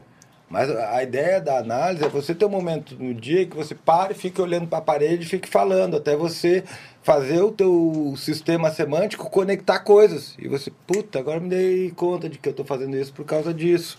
Certo? Então, a análise, ela não é. A proposta da psicanálise é você, fa você fazer análise, que é você estar ali semanalmente Mas não necessariamente Isso. melhora Mas- o teu comportamento. ah, É, é, aí tem, tem, tem algumas coisas que a gente teria que analisar, mas assim, é, é importante a gente entender que quando a gente está falando de psicanálise, a gente não está falando exclusivamente de psicoterapia. Então tem psicoterapias que são é, que não são psicanálise e tem processos analíticos que não têm relação com a psicoterapia, ou seja, eu quero melhorar da minha depressão. Certo? Agora, por que, que, por que, que durou tanto? Porque funciona, tem função. Tem gente que vai lá e fala para o psicanalista e, e acha que tá bom. Né? Enfim, a gente, eu, eu, eu sou um cara é, pragmático. Então, para mim, se as coisas se mantêm é porque ela tem alguma utilidade. Certo? Então, é, é, analisar esse tipo de utilidade, analisar o que mantém, isso é uma outra questão. Eu já, eu já falei para pessoas que falaram na minha caixinha, eu faço uma terapia com um psicanalista e me sinto bem com a pessoa. Eu falo, então continua. Note isso. Então continua. Perfeito. O cara me pergunta na caixinha, eu já fiz, eu faço psicanálise, gosto muito da minha terapeuta, me sinto bem, devo trocar? Eu falei, não. Por que, que você vai trocar? mexer em time que tá Isso tá funcionando, pô. Não, tem, fazendo, tem, né? tem, tem psicanalistas que são ótimos. São, são E aí, depois da década de 70, 80, teve um boom dos estudos em neuroimagem. Aí a neurociência começou a se enquadrar como um corpo mais robusto de estudo. Aqui abriu em 96, então 97 o programa de pós-graduação em neurociências. E hoje tem no Brasil, em algumas E a faculdades. tecnologia dá um A respaldo. tecnologia, facilita. exames de pra- imagem, é. Uhum. Exames de imagem. Usando de imagem, né, cara? Imagina você consegue ver o cérebro É, cara. funcionando É hoje. muito velho. louco, Você velho. consegue ver o, o fluxo sanguíneo aumentando, o metabolismo de glicose, cara. Na- em 2000, quando os caras publicaram um artigo na PNAS caracterizando uma rede chamada rede de modo padrão. Os caras, os caras até. Olha que artigo impactante, cara. Quando começou os estudos com neuroimagem, principalmente ressonância magnética funcional, que você vê o cérebro da pessoa fazendo ali, o fluxo ao vivo do cérebro, os caras olhavam o quê? Vamos dar um estímulo visual e vamos ver que área acende. Vamos pedir para ele mexer a mão e resolver um cubo mágico, vamos ver quais as áreas piscam. Até que alguns pesquisadores se perguntaram: e quando o cara não está fazendo nada? Quando ele está viajando? Por- Porque O que, que, que, que se acende no cérebro? E eles descobriram que tem uma rede que aumenta a atividade quando você está viajando na maionese. É, Literalmente. E é muito legal porque o que, que você fazia antes? Como você queria ver que área estava responsável pelaquilo, você tirava o ruído. Isso. Você Exato. tirava o ruído e via, tá bom, tirou o ruído e sobrou isso aqui. Então tá bom, isso aqui é atividade. Daí os caras dizem, tá, mas por que, que tem esse ruído? Isso. O que, que esse ruído faz? Então tira isso daqui e vamos olhar o ruído. E aí a gente descobriu que o cérebro, ele tá sempre em manutenção. É aquelas ondas alfa, beta, teta. É, mas isso está isso tá mais ligado aos estados de consciência, principalmente com o sono. Né? Aí a gente está falando de ondas de sobre a Eu lembro, ondas- eu fui no museu da PUC, é isso? Museu da PUC em Porto Alegre. Isso. É, deve ser. E daí tem, tinha tipo uma bolinha lá que tu tinha que mexer e tinha um, um negócio que tu colocava na cabeça. Era tipo um jogo, né? É o neurofeedback. Neurofeedback. Neurofeedback, era- não sei qual era o nome. E daí tu tinha que aumentar tuas ondas beta, eu acho que Eu era. acho que é uma... Aí movia a bolinha, né? E daí pra tu conseguir fazer isso, tu tinha que ficar mais relaxado. Isso, acho que era alguma coisa relaxado, assim. concentrado. Isso. Nossa, eu perdi tudo, velho. Eu não ganhava de ninguém, velho. Tipo, de O ninguém pessoal, usa, o pessoal teve uma época que usava o neurofeedback para treinar pessoas com transtorno de déficit de atenção. Então você pegava uma onda específica, era a onda P300. E daí ele tinha que chegar naquela onda para fazer um. E essa onda ela, ela tá associada a processos atencionais. Então você tinha que chegar nessa onda para fazer o sapinho pular para um lado, assim. Era um jogo que você jogava desse jeito. Mas é irado dar diagnóstico baseado nisso, talvez. Umas Cara, coisas mais é- palpáveis. É, tem o professor Emílio Takasu, já falei dele, ele estudou bastante isso, assim. Aqui da Universidade Federal, se não conheceu, ele trabalhava com psicologia do esporte. Ele se afastou, ele fazia parte do programa da, da neurociência, depois eu acho que ele, ele saiu do programa. Mas ele trabalhou bastante tempo estudando neurofeedback. Eu não sei se ele continua nessa linha de pesquisa hoje. Eu li um, um estudo esses dias relacionando essa rede de modo padrão. Dois, na realidade. Um muito legal, mostrando que pacientes com depressão têm um aumento da atividade da rede de modo padrão, que muito provavelmente é o fundamento dos processos ruminativos do paciente. Então, o paciente com depressão muitas vezes fica ruminando as coisas. Ruminando coisa ruim. É, tipo, puta, por que, assim que eu fiz aquilo? Por que eu fiz aquilo? Nossa, Nossa, que merda. Tá tudo errado na minha fiz. vida. Que coisa ruim, não sei o quê. Olha aí, vai rolar um açaizinho. Saizinho. Que coisa ruim, eu, não sei eu, o quê. eu, eu vou passar pro Wesley, porque o Wesley é o rei do merchan. Pô, olha aí, ó, cara. Que isso, açaí da ilha. Obrigado. Pô, muito obrigado, senhor Bigode. Senhor Senhor Bigode. Bigode. Pega um, ah, um garfinho lá. Garfinho. E olha que interessante, cara. pô, a de plástico vai ser... Tem todo, tem todo um, um- quero tem todo um porquê, uma atividade de uma rede, um aumento da atividade de uma rede. Olha só esse raciocínio, cara. Um aumento da atividade de uma rede envolvida com aumentar o seu a sua, sua viajada na maionese. Então aumenta a sua ruminação. Quando você vai ver um dos tratamentos padrão ouro para transtorno depressivo é o que a gente chama de ativação comportamental. O que, que é isso? Fazer o Você cara se conectar ao coisa. ambiente. Então agora você vai lá e lava a sua louça. E presta atenção na louça que você vai lavando, no peso do prato, na, na, na- na temperatura da água. E tem estudos mostrando que quando você faz uma ativação comportamental, a rede se desliga. A rede que estava ativa no depressivo desliga quando você implica nele uma terapia. E, e aí, e aí eu Ou vou... seja, terapia é um tratamento biológico. E aí, eh, terapia é um tratamento Muda a biológico. atividade Eu do sempre- cérebro. Putz, é muito bom ouvir alguém falando isso, porque eu falo isso há 20 anos, cara. As pessoas não levam a sério isso, cara. 20 anos falando isso. Em sala de aula, falando para as pessoas, não, olha aqui. Não eu-. Cara, é, isso foi um, isso foi uma, uma ideia que bateu em mim quando eu comecei a olhar os mecanismos subjacentes aos receptores metabotrópicos. né? Receptor metabotrópico é um tipo de receptor que tem nos neurônios que faz com que a informação que chega no neurônio seja conduzido para várias, para várias regiões do neurônio, inclusive para o núcleo dela, mudando todo o metabolismo do neurônio. Cara, eu olhei e disse: caramba, mãe, então tudo que está acontecendo no ambiente está mudando o, metabolismo e a fisiologia dos neurônios. E disse: então, pô, a terapia faz essa bosta também. E olha que interessante, cara. O que, que acontece numa, por exemplo, uma expressão de um determinado gene? Você tem uma sequência de um gene e não é todo o gene que ele é codificante. Tem o que eles chamam de DNA lixo, que hoje a gente sabe que não é lixo. Cara, quando surgiu essa porra, quando terminaram de, 90% no- do no DNA, ge- velho. o, o- terminaram o estudo de genoma, disseram "Ah, tem um monte de DNA lixo. Eu disse, "Co- peraí, peraí, peraí, peraí, como, como assim que que DNA é tá lixo? Por que que é tá que, que essa porra? Ele vai ficar guardando lixo? Tipo um ruído É tipo É tipo assim, ó. o neurônio, o, o, o, uma célula acumuladora. Porque precisa de uma ativação. A gente teve esse papo. Uma parte do DNA ele é codificante e o resto desse DNA lixo hoje se sabe que é um elemento regulador de, de- de- De codificação. codificação. E o que que liga esse elemento regulador? Ou seja, você tem o gene codificante, você tem o elemento regulador que liga o gene codificante e produz uma determinada proteína ou um neurotransmissor ou qualquer outra coisa. O que que liga o elemento regulador de codificação alguma coisa que a gente seja lá uma proteína, uma enzima que a gente chama de fator de transcrição. Ou, ou elemento regulador, ou fator É, fator de regulador. transcrição. Fator de transcrição. Ele vai ser ativado para iniciar a transcrição. Mas isso depende de um fator ambiental. Ambiental. Por Interno exemplo, ou externo? por exemplo, Externo. se você Pode for ser externo, externo ao neurônio, né? É, Mas pode ser mas neurônio. Por exemplo, tem pouco açúcar fora do neurônio, tem pouca glicose fora do neurônio. O neurônio vai identificar que tem pouca glicose dentro ou fora e vai ativar um, ele- um fator de transcrição que vai aumentar a produção de transportadores de glicose. Então vai mais transportador de glicose para a membrana para captar mais. Ou você está no deserto e, os- e tem pouca água disponível no ambiente, o seu rim vai identificar que está com um excesso de soluto e, o- e as células lá do rim vão ativar fatores de transcrição que vai aumentar a produção em ge- genética de algum tipo de proteína que aumenta a retenção hídrica para você não ficar Vasopressina. água. Vasopressina. Mas, mas eu não entendi o- onde entrou o DNA lixo. É o que O DNA lixo é o que ativa o elemento, o, o- o- a parte que transcreve gene. Não, não é. Ah, não o é. DNA lixo é porque Não, os caras não sabiam para que, que ele servia. Você acha célula acumuladora? Exato. É muito legal, cara. Cara, mas isso, tipo, em resumo, numa linguagem mais é, menos rebuscada, assim, seria tipo assim, o, o poder da mente sobre o corpo. Não Eu a diria, eu diria o a seguinte, não eu diria o seguinte, o legal disso é você ver que o ambiente não está regulando teu comportamento. Ele está regulando a tua atividade genética.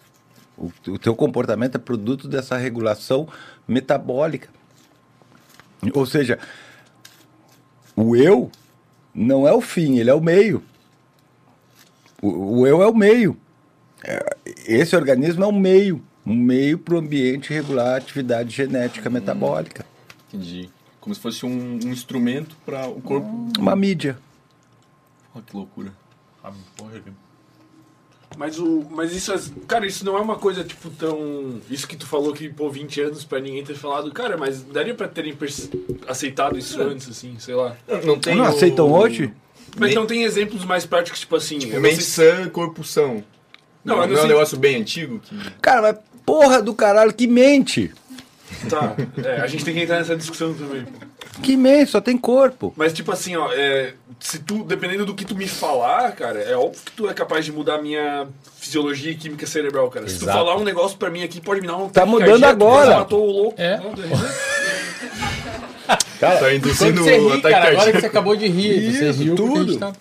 tudo. Então hoje a gente tem que entender o processo de psicoterapia como um tratamento biológico, que muda a atividade do cérebro e muda o funcionamento de circuito cerebral. E aí eu vou um pouquinho além, cara. Mas Eu quem mudo- refuta isso diz o quê? Terra plana.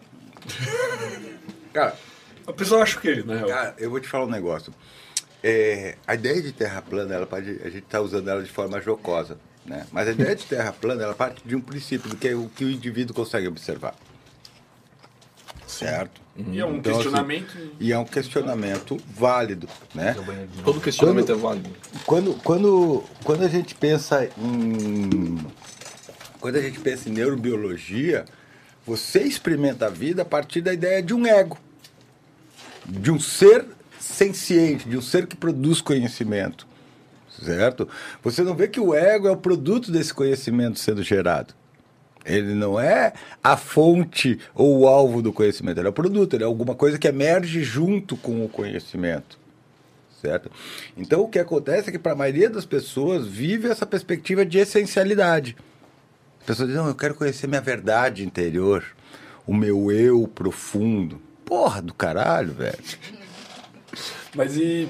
Tá, e fugindo um pouco do. Mas, mas, mas, mas, de novo, de novo. Esse, esse tipo de coisa, desculpa te interromper, Fernando, mas assim, esse tipo de coisa é importante, porque a pessoa parte da experiência dela, naquele momento, do que é possível da experiência dela, a experiência sensível dela. A gente não pode, e, e a gente não pode desconsiderar esse conhecimento. Principalmente para mim, que sou psicólogo. Porque. Sabe o que eu acho incrível? O Wesley acho que falou da outra vez. é, eu não vou lembrar exatamente qual estudo, talvez tu saiba. Dessa questão de quando tu, tu sente. O Wesley que voltou? Não. Quando tu sente medo, tipo, tu vê uma situação de perigo. E na verdade tu não sabe se o teu o perigo vem de dentro pra fora ou de fora pra dentro, sabe? Tipo a resposta da da amígdala. A questão de ser os dois simultâneos. Cara, de- de- deixa eu te contar uma história muito bacana aqui. Vou até largar um açaí que tá uma delícia. Wesley vai saber. Eu tô falando daquilo, daquela questão do, do medo vir de fora pra dentro, de dentro pra fora, da percepção do cérebro ao mesmo tempo. Então, Tu, tu bateu o pé na aranha, tu sentiu a aranha, Deixa- e deixa- daí tu não deixa- sabe se tá com medo, porque... Deixa, tu- deixa, deixa eu contar Ah, é o negócio do William James. O Ah, seu sim, corpo sim, produzir sim. a emoção. É, é a teoria do, do William James. É James, James Lang. É o James William Lang, é, isso. E daí tem uma outra teoria que que é o do Walter Cannon. Cannon, Isso, Cannon é. Essa, essa teoria, ela, ela teoria diz assim, será que a emoção é produzida porque a gente tem alterações corporais ou será que as alterações corporais são produzidas pela resposta emocional, né? E aí eu vou te falar um negócio, imagina o seguinte, primeira coisa que eu vou te falar, quando eu comecei a estudar, é, quando eu comecei a estudar mestrado, eu precisava entender as vias visuais, certo? E aí eu comecei. Ali caiu uma ficha para mim muito interessante. Porque uma das maneiras de a gente mapear a atividade visual no cérebro é o seguinte: você pega um macaquinho, hoje eu acho que não seria mais possível fazer isso. Você bota eh, eletrodos em células na região visual e daí você anestesia o macaco, ele está inconsciente, e você abre os olhos dele e estimula com pequenos pontos de luz a retina, e daí você vê onde é que aquele ponto de luz vai produzir uma atividade naquele neurônio. Daí depois você bota isso na área visual secundária, nas áreas visuais adjacentes. A gente tem mais de 20 áreas visuais eh, espalhadas pelo córtex. Né? A gente tem duas vias, uma via dorsal e uma via ventral de processamento visual. E olha só que, que interessante, isso o macaco está sem consciência. Ele está inconsciente. Continua Ele- funcionando. E continua funcionando. Certo? Então, ou seja, os nossos neurônios não dependem da consciência para funcionar. Certo? Então, essa é a primeira coisa. A segunda coisa interessante é que, por exemplo, imagina que a, que a porta bate agora, assim, toma um susto. O que, que chegou primeiro na tua percepção? O barulho ou o susto? As duas coisas chegaram juntas? Você Pra- ouviu a porta e aí tomou um susto. Eu acho que não é isso. Para a consciência, as duas coisas chegam praticamente juntas. Mas para o cérebro já processou as informações muito antes delas chegarem na consciência. O Joseph Ledoux mostrou isso com circuitos que ele chama de circuitos de def- defesa, uma coisa assim. Ele basicamente mostrou assim, quando você vê uma cobra, por isso que você toma susto com cobra de plástico. Isso, O seu cérebro- mangueira. Eu, Mangueira. É, exato, exato, dá um pulão. Por quê? Pensa assim, ó, a informação visual da cobra, de plástico ou a mangueira, ela entra no seu olho. Isso foi caracterizado por um cara chamado Joseph Ledoux. Sensacional, cara. Escreve Ledux com É. Ledoux. Ele mostrou assim, a informação sensorial entra no seu olho, então você viu a, a- a cobra, suposta cobra. Ela vai até o seu tálamo, que é um grande, como se fosse um grande gerente, um filtro de informação. É um gestor de informação. Ele tem um processamento básico ali, mas daí ele vai enviar essa informação para a amígdala. Ele pega um desvio. Exato. E depois ela segue pelo trato óptico até o suco calcarino, que é onde a gente vai ter. A consciência da visão. Onde vai começar a formar a imagem visual. Tipo, ela, ela responde antes de processar. Exato. Ela, ela, ela, ela, ela, é é como se fosse assim, ó, o caminho pra amígdala é você furando a sinaleira. Vai rapidinho ali, os caras não esquecem. Esse sinaleira é muito mais. E você fazendo a volta, e você fazendo a volta é informação indo pro córtex visual. Então você furou rápido ali, Mas elas vão ao mesmo tempo. elas vão ao mesmo tempo. Tempo, Só que uma chega antes. Então você tem o medo antes, por quê? Porque na sua história evolutiva foi bom você ter susto quando viu uma cobra. Rápido, de preferência. Tá, Mas, mas, cara, olha só. Se o macaco ali, mesmo inconsciente. Um macaco inconsciente. O primata, qual que, era, Isso. qual que era o sagui? Símio. O símio. Símio. É, mesmo inconsciente, os neurônios continuam funcionando. O que, que tipo, distingue a gente da gente estar vivo da gente estar morto? Assim, sei lá se faz sentido essa pergunta, mas... Uma É, simulação. pergunta faz muito sentido. É, a experiência, da minha opinião. Aí é uma perspectiva mais fenomenológica. Porque eu, eu já dei esse exemplo. Imagina que você está sonhando que está tendo essa entrevista. Vai fazer diferença para você se a gente está fisicamente ou não lá no teu sonho? Não. Você vai estar falando com a gente, a gente vai estar respondendo as coisas. Ou seja, todo esse contexto é uma experiência para você. Você sabe que você está vivo porque você tem uma experiência. E aí eu vou te perguntar qual é, a- qual é a primeira experiência que você lembra? Você não lembra, a gente não lembra quando a gente começou a ter experiência. Esse é, esse é demais, né? A gente não tem memória para isso. Por quê? Porque não interessa. A gente, pra gente, a gente sempre teve vivo. Mas, mas assim, ó, se tu pegar um ser humano, deixar ele inconsciente e tu jogar estímulos dentro do cérebro dele, tu consegue formar memórias com isso mesmo ele inconsciente? Só se você. Sei Não. lá, tipo, o cara que Não. passa por uma experiência quase morte, Não, ele não, lembra das coisas que ele viu. Experiência de quase morte é uma experiência de quase morte, não é uma experiência de morte. Tem gente que morre e volta. A pessoa ficou. Qual que é o conceito de morte? O, parado, ca- o coração parou 5 minutos, a Bom, pessoa daí, teve vai, uma daí, daí, daí- daí vai do teu conceito de morte. Se o coração parou cinco minutos e você voltou a viver, você não morreu. Você só, Cristo. pode, você só pode ter a experiência de quase morte se você quase morreu. Se você Não morreu, morreu, você, você não morreu. volta. é, você não volta, negão. Certo? Tá, mas- e, daí, e, daí, e daí, isso que é interessante, porque o cérebro daí tem que botar, montar uma percepção para lidar com isso. E ele vai montar uma percepção com base no- na experiência que ele teve antes. Cara, esse negócio de percepção é muito legal, porque pensa, por exemplo, um daltônico. Para um daltônico, esse copo aqui pode ser verde. E, cara, pra ele vai ser verde, velho. Um é, deuteronotópico. é a verdade pra ele, cara. É o real pra ele. Ele tá na caverna do É Platão. verde, Não, velho. e talvez nem seja preto, né? A gente tá vendo preto e todo mundo tá seja. concordando que seja preto. Mas se fossem quatro daltônicos aqui, seria verde. E isso o quê? O- Essa experiência perceptiva que o devido a alterações em algumas células ou regiões do cérebro do daltônico, ele faz com que o produto perceptivo daquele estímulo é ver um copo verde. Uma pessoa com depressão ou com ansiedade é mais ou menos isso. Ele vê uma situação por uma ótica devido a engramas, que são um conjunto de células que armazenam uma informação e que faz o paciente. Pra ele, cara, é real que aquela palestra que ele vai dar Mas vai é o gerar um mesmo problema. mecanismo no cérebro, tanto pro daltônico quanto pro depressivo? Não, não, não é nesse sentido que eu quero dizer que é o mesmo mecanismo, mas Uma eu quero dizer que é uma, percepção A uma, lógica. uma percepção Tá, alterada devido a, a modificações na funcionalidade de determinados neurônios. Que o terapeuta, eu, num contexto de psicoterapia, o uso de medicamento, vai tentar desamarrar aqueles nós e produzir um novo tipo de percepção de mundo. Pelo menos menos é, produtores de sofrência. É, é meio que não tem uma verdade nunca, né? Tipo, é sempre a forma que tu interpreta. É, Às vezes o depressivo tá interpretando da forma certa, mas é uma forma ruim de É. de interpretar. tá vendo por uma outra Eu ótica. vou falar um negócio, você, fica falando que essas coisas explodem a cabeça. Se você for estudar psicologia da percepção, neurociências da percepção, aí sim, aí você vai ver, aí o mundo desmonta, aí você vive num mundo que é totalmente fluido. Acontece Principalmente a- quando você estuda lesões, cara. Pô. Cara, tem lesões que a pessoa não consegue identificar rosto, velho. Prosapagnosia. Le- lesiona um pedacinho do cérebro, a pessoa não identifica rosto. Ela não, Córtex o resto ela sabe tudo. Giro Isso é lingual. O resto ela vê tudo. mas não- Um- um- uma lesão no giro lingual vai produzir. A isso. síndrome da hemionegligência. Puta, é fantástico. Cara, a pessoa ela não, ela ignora metade a, do mundo. pessoa, a pessoa vai comer metade do. É, ela e come metade aqui. e deixa o resto. Ela vai fazer a, ela vai fazer a barba e barba é metade. Ela vai ver, só existe metade do estúdio. Síndrome, síndrome das mãos estranhas. Cara, isso é sinistro. A, a a tua mão ganha vida. E ela começa a se comportar independente das coisas. Então você tá no supermercado, tem uma mão que tá botando coisa, mas é a outra que tem que estar tirando. Caralho, Cara, essa aí eu nunca vi. É a mão boba. Essa eu sabia. É, cara. É. É, a- a- a- o homem, o Oliver Sacks tem uns bons livros. Tem um livro muito legal, se quer- querem ler sobre isso, pessoal aí. Um livro que chama O Homem que Confundiu Sua Mulher com Chapéu. Os livros do Oliver É o título, irmão. é o título do livro, cara. É do neurologista um antropólogo, Oliver Sacks. um antropólogo em Marte. E o Oliver Sacks, pra muito mim, é um dos, um dos caras que revolucionou a literatura de divulgação científica e, de certa forma, revolucionou a forma como a gente faz psicologia. E, e em, em especial nas intervenções neuropsicológicas.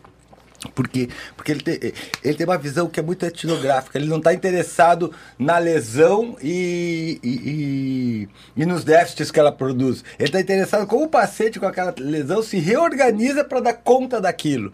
É fantástico isso, né? E o Oliver Sacks nasceu no mesmo dia que eu. Olha aí, Ó. cara. Da hora. Da Que hora. dia que é, por sinal? Só- 9 de julho. 9 de julho. Ô, e, o- e ele tem um caso também que ele conta que o cara achava que a perna não era dele, né? Cara, O homem, é- que saiu, o homem que caiu da cama, uma coisa assim. Ele, ele, ele achava que a perna. que- Ele, ele achava que as pessoas tinham zoado o- ele, que aí tinham botado uma perna de mentira Nossa, nele. cara. Aí ele puxava a perna e caía junto da cama. E tem. eu Acho É muito esse- legal, esse- cara. esse- Quer dizer, esse- não é legal, é. É legal pra gente O conversar cara, sobre. o cara para de se identificar com parte do corpo dele. Isso é tipo O a- cara- quem o perde cara- membro também tem a síndrome Daí do... é síndrome dos membros fantasmas, é um pouquinho diferente. O cara que descobriu isso foi o Ramachandran, que eu falei na outra vez que eu tive aqui. Isso é interessante, até depois eu vou tocar nesse tópico. Mas essa, essa história é muito engraçada, porque os caras chegavam no hospital e o cara tava no chão. E ninguém sabia por que, que ele tava no chão. E porque ele olhava pra metade do corpo dele e achava que tinha o corpo de alguém, daí ele começava a empurrar pra fora.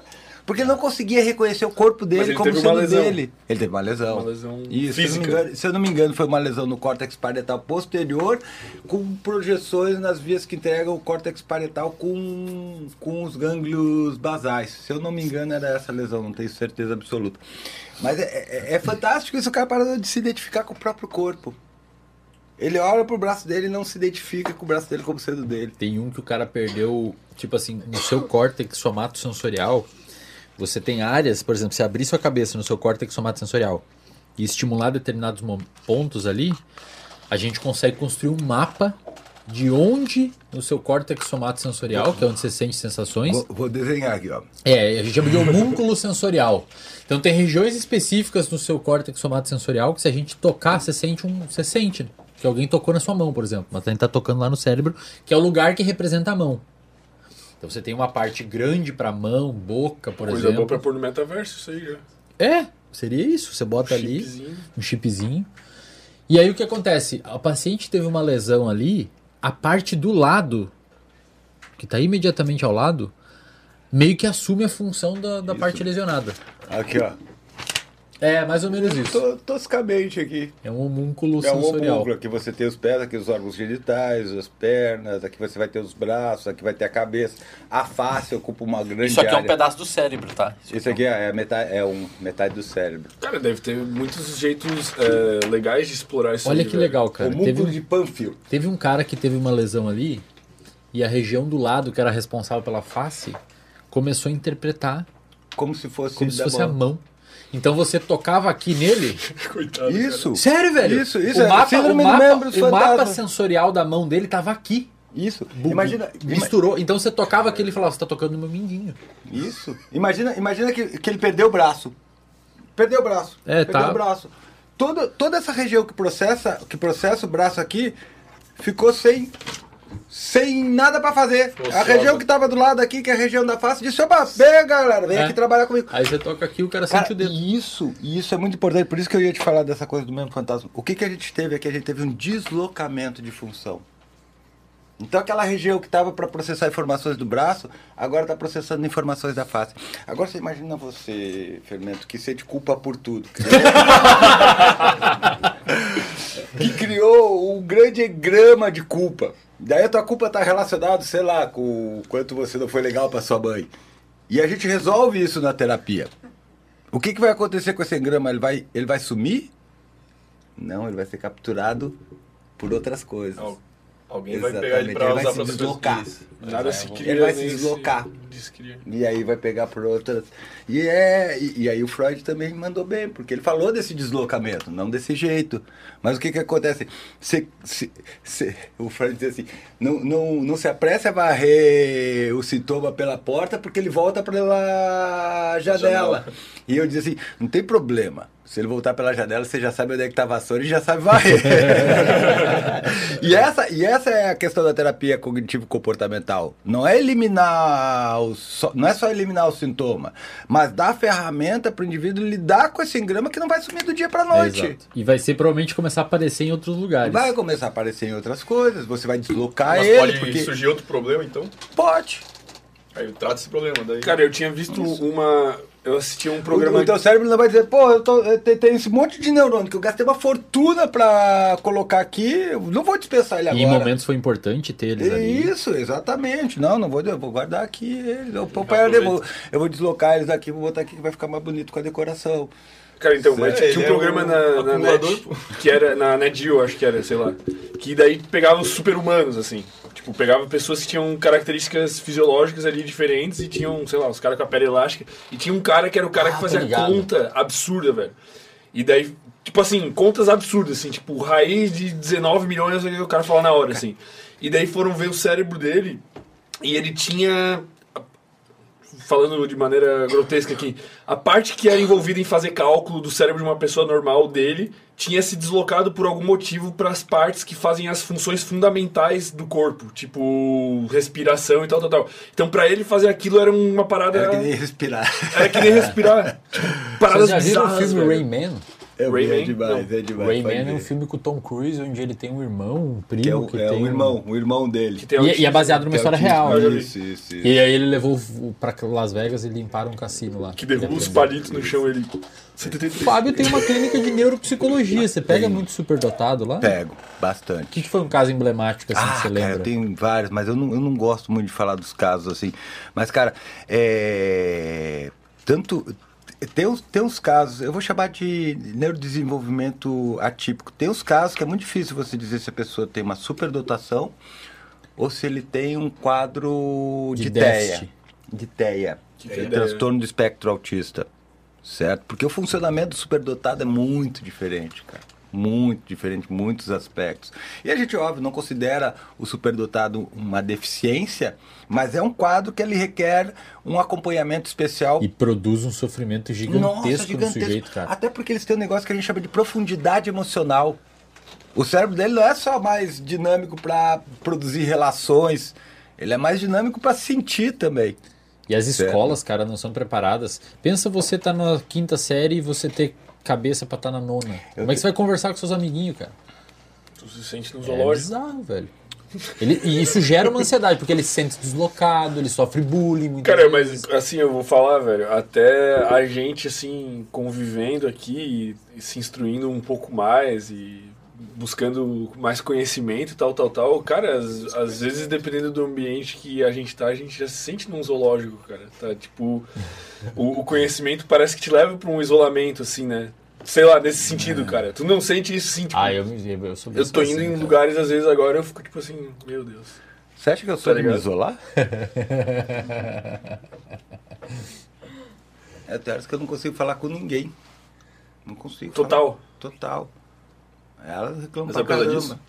Porque minha cabeça tá fervendo, velho. Pô, imagina, o cara de surfa e, e nadava, cara. São dois esportes solitários, né? É, o surf, pô, o surf, se, se começa a conversar comigo dentro da água, cara, eu fico irritado. Eu fico irritado, velho.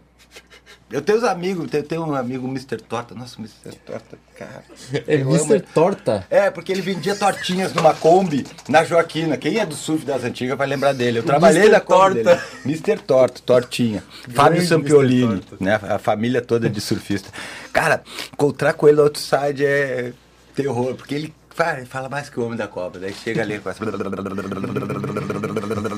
Daí eu perco, daí eu perco a atenção do surf, daí eu já sento ali e fico Te- conversando. Teve alguém que falou de um cara na, na mole que, que, que ele chega na praia e já começa a gritar com os caras da, tipo, da areia, com os caras já surfando assim, cara. Faz- faz- Cadê o nego, pô? O nego não tá mais aí. É o negócio de saber quem é. Pô, o nego conhece tudo essas coisas. Cara, o Tortinha é foda. Eu adoro ele, amigo de muitos anos, muito, muitos anos. Mas você tava falando dos, dos superdotados. Ah, não, então é dessa coisa da profundidade emocional, né, cara? Eu, tô- é, eu vou te falar, um trabalho diferenciado e difícil, velho.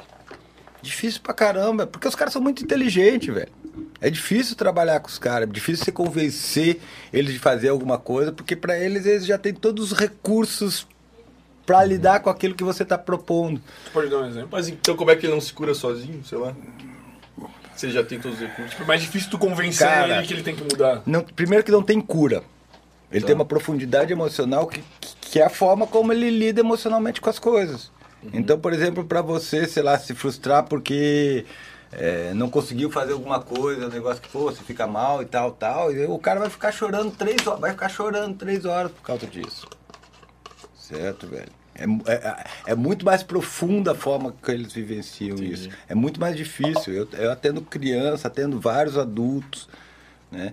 E, cara, eu vou te falar, é, realmente a gente não tem um sistema educacional. A gente tem um sistema educacional muito falho. Aliás, isso é uma coisa interessante, né? Porque não existe ciência na educação. Existe mu- muito pouca ciência, por incrível que pareça. Pedagogia? É, a gente não tem medidas claras, a gente não tem é, avaliações corretas, até porque a gente não sabe o que, que esperar do modelo educacional. O modelo educacional é muito mais um modelo disciplinar. Mais subjetivo também, né? Pra tu estudar essa. É, mais ou menos, cara. Você poderia ter, se você tivesse viés claros, de objetivos claros de aprendizagem, fica mais fácil. Mas a gente não tem uma política de, de, de criar essas medidas. Estatística, é, E a exatamente. neurociência, que poderia estar muito próxima da pedagogia, não tá, né? Pois é. Não tá. Não tem tá. muita neuro na Não, mas pedagogia. tem, tem o pessoal. na- de pós tem. Hoje tem várias pós em neuropedagogia, tem vários pedagogos, psicopedagogos se. é, se aventurando na neurociências, eu acho excelente isso. Mas o que eu falo é que falta medidas claras. Mas falta né? não só medidas como objetivos claros, assim, tipo, sei lá, a criança tem que sair alfa- alfabetizada, mas Isso. de tal série, mas teria que ter mais coisas, assim, tipo, ah, a criança tem que ter um discernimento emocional de tal e tal situação. Não, hoje a gente tem boas medidas de desenvolvimento, assim, mas a gente não tem medidas de efetividade do quanto que a educação é, propicia para que esse desenvolvimento ocorra. Certo? Olha só que interessante isso, a gente estava falando de números, né? A gente fala muito de matemática, ninguém gosta de matemática. Né? Mentira, as crianças adoram matemática. Meu filho de 5 anos, ele acorda e dorme contando e fazendo cálculo. Ele, tá- ele ama matemática. Ele vai, 4 mais 4 mais 1 é 9. Ah, 5 mais 3, ele adora esses joguinhos. Ele despertou para isso. E, e aí você vê que o cérebro é matemático. O que, que acontece com a educação? A gente, de algum jeito a gente mata isso. Né? E matemática é do caralho. Pô, muito massa. Muito massa. Você estudou matemática pra A gente é caramba. engenheiro civil, né? É, então. Né? E as pessoas não conseguem colocar isso de uma forma que seja reforçadora. Mas tá ali, ele tá ali, ele tá com a cabecinha matemática dele em quantidades. Aí agora ele vê um desenho, não sei que desenho é aquele que ele vê, mas é um desenho de quadradinhos que são vivos, que são números. É o número 8, 4. Ele fica. Às vezes, ele entra, às vezes ele entra num modelo educacional com um professor mal remunerado, meio pistola, já mata a, Acabou. a, a paixão dele pela Ele, ele matemática. pega algo que é legal, é bonito e faz ser visto de uma forma chata. Isso. E quando nasceu o Zezlinho, como é que vai ser a educação do Zezlinho? Cara, isso aí? isso aí vai ser um mistério ainda. A gente Mas vai- tu não tem um plano assim, tipo, Não, lá. meu, tem que botar em escola, cara. Tem que botar em escola desde cedo. Ah, eu acho que escola.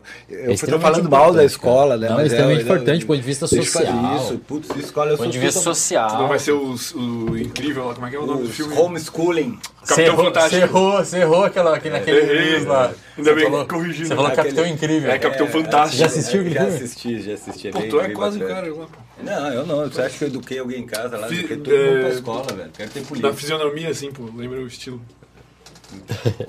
Esse- Pô, elogio, cara. Depois Pô, ele fica brabo comigo. Mas outro dia a gente conversando assim. ele disse, velho, ele disse, pô, velho, deu uma polêmica, foi mó legal. Eu disse, cara, eu só falei coisas óbvias, né? Eu falei, pô, ninguém. Não tem como a gente a- acender o estado de felicidade eterna. Isso é uma coisa óbvia, qualquer um que viveu sabe disso. Não, não, mas é que você é um cara meio loucão dizendo coisas óbvias. Eu não falei assim, eu falei com toda a Puta educação. que os pariu, Fermento. É que eu com juro- toda a educação. Eu falei essa merda com toda a Eu educação. falei assim, ó, por que que viralizou, cara? Porque é um cara, tipo, com um aspecto visual diferente nesse sentido. Agora. E os caras já olham e partem do preconceito do cara, o, neu- o cara é um neurocientista maluco. É, o neurocientista maluco. E aí, é, Ele só piora, velho. Ele só piora, velho. Daqui a pouco É ele tipo, vai mandar não, um cara. cara loucão. Para, Tu para, que, Fermento, tu para. acha que tu não tem um apelo visual por causa das tatuagens, cara? Os caras olham e falam, mas o que, que esse, esse maluco fala de neurociência? Ele é todo tatuado. Pô, esse cara, ele deve ser um bosta. um ou ele é plot- muito foda. tipo o cara um já plot entra ou ama ou twist. ódio. É um plot twist. O cara já entrou amando ou odiando. Isso aí viraliza. Cara, é, daqui a pouco o Fumento vai mandar um com todo o respeito. Daí na cabeça dele isso anula todos os. É, tipo uma Ele vai carta. piorando, Eu vou ele embora, mano. piorando, Troca com aqui dentro, Maurício. É tipo uma carta do Yu-Gi-Oh, sabe?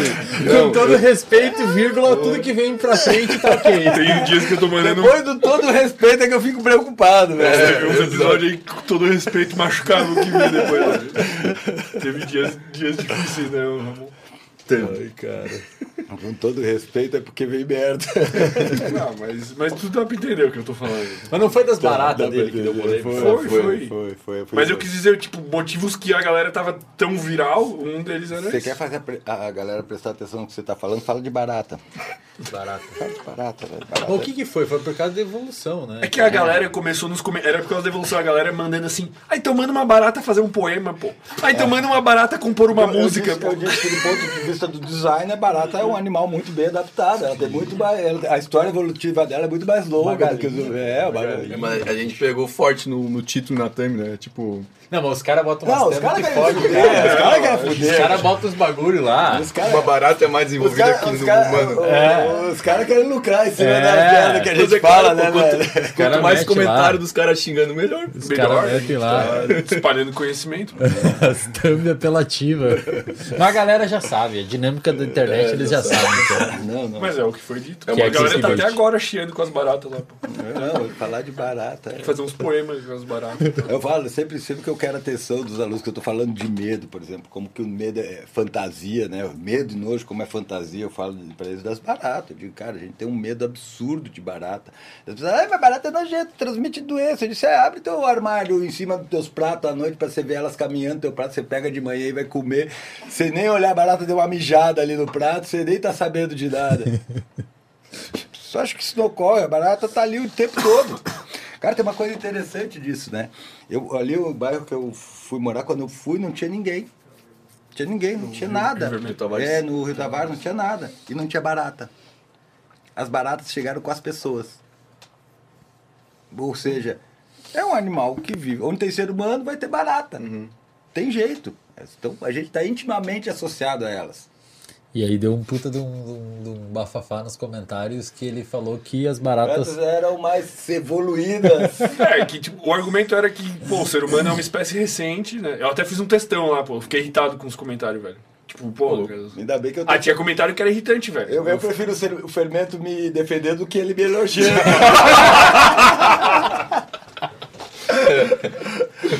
Cara, o eu, fermento me elogiando ferrou, velho. ô, cara, eu te, eu te comparei com o Viggo Mortensen, pô. O cara é puta galão, capitão fantástico. Ô, mas, é, ô, mas é, é, Não dá, cara. YouTube é foda, velho. Não, é YouTube foda, pô. Se você ficar lendo os bagulho, é foda. Eu nem leio É, comentário tem que aceitar que vai ter um monte de gente. É. Eles estão lá e nada. Eu nem leio comentário Mas essa coisa de comentário é muito legal, né, velho? Porque olha o espaço que a gente abriu para as pessoas virem e dar um comentário. dar a opinião dele, delas, né? Cara, e é muito legal. Você deve ver isso nos teus posts, porque eu vejo de vez em quando. As pessoas começam a debater, uma começa a falar com a.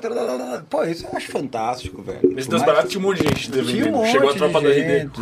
Chegou? Chegou, chegou. Tinha um monte. Tinha um teu outro dia, cara, xingaram em um, cara. Eu mandei até no grupo do RD lá, velho. Mandei lá, ô raça, olha aqui, estão xingando nossas não. O que, que era, pô? Sei lá, o cara. Não era o cara tinha- fez um anúncio falando que, tipo. Não, o cara da- te xingou porque tu era Agora tatuado, pô. apito de cachorro. Não entendi. Tipo, você chama os cachorros. Ah, eu mandei lá, tipo. Porque eu sou tatuado. O cara falou, pô, como. eh, Olha o linguajar desse cara, olha as tatuagens, como levar Ah, a cara, sério. é, né? velho, Eu é. fiquei assim. Mas vocês leem muitos de vocês aqui? Cara, é só quando eu tô afim de sentir uma emoçãozinha. Eu vi no episódio 100 que vocês até passaram aqui, né? No rolê. Quando Mas eu acho, afim- eu acho engraçado, pô, o É. xingamento. Ah, é normal, né, Não é. E pensa que quanto mais crescer. Só que assim, ó, cada 10 elogios equivale a um xingamento. No peso mental, peso tá emocional. ligado? No peso emocional. aham, Foda, velho. A gente É. quer agradar, né?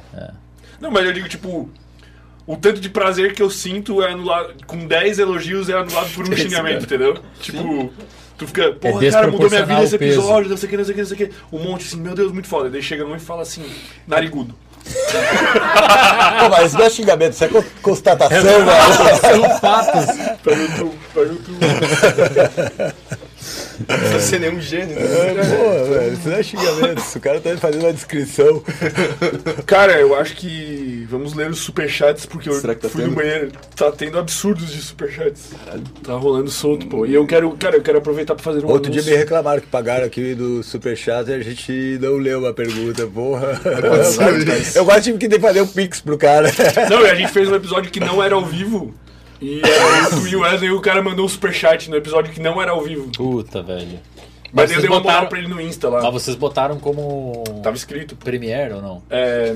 Estreia. Isso. É, mas daí parece que é ao vivo, né? Sim, mas a gente, tipo, a mensagem fixada era: esse episódio não é ao Ah, vivo, tá. não mandei superchats. Daí o cara mandou tipo uns 30 pila. Ah, daí a culpa foi dele. A culpa foi dele. Mas eu quero fazer um anúncio muito especial. Eslen, atente-se.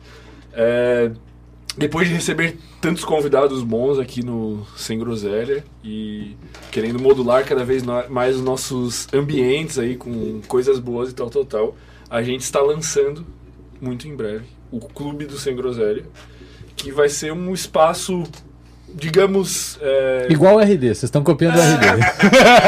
Ah, o RD não foi o primeiro que existiu, né? tá ligado. Mas a ideia é a gente trazer pessoas que já estiveram aqui, é, de todas as áreas, tipo, tanto as científicas quanto todas as outras, tipo, empíricas, marketing, astrologia, tal, tal, tal.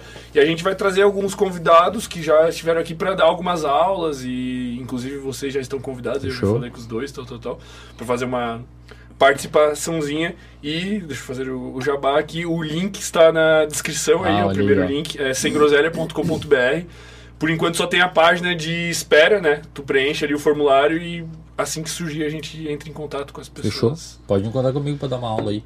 vamos fazer escolher um Comigo- tema bem Pô, tem, Comigo também. ácido. Comigo a gente já Já combinou, já estamos combinados. combinado. Vamos fazer uns uma, negócios ácidos. uma parada que a gente quer fazer também é trazer, tipo, debates.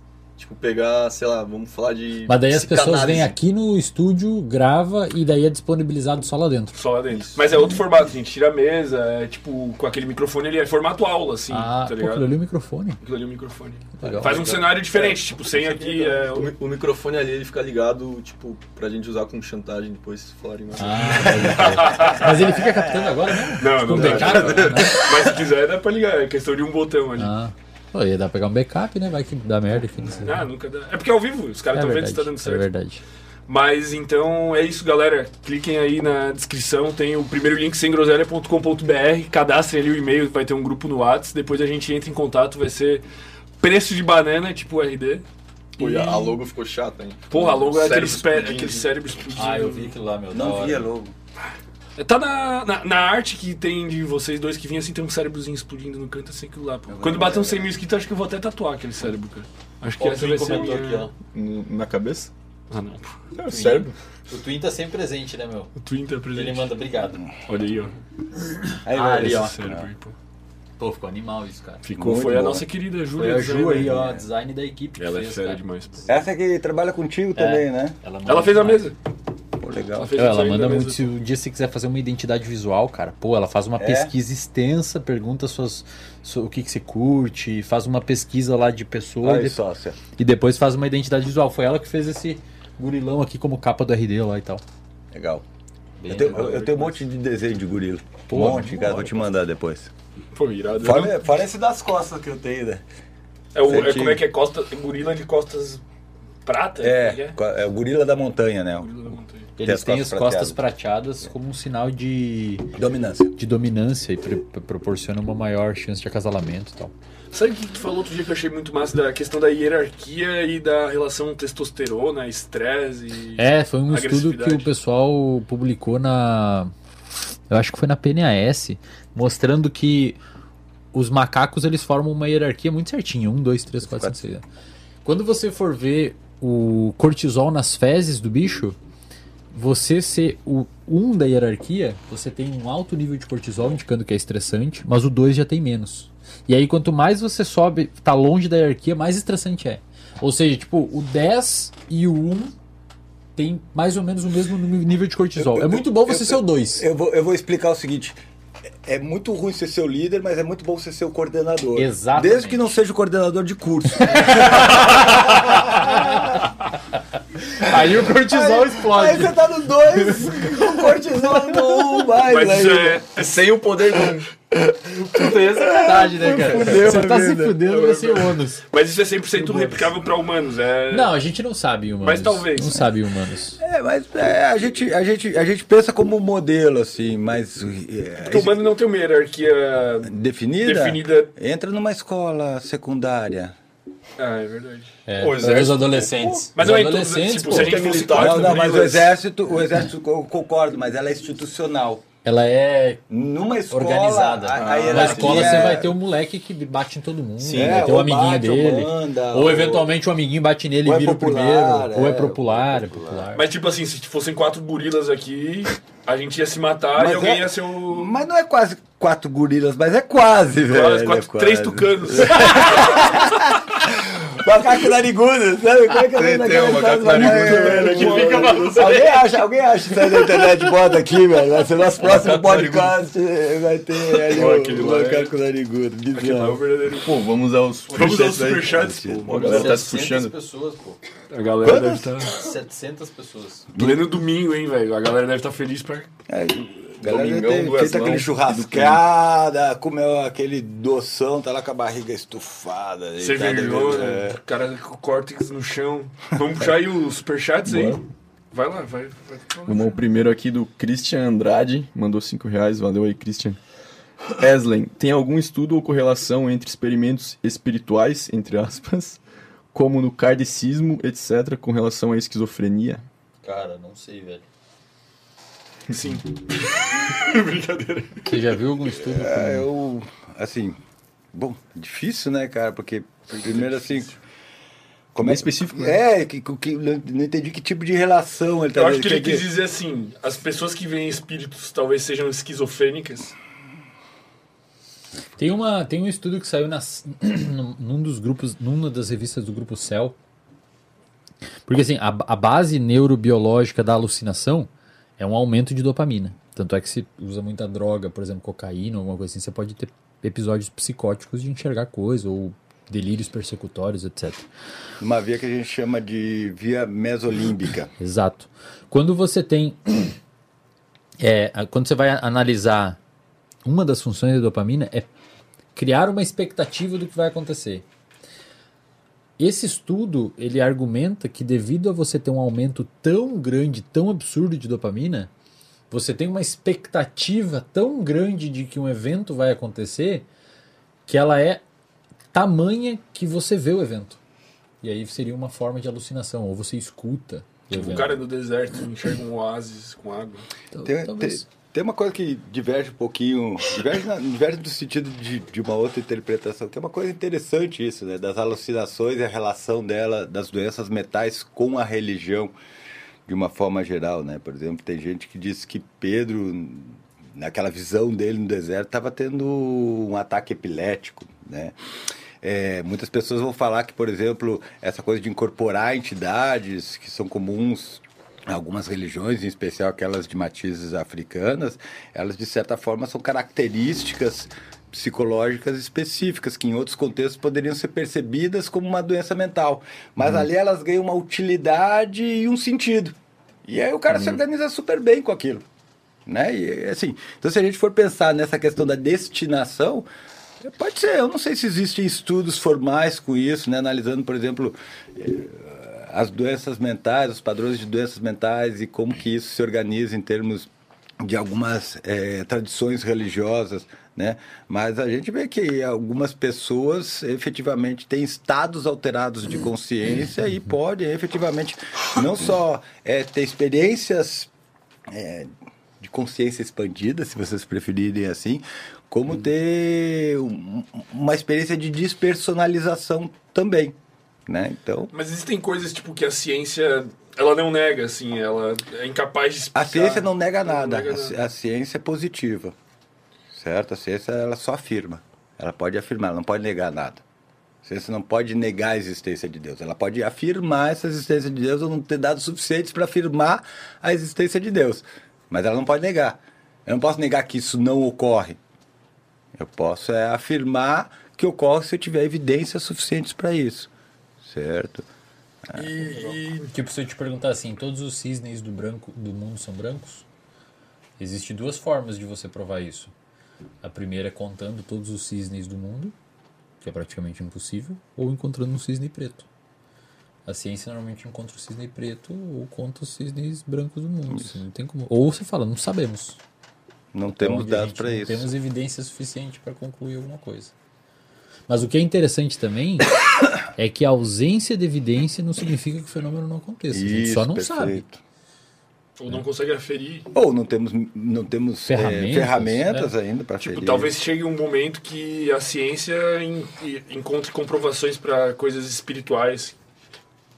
Pode ser. Talvez comprovação que não tem. Sei lá. Ou comprovação que não tem. Ou é, comprovação não. que não tem é muito difícil. né? É, ou, ou comprovações, quando ele diz comprovações que não tem, quer dizer assim, ou comprovações que levem a gente a refutar essa hipótese. Isso. né? Mas assim, é, é- eu acho que essa eu acho que essa relação entre ciência, espiritualidade, doença mental é uma coisa mais mais profunda assim que a gente tem que falar com muito cuidado. Né, com muito cuidado. Eu sei que existem bastante eh, estudos em relação a isso, eu não tenho contato com esses estudos, mas acho que são afirmações que a gente tem que fazer com, com cuidado, principalmente a gente que está aqui falando para um público grande, influenciando várias pessoas, né? Eu acho que em muitos aspectos a religião ela acaba tendo um efeito salutar, da, na mesma medida em que em muitos aspectos ela acaba tendo um efeito muito ruim para a saúde também, né? Então é um fenômeno, do meu ponto de vista, é um fenômeno psíquico é, importante, né? Mas é difícil de você categorizar se isso serve para isso, isso serve para aquilo, né? Você observa o fenômeno, eu tenho um interesse quase antropológico por isso, mas assim dizer se eu não teria, eu não teria substrato teórico hoje para afirmar isso. Pô, tem, tem muita, muito convidado, inclusive, que fala que, que a ciência chegou um momento que ela se distanciou da espiritualidade e tem que voltar a ser próximo. O que, que, tu, que vocês acham sobre isso? Tipo, que, que é meio, eu acho que é meio incompatível, assim, não faz sentido pra mim. Cara, é, é, ciência e espiritualidade não são incompatíveis, certo? Eu costumo dizer que a espiritualidade é um registro privado do indivíduo. A relação com Deus, com o divino, com o espiritual é uma coisa muito pessoal. Né? Existe um uso político da religião, Uma né? institucionalização. uma institucionalização da religião que parte muito por essa ideia mais dogmática, né, de que existem princípios e leis e ideias que são irrefutáveis, né? Mas assim, eu acho que a maioria das pessoas tem bastante necessidade de ter uma espiritualidade, de, de, de ter algumas ancoragens para não ficar flutuando. Tipo, procurar uma essência, assim, que É. eu tava falando antes. A ideia de procurar uma essência, uma razão. É, eu tenho muitos colegas psicólogos e alguns cientistas que têm orientações espirituais, é, religiosas bem formadas. Isso não impede o trabalho deles, nem impede que eles sejam pessoas altamente competentes no que eles fazem. Né? Então, é, eu acho que assim, falar sobre religião é um negócio que a gente tem que ter muito cuidado né? porque efetivamente para muitas pessoas é uma dimensão da vida muito importante. Mas, Né? mas não é muito louco assim que se nascer uma pessoa e tu não ensinar nada a ela, ela nunca vai ter uma religião. Tipo, ela nunca vai ter uma crença, ela nunca vai pensar, meu Deus, existe Mas Deus. vão ter coisas que ela não, vão saber, não Cara. vai saber a explicação e pode botar, tipo, ah, talvez seja uma Em algum momento divina. acho que surgiu isso, né? Contando história, abstração de alguma Eu, coisa. eu, eu, eu vou falar um negócio, tomara que eu não seja. Você vai ser Vai pegar bem esse pedaço. Eu vou ser cancelado. ser um O pessoal já ficou nervoso que lá. falar. é. Mas eu acho, eu acho que existe uma relação muito grande entre a ideia de Deus e a, e a questão de você questionar, de você procurar relação entre as coisas, que está na base da ciência. A ideia de você procurar respostas para as coisas. Padrões. né? A gente fala que a religião está ligada à fé, não, a religião está ligada à dúvida, à pergunta, né? Tu pergunta, Uhum. mas como é, que, como é que o sol nasceu? Ah, foi Deus que fez, pronto. Respondi a pergunta, Uhum. certo? Então eu acho que existe uma relação íntima na questão do conhecimento e da busca do conhecimento entre a religião e a ciência.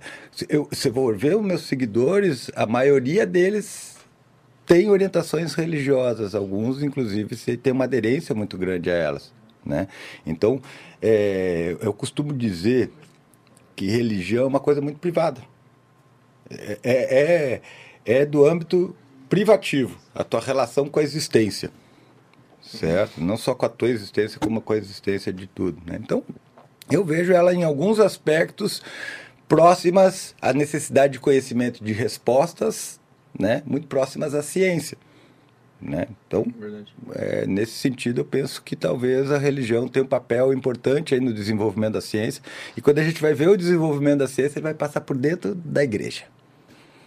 Não só da nossa igreja, mas também, por exemplo, é, das instituições islâmicas. Né? O Islã foi um grande acumulador de conhecimento durante as cruzadas. Boa parte do conhecimento da filosofia que a gente tinha perdido no Ocidente com o cristianismo foi recuperado a partir dos textos no Islã. É, e só vê a PUC, por exemplo, também, né? É, a Pontifícia Porque é uma- Universidade Católica. Uma instituição católica, né? Isso. Professor do ciência. O- mas, mas tem uma coisa que eu queria falar, que eu falei até no outro episódio, até que a gente entrou nesse assunto, cara. Que na minha opinião, hu- humildemente, com todo respeito. Agora vem a, agora vem a bomba. Humildemente, com todo respeito, Foi fudeu, duas vezes ainda. Falei pelo meu. Foi duas vezes Ele ainda. se desculpou duas É, vezes. vai vir merda aí, vai ser problema. Não, eu acho que tanto a espiritualidade quanto a ciência é interessante tu experimentar as duas é, sozinhas. Tipo assim, o que, que eu quero dizer? É, não fique necessariamente preso a uma religião para tu experimentar a tua espiritualidade e não fique necessariamente preso a um portal de notícias para tu experimentar a ciência. Porque, é, sei lá, nada me impede de meditar e me conectar espiritualmente com uma coisa, assim como nada me impede de pô, pegar um dia e ler um artigo científico, sabe? Tipo, eu acho que é interessante tu tentar buscar as coisas mais direto da, da fonte, sabe? Tipo, porra, em vez de tu ver um portal que já veio uma notícia toda enviesada, o cara pega um artigo científico e manipula tudo pra falar, não, não comam carne, comam carne. Velho, Ou tu pega a religião. Mas o conhecimento é sempre enviesado. O conhecimento é uma estrutura política. O Wesley fala isso. O conhecimento ele sempre vai ser usado de forma enviesada para confirmar ou não uma posição política. Não, tem, eh, não dá, não dá para você produzir conhecimento e não produzir um poder em cima desse conhecimento.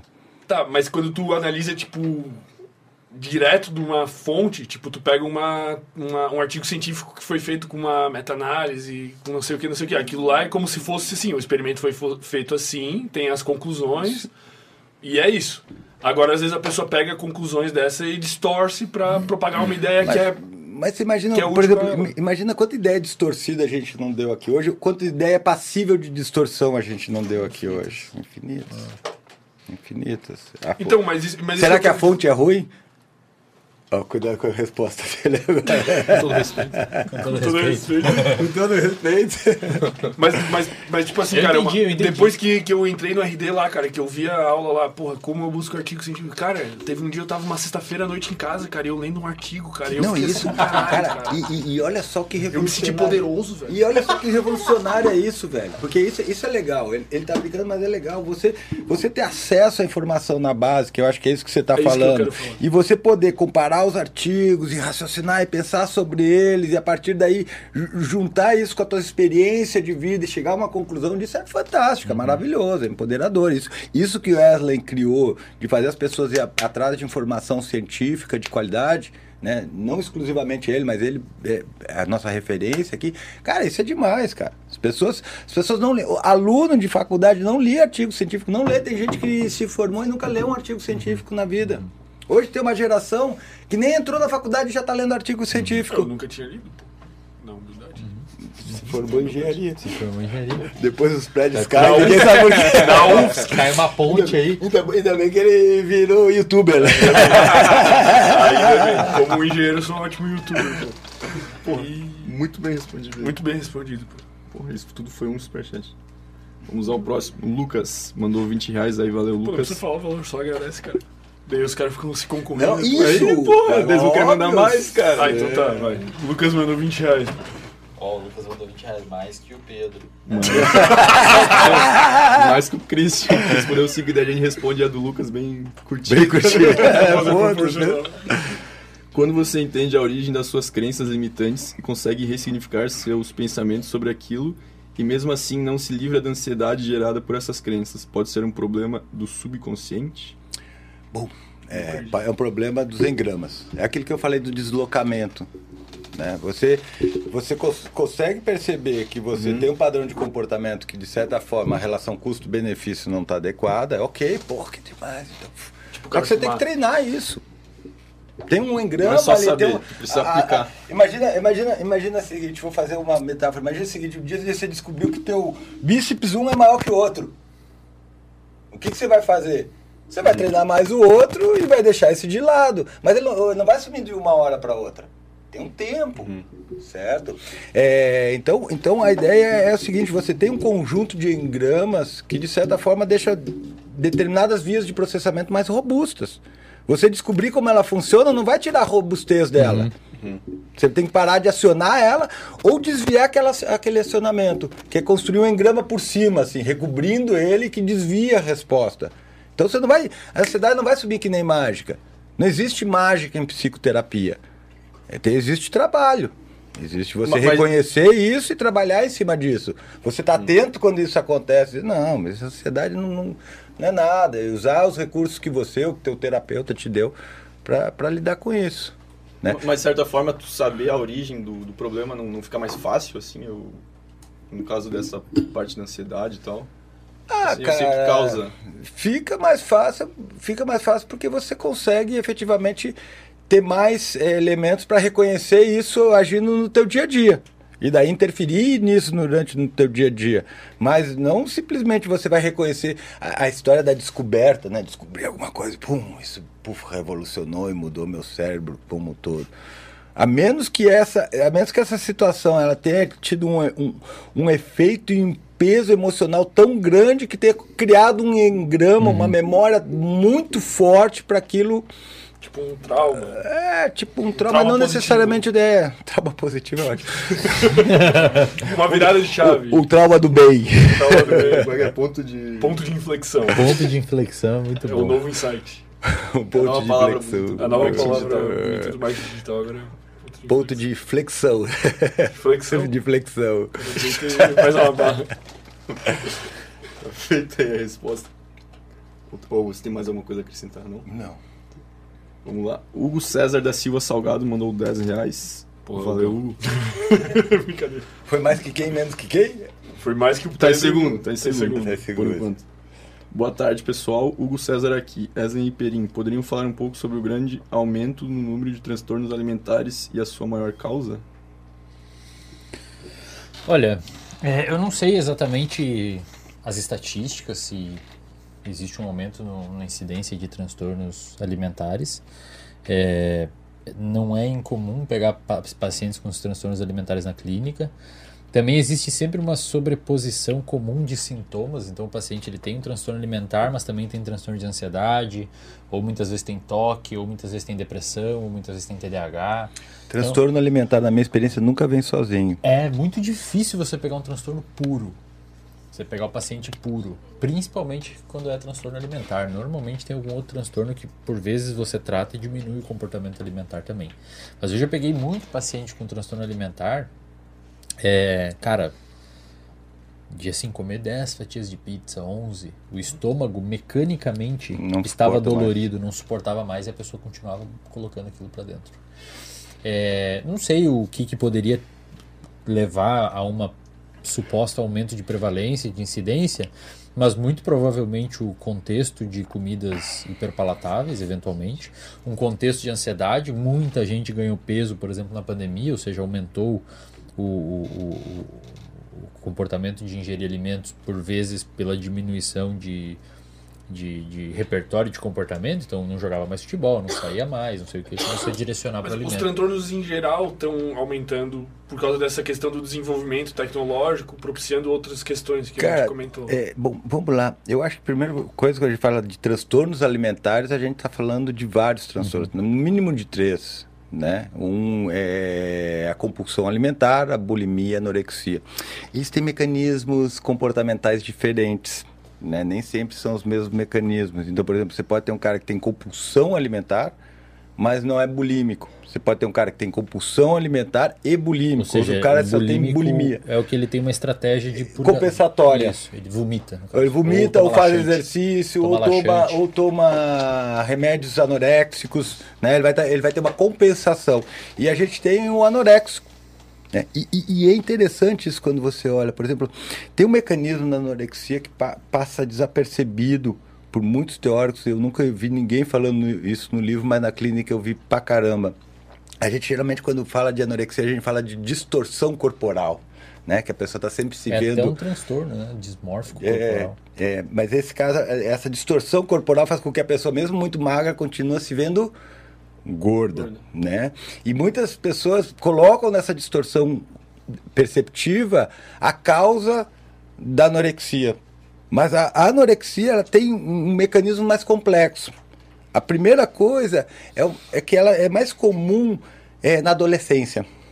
A segunda coisa é que ela está ligada a uma percep... ela está ligada a um contexto ambiental de exigências muito grandes. Né? A segunda coisa é que isso gera uma percepção de baixa eficácia, tanto de baixa eficácia social como baixa eficácia da vida. E aí, num determinado momento, ela adota essa visão, digamos assim, estética, e ela começa a fazer jejuns, certo? jejuns muito grandes. Quando ela faz jejum, ela passa fome. Quando ela consegue superar a fome, ela tem um reforço positivo por Isso. conta funcionou. da eficiência que E aí ela funcionou. que ela, continua ela é melhor que os outros. Ela consegue fazer uma coisa que ninguém faz. Isso vai perpetuando o comportamento dela. Certo? Então, na verdade, passar fome é um componente importante na anorexia. Porque ela faz você se sentir mais eficaz, mais eficiente, mais poderoso diante daquele pulso. Por isso que o pior inimigo de um anoréxico é o psicoterapeuta. Se o psicoterapeuta for querer dizer, que quiser interferir diretamente no comportamento alimentar, ele primeiro tem que melhorar a percepção de autoeficácia dessa pessoa, melhorar a autorreferência dela. Pô, que complexo que é. né? E é, e é curioso porque a manifestação na adolescência com o pico, o adolescente ele é muito suscetível, isso tem bons estudos mostrando, à opinião dos pares. Se você pegar um adolescente e colocar jogar videogame, e tem estudos que fazem isso, você bota o adolescente jogar videogame e você bota um fone de ouvido nele, ele tá jogando um jogo de carrinho, e você coloca um outro adolescente falando, cara, acelera, acelera, acelera, vai mais rápido, rampa, rampa, ele vai. Ele o é adulto não faz. influenciável. Muito influenciável Muito a opinião dos pares e com muito pouca capacidade de avaliar risco. Exato. Então, se eventualmente o adolescente está num contexto onde as pessoas estão pressionando ele, E o ou contexto pode estar aqui. É, Pode, tá aí, redes pode estar nos sociais, amigos. os é. amigos, o trabalho, às vezes está estudando para modelo, sei lá. Padrões estéticos inatingíveis, editados. Exato. Ma- Mas veja só o padrão. Todo... Você botar essa camiseta bonitinha não era porque você queria ficar feio. É porque você está obedecendo um padrão estético. Padrão estético, todo mundo nós, todos nós queremos, sei lá, ser bonito, forte. É, a vaidade é importante para a saúde. Essa é uma coisa que a gente tem que dizer. Nesse caso, não é só a vaidade que está contando. Nesse caso, tem um elemento adicional, que é esse elemento de baixa percepção de eficácia e um comportamento que, de certa forma, alimenta isso. Faz ele se sentir extremamente eficaz. E aí, o, o adolescente, a pessoa, ele, ele se foca nesse comportamento como, digamos assim, a tábua de salvação dele, porque é onde ele se sente confortável, se sente eficaz, onde ele consegue criar uma autorreferência. Numa época que a, a produção da autorreferência é muito importante. Né? Essa hipersocialização do, do adolescente, ela está ligada também à, à maneira como ele vai construindo uma percepção dele, dele mesmo. É, eu costumo dizer assim que a personalidade ela vai se formando da infância até a adolescência. Na adolescência a gente tem a identidade, que é quando você vai efetivamente valorizar determinados aspectos e vai se identificar com eles. Música, roupa. Skate, skate. surf, futebol, Drogas. videogame, drogas. Ele tem as coisas ruins, entendi. Eu só tô de camisa porque a sociedade não me permite vir nu ainda. Cara, imagina a gente ter que fazer um É, podcast com medo nu. Eu tenho mais sócios. No cast. Por que, que você, por que você não lança cast, esse, velho? cara. No cast. No cast, pô. É, Daí só põe as tarjas, os caras É tipo, isso. Mas o convidado, galeta. o convidado tem que estar no também. Tanu também, é Total. isso. Isso. Tu iria, Vai bombar, vai bombar. Cast. No cast. No cast. E daí já tem todo a parte por trás, né? Nu no sentido de patrocínio do Por que, você não faz isso em vez de. E o cara é nu de nu. Por que, você não faz isso em vez de do OnlyFans? Aí ele gostou, cara. Cara, eu assisti, eu vou uma parada bizarra aqui, um pouco fugindo de todos os assuntos intelectuais que conversamos, cara. Tem um podcast gringo, cara, que chamava, acho que era Bangcast, pô, que o host era um que o host era um ex-ator pornô e esse podcast ele entrevistava só pessoas da indústria pornô e no final de toda entrevista eles transam e gravam. E é isso. Eu não vou transar agora. no final da-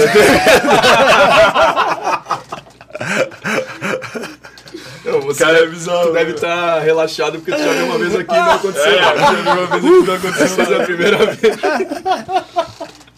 Cara, é mais bizarro, velho. Tipo, Caralho, velho. olha a sacada, pô. cara. tipo, cara, olha o.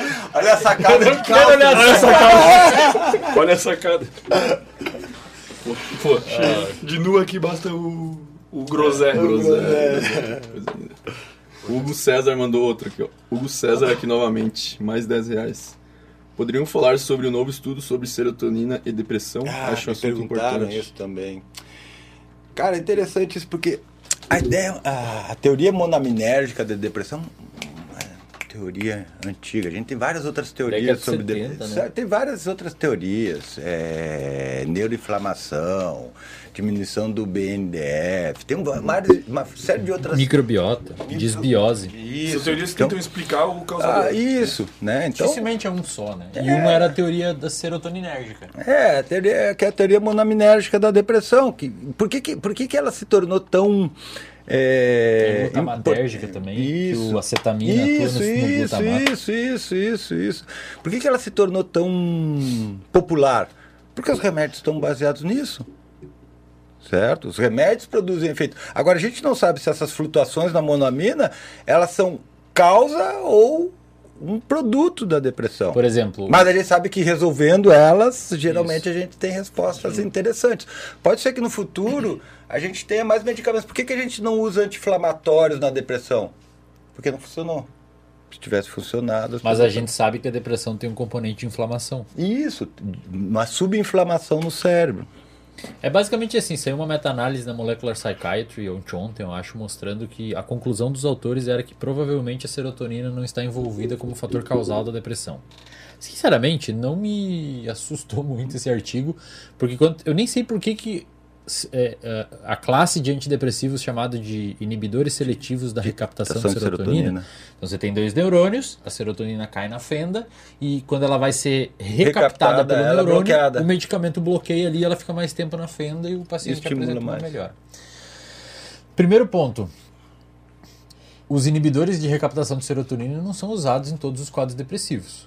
Eles são usados hoje, pelo que eu vejo, grande parte na clínica, eles são usados mais para tratar ansiedade, Mas para tratar a ansiedade. né? Ou uma depressão mais ansiosa. Porque tem depressão melancólica, tem depressão mais agitada, tem depressão mais ansiosa, tem o depressivo que dorme muito, tem o depressivo que dorme pouco, etc. A serotonina hoje, ela é uma boa definição de serotonina é eu tenho os recursos suficientes para sobreviver. Serotonina é meio que isso, é tipo assim, aumenta a serotonina, ela não gera necessariamente felicidade ou qualquer coisa assim, ela gera calma. Bem-estar. Por exemplo, você pega um paciente com TOC, transtorno obsessivo compulsivo, o tratamento é aumentando a serotonina. Por quê? Porque ele calma esses pensamentos que você tem de verificação e de desligar e ver se a porta está trancada e limpar tudo. Você acalma um pouco essas obsessões do, do paciente. Tal qual você eventualmente acalma essas obsessões no paciente com depressão ou esses pensamentos ruminatórios.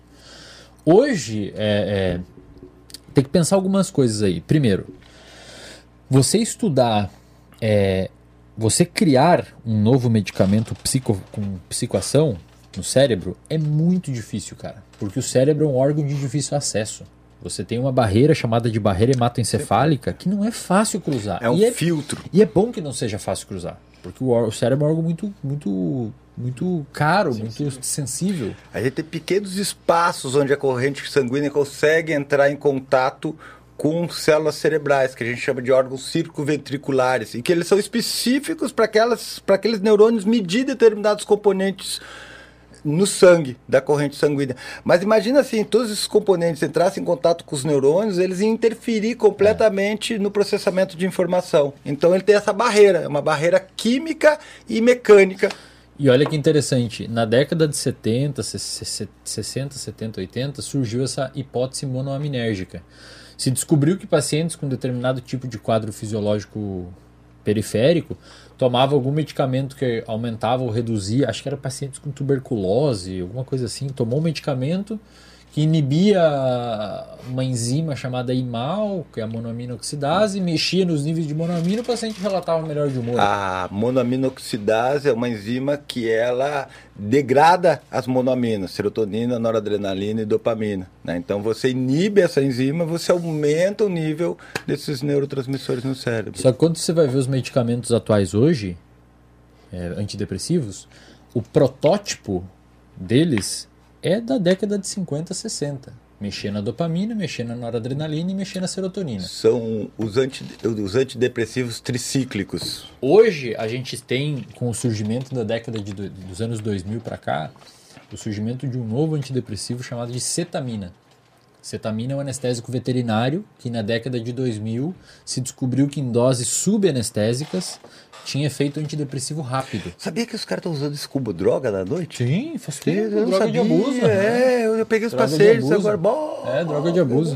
O Cetamina, ela, Bem-estar? cetamina ela é dissociativa, né? Então você, você meio que dá umas O viajadas. pessoal também chama de ketamina. Ketamina, ok. Tipo um codeína. Cara, mas en- então, tipo assim, a depressão tem várias, vários indicativos. Aonde que a cetamina atua, cara? Ela não tem nada a ver com a serotonina.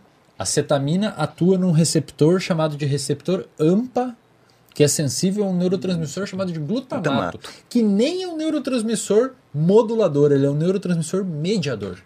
Então ele não é um canal metabotrópico, como o Fábio falou lá atrás, de canais metabotrópicos ligados à proteína G. É um canal iônico. Isso, ele vai, ele vai mudar o estado elétrico da célula, por assim dizer. Diretamente, Mas sem então agir. tem, tem infinitas formas, talvez, de tu medicar a E depressão. olha que interessante, cara. A cetamina, o paciente toma cetamina e dentro de um, dois dias ele começa a relatar, às vezes horas, melhora. O antidepressivo serotoninérgico demora quatro, Quatro. semanas, velho. Pra você E às vezes não funciona. E às vezes não funciona. 50% às vezes não funciona. Mas qual que é o 25% não ônus desse- dessa cetamina? É cara hoje, né? É caro. A recém foi feita, é uns 12, 13 mil reais os tratamentos. Mas olha que interessante, a gente descobriu uma outra via de efeito muito mais rápido, não tem nada a ver com a serotonina. Ou seja, eu não sei por que, que as pessoas tiveram tanto alvoroço. E Pra pode ter uma outra óbvio. via lá, porque eu lembro que tu falou uma outra via mais interessante ainda, pô, que pode ser a da, da questão das fezes, que eu vi que tu comentou. Ah, da Da microbiota. microbiota, da microbiota, intestinal. Do transporte Isso, das fezes do isso. rato Isso, depressivo. Isso, Hoje a gente sabe que, que é até muito tem, legal. tem estratégias interventivas usando prebióticos e probióticos, mas acho que ainda está sendo estudado como tratamento de Cara, tem, depressão. tem um cara, se vocês quiserem chamar aqui, o, o Fabrício Assini. Eu já falei deles pra vocês, é um cara que trabalha bastante com isso. Ele, ele dá muito curso pro pessoal da nutrição. Ele é farmacologista. Ele, ele fez a tese de mestrado e de doutorado dele com canabinoides, né? Com, com o Takahashi, que era um professor bem conhecido da, da, da, da farmácia. E ele é um cara que fala muito disso.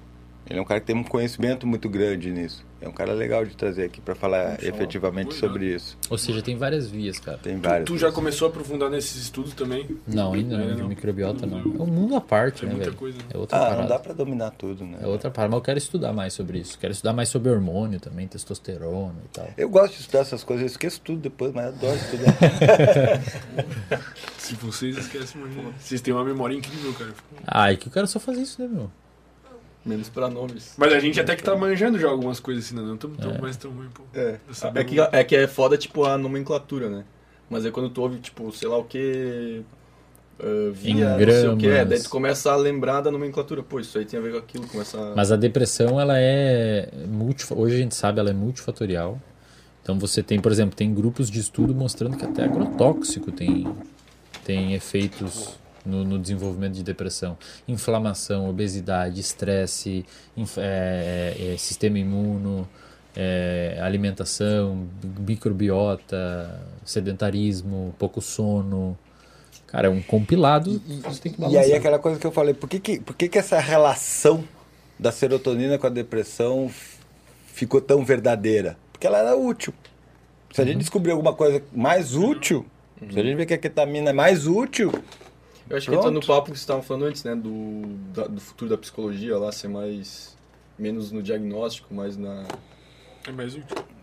É, No- no que disfunção. resolve. eu acho, eu, eu acho que com, com a evolução das neurociências vai ficar mais claro o papel da psicoterapia na manutenção da saúde mental. Né? E, e acho que esse papel vai ficar mais relevante. Né? Por quê? Porque, por exemplo, eu, eu quando, quando surgiu os inibidores de recaptação de serotonina, os inibidores seletivos de recaptação de serotonina, isso foi uma revolução no tratamento de, de doenças mentais. Porque você tinha um medicamento, os medicamentos anteriores, os antidepressivos tricíclicos, como eles, eles atingiam vários vários tipos de neurotransmissores diferentes, eles tinham muitos efeitos colaterais, borramento visual, alterações gastrointestinais, ganho de peso, sonolência. Cara, eu tive Um monte. um, eu tinha problema com respiração, assim, eu ia jogar bola e me faltava muito fôlego. Eu É? tive que trocar o... Isso. Então, como você tinha muito. eh, Você, você, você dava para aquele paciente que estava muito mal, por- onde a relação custo-benefício ia ser positiva. Quando a gente descobriu os inibidores de recaptação de serotonina, e, e eles têm menos efeitos colaterais, os efeitos colaterais mais administráveis, esses efeitos passam em três, quatro semanas também, eles vieram uma revolução. Né? E aí tem dois efeitos interessantes, porque, por exemplo, antes de chegava o cara lá dizer para você que estava deprimido, você dizia, cara, você não está deprimido, vai para casa. Por quê? Porque você não tinha uma terapêutica para ele. Ou a terapêutica que você tinha para ele ia deixar ele pior. Certo? Então você só dava o diagnóstico de depressão daquele paciente que efetivamente quer ter o tratamento. Eu mandava ele para o psicólogo. Certo? Com essa medicação, você começou a ter mais liberdade para medicar os, os pacientes. Né? E daí virou a pílula da felicidade. Prozac. Daí, é, o Prozac. Fluxetina. daí- é, daí, Porra, tomaram pra caralho isso. daí, daí, daí, daí os psicólogos ficavam tudo alvoroçados, achando que ia ser uma concorrência. Aconteceu exatamente o contrário.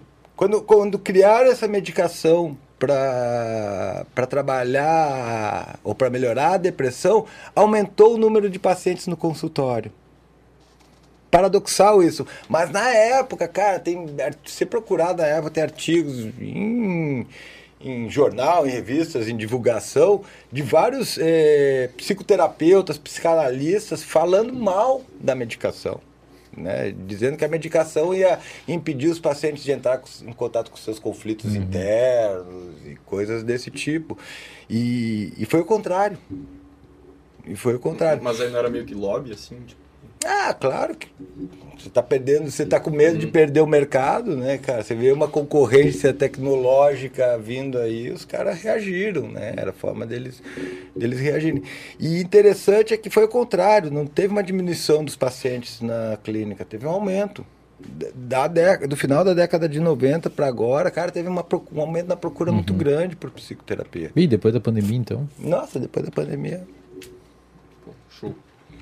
Bem respondido. Eu nem Mais uma do que era a cara. pergunta. Tão profundo que Era sobre, Sobre a serotonina. sobre. Ah, tá. O, se puxou, hein? Mandou mais uma aqui. Mais 10 pila. Caralho, gastou dinheiro, hein, foi velho? 30 Podia aí. ter pagado sushi pra gente. Bater um rango depois, né? Eslen, fala pro pessoal sobre o estudo que houve estimulação cerebral por meio de eletrodo em uma paciente com depressão. Esse é bizarro, todos precisam conhecer. Ah, a gente falou antes. Deep ali, né? Brain Stimulation, né? É, a gente falou. Volta, Mas basicamente volta. assim, ó, basicamente assim para responder, acho que o pessoal que não tava aí, é Sarah, paciente de com depressão, é, depressão resistente ao tratamento, tentou tudo, psicoterapia, psicofarmacologia, ketamina, é, eletroconvulsoterapia, é, tentou de tudo e nada resolveu a depressão dela com um alto índice de ideação suicida. O que, que os pesquisadores fizeram? Saiu na Nature Medicine essa, essa, esse, esse artigo. Eles colocaram na cabeça da paciente um capacete de eletroencefalograma, que registra a atividade dos neurônios de forma indireta, ali por, por fora da cabeça mesmo. E eles, eles queriam pegar um padrão de atividade de uma região chamada de amígdala da paciente, que está muito envolvida na depressão. Os pa- pacientes depressivos, por vezes, têm um padrão de atividade diferente na amígdala. E a, e a paciente autorrelatava quando ela se sentia mal. Então eles fizeram uma cru, eles cruzaram os dados de, bom, quando ela falou que tá mal era às 16 e 05 da terça-feira, vamos ver como é que tava a amígdala dela às 16 e 05 da terça-feira. E eles viram que existia um, um pequeno padrão da ati- atividade dos neurônios. Eles ensinaram um computadorzinho que foi implantado por baixo da, da pele dela, no crânio dela, a identificar, eles pegaram esse computadorzinho, tinha dois braços, um braço saía para a amígdala e ficava detectando aquele padrão de atividade que eles, eles queriam que o computador identificasse aquele padrão de atividade e outro eletrodo ia até o núcleo acumbente no sistema de recompensa da paciente. Basicamente o que eles ensinaram foi, bom, quando esse eletrodo detectar aquele padrão de estímulo que a gente ensinou para o computador, ele vai enviar um sinal e vai ativar o sistema de recompensa da paciente. Então, a paciente falava que estava caminhando durante um dia, ela se sentia mal e se sentia bem. Então a gente chama de Deep Brain Stimulation de, close, é, é, de circuito fechado. O Deep Brain Stimulation, que é a estimulação cerebral profunda, é relativamente comum. Só que o pesquisador, ele, ele que arbitrariamente decidia quanto que ia é, é, estimular e por qual frequência. Ali eles fizeram um, um, um, Não era open loop, era um closed loop. Ou seja, o próprio cérebro ia decidindo, regulava ele mesmo. Isso. Isso é muito legal. Um avanço fudido. É, cara. um avanço fudido. Mas o Deep Brain Stimulation ele é usado há muitos anos para tratar Parkinson. Para Parkinson? Isso, entre outras coisas. Mas ele, ele, ele ganhou muita notoriedade no tratamento de Parkinson. Né? Mas a ideia básica é você pegar aquela estrutura que está ali meio zambeta e dar um. E eu costumo dizer nos cursos que eu dou que o terapeuta é aquele computadorzinho. Isso, perfeito. O terapeuta é o computadorzinho. O te- Só que menos com menos agressividade, porque ele é uma eletricidade. Mas o terapeuta vai fazer o quê? Ó, vamos identificar os padrões de comportamento que você tem que geram uma sensação subjetiva de mal-estar. E quando isso surgir, você vai tentar fazer isso. Basicamente o que o, o eletrodo faz, só que o terapeuta ensina indiretamente por meio da fala. Mas tu pode botar, sei lá, tem um fator externo, tipo, ah, cara, quando tu sentir assim, tu assiste lá, um vídeo. E tu tem um vídeo preparado que. Vai fazer exercício, lê um cartãozinho Ativação de enfrentamento. comportamental. É. Caminha, leva o cachorro passear, começou a assistir Mas ansiedade. é muito mais fácil levar um choquinho lá no cérebro. Ah, legal. Porra, choquinho lá faz toda a diferença. Você não precisa fazer muita coisa. Mas é perigoso, perigoso. Mas é legal, pô, esse estudo é, maneiro. muito, muito bacana. É, Cláudia Bistaco mandou 10 reais. Valeu aí, Cláudia. É, gostaria de saber se a informação de que produzimos novos neurônios no hipocampo procede. Se sim, como estimular esta produção. Hoje a gente sabe que. que. A, a, hoje a gente sabe que. A, a- como é que chama? Neurogênese. Neurogênese. A neurogênese, que é a formação de novos neurônios, ela acontece em adultos. A gente sabe, por muito tempo foi um debate na ciência se isso aconteceu ou não. Eu, eu, que eu acontece. isso foi, cara, isso foi É, terrível. foi um Foi alvoroço. terrível. Mas A questão, inclusive, antidepressivos, como os inibidores seletivos da recaptação de serotonina, um dos mecanismos é aumentar a neurogênese. Ele aumenta a produção de novos neurônios. Agora, Ele aumenta o BNDF. A utilidade disso e a funcionalidade disso, se é neurônio suficiente. A gente não tem a menor ideia. A gente não sabe. Essa discussão é, é sinistra, porque ela mudou todos os padrões é, de percepção que a gente tinha sobre o sistema nervoso, né, cara? Acho que até a década de 90 a gente tinha um, um paradigma que era a ideia de que os neurônios, depois da neurogênese, depois que eles migraram, eles não não se reproduziam mais, né? E isso mudou profundamente. Primeiro com um estudo que saiu com pássaros canoros que aprendiam um novo tipo de canto a cada e eles descobriram que esse aprendizado estava ligado ao aparecimento de novos neurônios. Depois eles descobriram, e isso foi muito rápido, assim. Daí você diz, ah, ok, os pássaros então eles têm neurogênese, mas isso é muito localizado naquela espécie. Daí descobriram em ratos. E depois descobriram no giro dentado em seres humanos. Cara, o do, do rato, eles fizeram um estudo, foi publicado na Journal of Neuroscience em 2000. Acho que é um pesquisador chamado Kahneman, o nome do cara. Ele é um piroca na área de, de neuro, neurogênese. Eles viram que exercício físico aumenta a neurogênese em ratos, só que em camundongos, perdão. Só que o que que eles fizeram? Eles colocaram um grupo de ratinho fazer exercício resistido, tipo musculação, você consegue fazer. Você bota o ratinho segurar com as patinhas. E, oh, e pior que eles não ficam fortes, mas eles ficam durinho, cara. Você bota o ratinho, ele segura com a patinha num, Numa barra? tipo numa balança. Isso, É, isso, mas é uma isso, balança. isso, isso. Aí ele puxa e você vê quanto que ele. Você puxa no consegue rabo medir, dele. é. Você puxa no rabo dele ele fica se segurando. E aí você faz isso várias vezes ele começa a ficar fortinho. Aham, você vê mitocôndria, aumenta a mitocôndria. Eles fizeram também o exercício aeróbico, então você bota numa esteira o ratinho, ele vai caminhando, Poxa, joga um anabol nesse rato aí, uma creatina. E um outro grupo ele botou nadar. O rato nadar. E olha que interessante, cara. O exercício resistido e o aeróbico aumentou a neurogênese, a natação não. Aí foi um boom, né? Os pesquisadores, os jornais de, de natação num exercício físico não aumenta a neurogênese. deixa.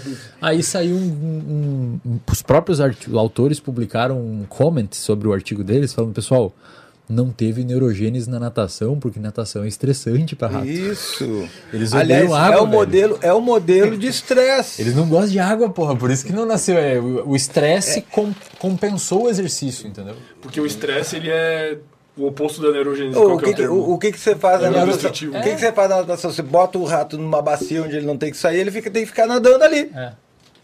Altamente estressante pra Mas ele. então, tipo assim, ó, vamos supor, aprender um instrumento musical talvez seja algo que é, tenha neurogênese, mas se for um Não estressor... necessariamente neurogênese, mas aumento da arborização dos neurônios que você já tem. Então, neurogênese seria formular novos neurônios. Mas qual a importância, tipo, de novos neurônios? É o que, é o que ele falou, a gente A ainda gente não, sabe. Do ponto de vista funcional. Funcional ainda não, muita não tá claro Agora, gente. o aumento da força dos neurônios que você já tem é muito protetor contra Alzheimer, por exemplo. Tanto é que você apren- aprender uma segunda língua protege muito você ler, etc. Protege muito você contra a neurodegeneração. O cérebro é como se fosse um músculo. Se você não usar, ele atrofia. E- mas a atividade, a atividade física em humanos também será gera neurogênese? Sim. Só a gente não sabe o quanto isso é funcional. Não. É, que- é, a gente não consegue entender exatamente qual- como é que é. Porque assim, você imagina a neurogênese, ela não é uma coisa totalmente simples, porque o neurônio tem que ser gerado, E ele tem que função, migrar é. e se conectar, certo? Por isso que o cérebro não tem muita neurogênese, porque senão você ia ter muita interferência nas, nos circuitos que já estão bem estabelecidos, certo? O cérebro ele tem um, um pico de produção de neurônios que é durante o processo gestacional. Em algumas estruturas, um pouco antes de nascer, você vai ter uma interconexão e uma, e uma melhora dessa, dessa, desse, desse processo é, de comunicação entre os neurônios. Mas muito desses processos de neurogênese, eles vão silenciar depois que Eles a são criança podados, nasce. né? Aí a gente vai começar a poda dendrítica, certo? Ou a, ou a retirada de neurônios por um processo é, onde, que a gente chama de apoptose, quando o neurônio ele implode. Né? Na verdade, todos os neurônios que surgem, eles já, já surgem com uma programação para serem destruídos. O que, vai, o que vai garantir que eles não sejam destruídos é eles se conectarem, onde eles recebem fatores de crescimento, fatores neurotróficos, que é, desligam, o, digamos assim, o, apoptose, né? Eles desligam o botão de autodestruição. Então, na verdade, a estratégia do, do cérebro é assim, eu vou construir um monte de neurônios e depois eu vou tirando os que não funcionam. Que é caro, tá ali. Certo. A gente chama de poda sináptica. Você tem uma grande poda de sinapses na, no final da, da, da idade jovem, de, da, da entrada na adolescência, começa a reduzir o número de Você tem sinapses. dois pi- picos de poda. Um é logo depois do nascimento. Você vai ter uma poda sináptica gigantesca e um próximo da próximo da adolescência. Isso tem a ver com o fato de ser mais fácil aprender coisas nas idades Também, mais novas. Ter- também. Com mais Você neurônios tem- disponíveis É que se você for alocar. ver, cara, uma criança aprende muita coisa. Nossa. Quanto tempo você levou pra aprender a caminhar? Um ano? Sei lá. Porra, um ano, cara. Você ficou tentando caminhar, velho. Não sei qual que é. Olha o tempo que você demorou. Aprende textura, aprende cor, aprende coisa social. é- Aprende, aprende sensibilidade visual é aprendida. A visão é aprendida. Você precisa aprender a enxergar. É. Não- e não é que a criança enxergue menos, ela só não enxerga como a gente. Ela não... É, porque o, o, córtex visual dela não está organizado. Ele E vai é caro, organizar- tudo isso é caro, né? Por isso que criança dorme um monte também, porque tem que consolidar tudo isso, organizar tudo isso. É, se você for, se você for ver a quantidade de sono REM em crianças é muito maior do que em adultos. A principal alteração ao longo da vida em termos de constituição de sono é o sono REM. Nas crianças Ela ele vai ter uma quantidade muito grande de sono Que REM. ela, ela concretiza o aprendizado. A gente acredita que por isso que a gente relaciona ele com o aprendizado. Entendi. Massa. Vamos lá que tem vários ainda. O Brabo da redação mandou dois de 10,90, valeu aí. Brabo. O Ari, professor Ari. Ah, você conhece? Conhece, a Ah, gente legal. boa, ele queria te conhecer. Pô, vamos se encontrar aí. Ele, ele disse, pô, ir contigo lá? Ele é meu amigo, né? Eu disse, cara, eu acho que não vai ter espaço. Ainda bem que eu não trouxe ele, ele ia ter que Hoje ficar pendurado recorde, aqui. É. Hoje foi o recorde. Ele ia ficar posicionado aqui do outro lado, Olha só. Ele ia ser mas ele ia ter que estar nu. cara ele tá com ele Ele tá tá com a coisa do Dudu, é, cara tá. que te mandou Ele vai chegar em casa pô. hoje e vai ficar peladão no quarto dele, finalmente. Faltou sono rei. essa Segredo da sociedade. Tá, ele mandou. vou- ler primeiro o segundo que ele mandou. Nariz proporcional ao conhecimento. E ele Em também. alguns casos. A, a autodepreciação. E ele também perguntou aqui: algum hack psicológico pra galera escrever melhor? Porque ele trabalha com, com escrita, né? Ele trabalha redação, ele, redação é, cara. É, eu não sei, você sabe algum hack? Escreva Não. mais. Escreva. Ele não, mas ele tem ele, ele, ele, ele ensina técnicas de redação, cara. É, é legal isso. A história dele é bem bacana Mas também, cara. não sei, assim, hack pra... Ler? Tem? Tem aí, Ari? Diz pra nós, tem? Pois é, descobre e vem aí fala. Acho que ele lançou a pergunta pra ele ter que vir Ele vai responder. responder. Estrategista. A Ana Paula mandou 10,90 e apenas disse: Ezen e Perim, vocês são foda. Obrigado por tanto. De nada. Foi Valeu, um prazer. obrigado pela sua presença. Obrigado pelos 10,90. Hugo César da Silva Salgado. A última. Ah, tá, o cara que mandou já. A última. O que acontece no Acabou o cérebro. dinheiro dele. Agora só mandou 5. Você tava dando 10. o que acontece no cérebro de, de uma pessoa que tem ansiedade patológica e quando vai pesquisar sobre, acaba ficando ansiosa em nível extremo. Que merda. É. A atividade da amígdala.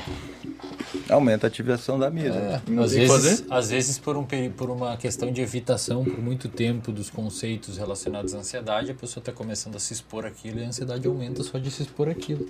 É. Eventualmente, com a exposição aumentada, ela consegue criar repertório e tolerar. É, eu, eu- as pessoas dizendo de forma de forma abreviada, né? O melhor jeito de você lidar com seus medos é se aproximar deles. Né? Então, óbvio, óbvio que quando você vai lá ler sobre ansiedade, talvez tua ansiedade suba, mas se você continuar ali estudando, lendo. É, tem que vencer a barreira, né? Isso. É tipo paciente com toque, cara. É muito legal tratar paciente com toque. Não sei se você gosta, eu gosto muito, cara, Eu de tenho, tratar. eu tenho alguns. Paciente com Ramon tem toque. toque. Você tem toque, Ramon? O que, que é? Cara, é bizarro assim. Pessoas peladas. era- Cara, é um toque meio associado a, a tipo efeito borboleta, sabe? Tipo- Tipo assim, eu ia dormir, daí eu ficava muito tempo pensando em qual, qual o tempo do despertador que eu vou pôr. Tipo, 7 da manhã e 8 minutos, ou 7 e 9, ou 7 e 10. Porque cada minuto que eu vou pôr, a, a vida vai ser diferente, entendeu? Ah, Aí saquei. eu ficava nessa obsessões Assim, é pra tudo, né? Tipo, pô, pra. Sei lá, pra. E você perdia o sono por isso? Com certeza. Cara, imagina. Que hora pra pensar isso? Hora que você vai exato. bota despertar o Mas, despertador tipo, pra muita coisa, de assim. manhã. Deixa E o tratamento trás. foi, que nem eu falei, do, do remédio ali que, que era antidepressivo, daí dava problema na respiração, e daí eu só mudei o remédio e É, o, o, o paciente com toque, basicamente o protocolo de tratamento é terapia de exposição com prevenção de resposta. Então, Você tem toque dessa mesa, tá suja na hora do podcast? Então você vai ficar Então aqui. vamos fazer um podcast com ela mas suja. suja. Não precisa mudar muito do Claro que tá agora. né? é. Basta Cara, a gente tava ficando com um toque de pôr os copos só nas gotas, tá ligado? Então agora vamos botar o copo fora da gota. só na, na bordinha. Vamos ver, tirando ele devagarzinho. Mas aí a prevenção de resposta é tipo tu amarrar o cara pra ele não limpar a mesa. Você vai É. treinando o cara pra ele ficar amarrar. A, a prevenção de resposta, às vezes a gente usa um outro procedimento associado, que é o de reforço de outros comportamentos. Então, eh, você previne a resposta, mas você faz ele emitir um outro comportamento que seja concorrente com o do toque e que não deixe ele efetivar o toque para diminuir um pouquinho o desconforto o desconforto dele, né? Com toques, é, transtornos de tics. Ah, então sei lá, você tem o toque de botar isso aqui na mesa, daí sei lá, eu- eu deixo você respondendo o chat. É, Ah, você não. Te desvia a atenção. Desvia assim, a vamos dizer. Tá apertando uma bolinha, sei lá. Isso. E aí você vai se expondo até o seu cérebro reorganizar os circuitos e ver que não tem problema deixar o copo fora da bolinha. Vocês adestram, psicólogos adestram humanos. Em alguns casos. Cara, é porque forma- o termo adestrar. É, o você... termo adestrar é meio- É ruim, é, é- é porque, na verdade, a gente trata o termo adestrar como, como um termo de, de pouco valor nos seres humanos, e, e às vezes eu ouço isso de uma forma muito ruim quando a gente está falando, por exemplo, Criança, né? de autismo, né? Então, ah, vocês não estão educando, não estão desenvolvendo, você está adestrando elas. E não, cara, você está estimulando a formação de uma rede para aquela criança que não teve aquela formação natural da rede a partir de reforços, né? A partir de comportamentos que a, que a criança queira fazer, né? Porque ela sabe que vai ter uma consequência reforçadora para elas. né? Então, essa ideia de adestrar, nós somos adestrados. O que é adestrar? É um tipo de aprendizagem, é uma aprendizagem por consequências. certo? Aprendizagens, por consequência, servem para neurônios, para animais e para seres humanos. Mas a vida é isso, né? É, e se funciona, por aqui discutir o termo, se é adestral, se é, sei lá. É que nós, seres humanos, a gente tem dois tipos de aprendizagem que estão muito bem desenvolvidas na gente, que é a aprendizagem social por observação, né?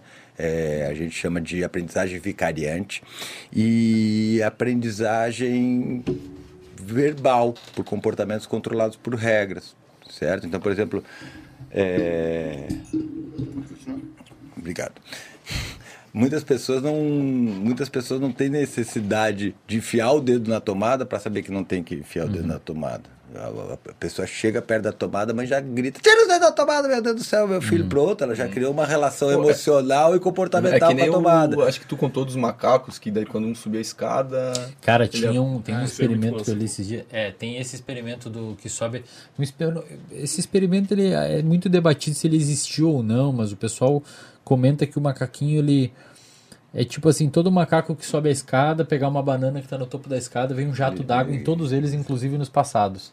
Tem um momento que gira tudo aquilo e só quando o macaco vai Cara, subir a eu já escada. vi milhões de vezes esse eu nunca achei o original É, eu dele. nunca achei o- eu, o tenho, eu, eu tenho eu tenho minhas É. dúvidas em relação a esse Mas- experimento. nunca eu fui atrás desse experimento e não consegui achar mais faz então Ele é um experimento fictício, talvez. eu não sei Talvez- Tipo do astronauta do talvez, lápis. talvez foi um recurso pedagógico que a galera utilizou para explicar um conceito. Mas Pô, tinham que fazer, pô. Vamos pegar um sagui aí. Mas, cara, isso daí, isso aí basicamente é feito com. com por é exemplo, porque em seres humanos isso funciona muito bem é, Uhum. quando um irmão total. apanha de ter feito uma coisa, o outro irmão não vai fazer, velho. O Uva sabe que. aquela coisa que seu pai se um implicar com outros dois apanham É, exato. legal legal Maria Eduarda mandou 10 reais é, Eslin qual a sua opinião sobre terapia com hipnose Cara, eu não estudo hipnose, não sei. Você estuda hipnose? é Cara, eu li um Psi, pouquinho, que até um- Felipe É um mundo à parte, assim. Tem um... Ele não veio aqui, Ele né? veio aqui. Veio, é. Felipe Psi, já é, esteve aí. procura Felipe um Souza podcast. Foram Felipe. 5 horas e meia, acho. De podcast. Cinco horas e meia. Não foi o corte dele que viralizou da Foi, namorada foi, dele e tal? É isso, né? depois do Isso, corte é. virou ex É verdade. o- o corte é falando sobre isso. Tá? Não, mas também tem o corte que ele pediu a namorada em casa Isso, em ele namoro. pediu a namorada atual em namoro aqui ao vivo, pô. Ah, é, é mesmo Eles terminaram. não não eis aqui Eis aqui do corte que ele contou a história lá, que era. Pô, História mas enfim assiste aí o Cara, nosso mas são- É que hipnose acabei de olhar pro horário agora fiquei É, apavorado sete, né? dez. Sim, pô. Já... Pô, se pá. Ah, não, aquele foi mais longo. o pessoal ali deve tá Deus. É tipo um louco cassino, é. O pessoal ali tá. Tá com a bunda tatuada na cadeira. né? Pati Souza Bolos Decorados. O que, que é NOK, será? Coroas norueguesas. Porra, 100 coroas norueguesas. Quê? Isso é a moeda que veio? Achei que era um clube de Eu coroa. tava Mulheres norueguesas. não sei o que do bolo, coroas norueguesas. Acho que era um clube de coroas.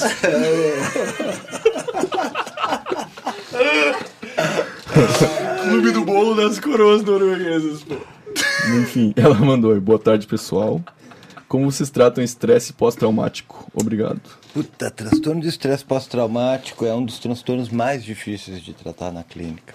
É, dos transtornos de ansiedade eu considero mais difícil, eu tenho alguns pacientes. E por quê? Porque esse é um transtorno onde você não tem uma situação fictícia ou fantasiosa de medo. O paciente passou por uma situação real de medo, né? E, cara, e aí é muito difícil. E é um aprendizado muito rápido, É. né? Forte. Aprendizagem muito rápido e muito de carro. Tu não gosta mais, não consegue mais entrar em carro. Mas aquele esquema de exposição lá é, você, você usa isso. E usa também, Só por que existe favor. uma coisa chamada de recuperação espontânea. Tânia. Isso é muito legal. Surge do nada de novo o medo na pessoa. Isso. A memória foi muito forte. A recuperação, recaída, assim. a recuperação tipo uma espontânea é um conceito mais ou menos assim, quando você tem um- uma aprendizagem associativa, que é o condicionamento clássico, ou seja, por exemplo, você acende uma luz e dá um choque num, num rato, certo? Toda vez, que depois, toda vez que você acender a luz, Ele trava. ele vai ter a resposta comportamental e fisiológica como se ele tivesse tendo o choque, certo? Daí você extingue isso, deixa ele lá exposto à luz o tempo todo. Sem o choque. De- sem o choque, para ele desaprender essa relação. Você vai vendo que a resposta dele vai diminuindo, pum, até chegar no nível basal. Depois do nada ela, puf, Ela volta Aparece do nada. Do nada, um dia depois você bota o rato ele trava de novo. Ele recuperou a memória por alguma razão. Cara, uma vez eu tava tratando uma paciente, cara, com um TEPT, O que, que é TEPT? é, transtorno Transtorno de estresse pós-traumático. Ah, tá. É, que tinha, tinha rolado um problema num elevador e tal, e a paciente ficou com medo de, de andar em elevador. Porra, minha mãe tinha. Cara, eu fui. E ela também tinha uns problemas com shoppings e lugares assim. E eu tava fazendo uma terapia de dessensibilização, de exposição com ela. E ela tinha medo de ir ao shopping, que ia cair o shopping, etc. E, cara, eu tava fazendo um processo de exposição com ela ali no Iguatemi. Eu fui- dei uma tarefa de casa depois de um tempão, assim, trabalhando em hierarquia de exposição e tal. E, bicho, não é que no dia da exposição que ela foi a Iguatemi caiu a luz do bagulho, velho. Pronto. Merda, cara. Aí Qual a chance de cair a luz, velho, do bagulho? Quando que vocês ouviram falar que caiu a luz do Guatemi? É, olha. E aí, meu, aí teve o efeito oposto, né? O paciente ficou. Aí confirmou o medo dela, tipo o rato que entra ali e vê a luz acender e toma um choque. Não, se, i- imagina, esse rato, ele se passar um tempão, já tá no basal. E daí, depois der de novo, deve ser muito mais Nossa, difícil pior depois. ainda. Imagina três vezes, sei lá. Isso é TEPT. Foda, cara. Obrigado aí pelas 100 coroas norueguesas. É um clube de coroas norueguesas. Ele achou, 50 conto? Ó, 50 conto. ele achou que tipo, era o, RD de velhos. Só tinha 10. Tá difícil. Tem mais dois. Paty mandou 11 reais e 11 centavos. Obrigado pela live, sensacional. Amo esse podcast. Manezada matando a pau. Orras. Porra, Valeu, obrigadão, obrigado. Muito obrigado. Obrigadão também. É legal quando o pessoal paga pra agradecer, né? O Twin que fala, ninguém elogia de graça na internet. É. Se a pessoa elogiar na internet, é que ela realmente gosta, velho. Nesse caso, um elogio de graça mesmo. É. É, Até pagou pra Até elogiar. pagou pra Só elogiar. do, do fermento aí, não dá pra receber elogio do fermento. O elogio do, o elogio do fermento é terrível, velho. A última vez que ele me elogiou, eu tive que levar isso pra terapia. Coitado de mim, cara. Pô, o Yuri mandou aqui o TDAH descomplicado. Salve, Yuri. Um abraço ao Maurício, Fermento, Wesley e Fábio. Eu vou estar com o Yuri, eu vou mim, participar do, do podcast dele, eu acho que É, você vai lá, dia- Brasília. É, no dia 29. É que quando foi mesmo, eu acho que foi eu. Legal. Era tu? Era eu. Ele te odeia, pô. Ele manda um abraço pra todo mundo, menos pra mim. Mas enfim, Agora, agora vai mandar, pagar 10 reais só pra mandar um abraço pra tia. é, fica a dica aí. Pergunta: Como adestrar sua mente a gostar, ó, adestrar, a gostar do processo de emagrecimento, mudança de hábitos alimentares e sofrer menos com abstinência? É isso. Porra, muita coisa. Ah, tem um curso do RD que ensina a fazer isso. Não, cara, assim, é, tem que ver valor, tem que ver valor naquilo, tem que ver algum tipo de valor naquele comportamento. Eu, eu diria que para uma questão inicial para você valorizar o, o processo de, de, de mudança de hábito é, é, é conseguir analisar o que, que aquelas mudanças de hábito estão gerando na sua vida. Então, monitoramento de sono, monitoramento de atenção, monitoramento de bem-estar. Quando começa a ficar claro Tipo, eu, eu raramente saio de noite, cara, porque eu sei que se eu virar à noite, eu- minha vida vai virar um lixo. Então é punitivo pra mim. E eu não vou. Então tem que, tem que começar a ver essas relações pra você valorizar aquele processo ali. Não, não, não seria interessante as pessoas terem um. Diário de Registro? monitoramento. É. Isso. Sim, maravilha, Cara, velho. Eu vou exagerar aqui, mas 90% da terapia é monitoração. É o registro de pensamento. Quando as pessoas começam a registrar o comportamento delas, começam a prestar atenção naquilo. Vira previsível. Elas, come- elas conseguem entender o encadeamento que tem ali. E aí elas acham um espaço para tirar esse encadeamento, cara. Mas tipo, anotar mesmo? Anotar, velho. Mas é uma, diário. é uma tabela com valores? Como Pode é ser, é? uma tabela É, com pode valor. ser. Você, Você- pode fazer uma tabela, você pode ter um diarinho. Você pode fazer seu diáriozinho. Tipo, humor. ponto a mais 10, não sei alto e ponto mais baixo do dia. O que aconteceu que você deixou você super bem e alegre, o que que deixou você que deixou você mal. E aí você vai vendo que existe um padrão, tipo, ó, sempre que acontece isso eu fico mal. Não faz mais. Daí você vai vendo. Então vou evitar aqui, vou aquela pessoa eu vou evitar, vou mexer nisso, vou colocar isso aqui. E tem, e tem uma coisa legal aí que, que também está nessa questão dos comportamentos encadeados, é que o, é o valor de reforço das coisas. Né? O, o reforço, ele não é. O valor das coisas ele não é fixo. Ele depende de onde isso está no encadeamento dos comportamentos. Né? Então você consegue mudar o valor de determinadas consequências. Por quê? Porque ela mudou o, a posição dela nos encadeamentos. Tem um exemplo que eu uso eh, em sala de aula, eu usava em sala de aula porque não sou mais professor, né? mas eu gosto desse exemplo, que é quando você ensina um rato a passar por dentro de uma argola para acender uma luz. Né? Então, o que, que, que, acontece? Você treina o rato para pressionar uma barra para receber ou água comida. Certo? Então ele aprende essa relação. Daí você faz o treino discriminativo, onde o rato começa então a receber o alimento só quando a luz está acesa.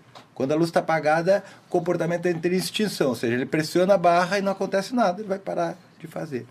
Depois de um tempo, você bota uma argola e ensina que ele passando por dentro da, da argola, a luz acende. Permitindo com que ele Que clique, pra clique ali. A luz acendendo vira um reforço para ele. Ganha um valor para ele que não tinha antes. O ambiente faz com que a luz acendendo seja uma coisa legal. Se você for medir atividade no cérebro dele, o rato vai estar feliz. Quer um exemplo na- em nós humanos? O dinheiro. Dinheiro, é isso. É um atribuído a nada. Não tem, tem essencialmente valor pra nós. A gente que associou. Para, para e pensa, você está caminhando na rua assim, daí você acha uma nota de 50 reais. Como é que fica a tua, tua resposta emocional? Pô, o cara fica feliz, né? Feliz, daí você pega a nota e sem valor de verdade. Você está precisando de dinheiro? Nossa, daí é pior ainda, né? Porque dá o, É, o rebote do, do- da dopamina ali. É, cara. A decepção, a Mas- quebra de Mas, expectativa. mas você, vê, você vê que o estímulo é o mesmo. Papel, impressão, é o mesmo. Certo? É a funcionalidade dele que vai, tá, vai botar o valor aí. E com atividade, com atividade física é, é isso. Nós temos um corpo que é funcional. Funcional em termos de função. Ou seja, se você gosta de tomar cerveja, ver jogo de futebol, comendo salami na frente da televisão, teu corpo vai se moldar aquilo. Perfeito, aquilo é o teu reforço, seu corpo vai estar adaptado àquela situação. né? Agora, se, pô, se você, sei Ele lá. não vai precisar ter muito músculo pra isso. Não. Aí ele joga o músculo na fogueira. Isso, e vai, sei lá, vai, vai investir em outras coisas, vai investir em. Enzimas no, no fígado pra digerir o álcool que você tá ingerindo. Corpo é funcional. Perfeito. E olha que legal, cara. A gente tem neurônio pra caramba no cerebelo, velho. Ou seja, o nosso corpo ele meio que foi selecionado para se movimentar, sentir coisas. O nosso, o nosso corpo ele é todo dobradiço. O nosso corpo e o nosso cérebro ele, ele é muito bom em se movimentar. Ele é feito para se movimentar. Você consegue matar um bicho no cansaço seguindo ele, cara. Inclusive é Cara, técnica de em caça. caça, Você consegue, África- vai caçar um mamute, um reno, sei lá, um. Você vai seguindo o bicho até que ele morre de exaustão. Sabe, sabe, Ele sabe cai por que de exaustão, sabe- porque o ser humano os consegue africanos- fazer muito Sabe isso. por, por que, que os africanos são tão bons maratonistas? Porque eles tinham uma cultura de caça que era exatamente isso. Eles saíam correndo atrás dos, das É. danadas. E aí uma hora o bicho cansa, Aí cara. o bicho mais doente, mais cansado, mais velho, vai ficando pra trás. ah, pss, E eles predam. Pensa caminhando, cara. Se você sair agora caminhar, se alimentar bem e sair caminhar, você fica horas caminhando. Não é, 50 tudo, km, não é cara. todo bicho que faz isso, cara. Tem outros bichos que não conseguem. Muitas vezes mesmo os de quatro patas. Eu te chamei pra andar 30 km de madrugada. Cara, olha o que o cara me fez, velho. O- Sabe como que é o nome dele no meu WhatsApp? Inimigo do ciclo circadiano. Que Porque ele? ele- É, é o nome dele no meu WhatsApp Meu é Deus Inimigo do do céu. ciclo circadiano. Ele só me convida pros rolês de madrugada, cara. Cara, foi É uma festa do Sem Groselha, é uma formatura. Aí esses dias, como se não bastasse, ele me mandou uma mensagem assim: Pô, e aí, não? O que você tá fazendo, cara? Ah, tô de boa, pô, amanhã vamos, vamos caminhar 30 quilômetros. Eu falei, pô, que específico isso. 30 Ué, meu, vou a quilômetros? trilha, alguma coisa? Eu falei, eu animo. Falei, beleza, a gente vai sair às 10 da noite. eu falei assim, que isso, cara? Por que que você vai caminhar 30 quilômetros? Depois ele explicou que é um, É um- negócio de. Ah, é um, religião. um retiro religioso lá, mas eu não vou pela religião, eu vou porque eu acho muito massa fazer a caminhada. pô. Tipo, Santiago de Compostela. Isso. E daí é saindo. Mas você foi de moto, né? Não, fui a Você pé. caminhou pô. mesmo? Cara, eu já fiz 10 vezes esse caminho. Olha só, cara. 300 km, só indo aí. 10 anos. Mas daí A gente pra- vai na próxima, Aí mas daí vamos de dia. Aí pra dar uma corridinha você não faz. A próxima vamos seguir no animal pra ver se morre. A próxima ele vai seguir uma banada de 30 vaca. pra ver qual é. 30 quilômetros. 30 km. E aí, quanto tempo E é morro e morro e morro. Quanto tempo demora caminhando? Puta, umas 6 horas. Aí você vê como o sistema de reforçamento é modelável. Por que, que você caminha 30 quilômetros? Cara, eu nem sei. Eu vou lá porque eu gosto muito, assim, tipo... Tu entra meio que num flow, que tu vai caminhando e tu vai pensando, assim... Daí, tu tá com Mas poucas você pessoas. pode fazer isso amanhã, se você quiser. Sim, mas lá tem toda uma energia. Isso. Um Tipo, con- a questão do ambiente, contato Tem com a contexto. natureza. Tem contexto. Cheio de vagalume, o caminho é lindo. Você pode fazer isso com um óculos de imersão na esteira. Durante o dia, daí você bota o cenário noturno, pronto. Aí. Daí não precisa nem ser à noite. Realidade virtual. Mas o próximo a gente vai. Esse boneco então. Caraca, É, tá pô, pô, bem lembrado. A gente pô. esqueceu esqueceu de- de entregar, pô. Porra, chato. hein? Vamos ler só o último aqui que é rapidinho. João Paulo Pires de Moraes, mandou 10,90. Abraço pro Wesley Perim em nome da comunidade RD. Olha aí, ó. Valeu demais. Entrega a camisa ali. Pessoal, pro- eu vou estar no RD falando sobre ambiente, é Ambiente. dia 5. 5. cinco. vai lá que é- Ó, vai ser muito legal. Hoje vocês receberam um presente. presentinho, a Carmen Não. mandou 200 presentes aí. Pô, vamos aproveitar Ó, então. ó, ó, eles dois adestrando a vir aqui, é. É, reforçando. Pô, e essas camisas aí também?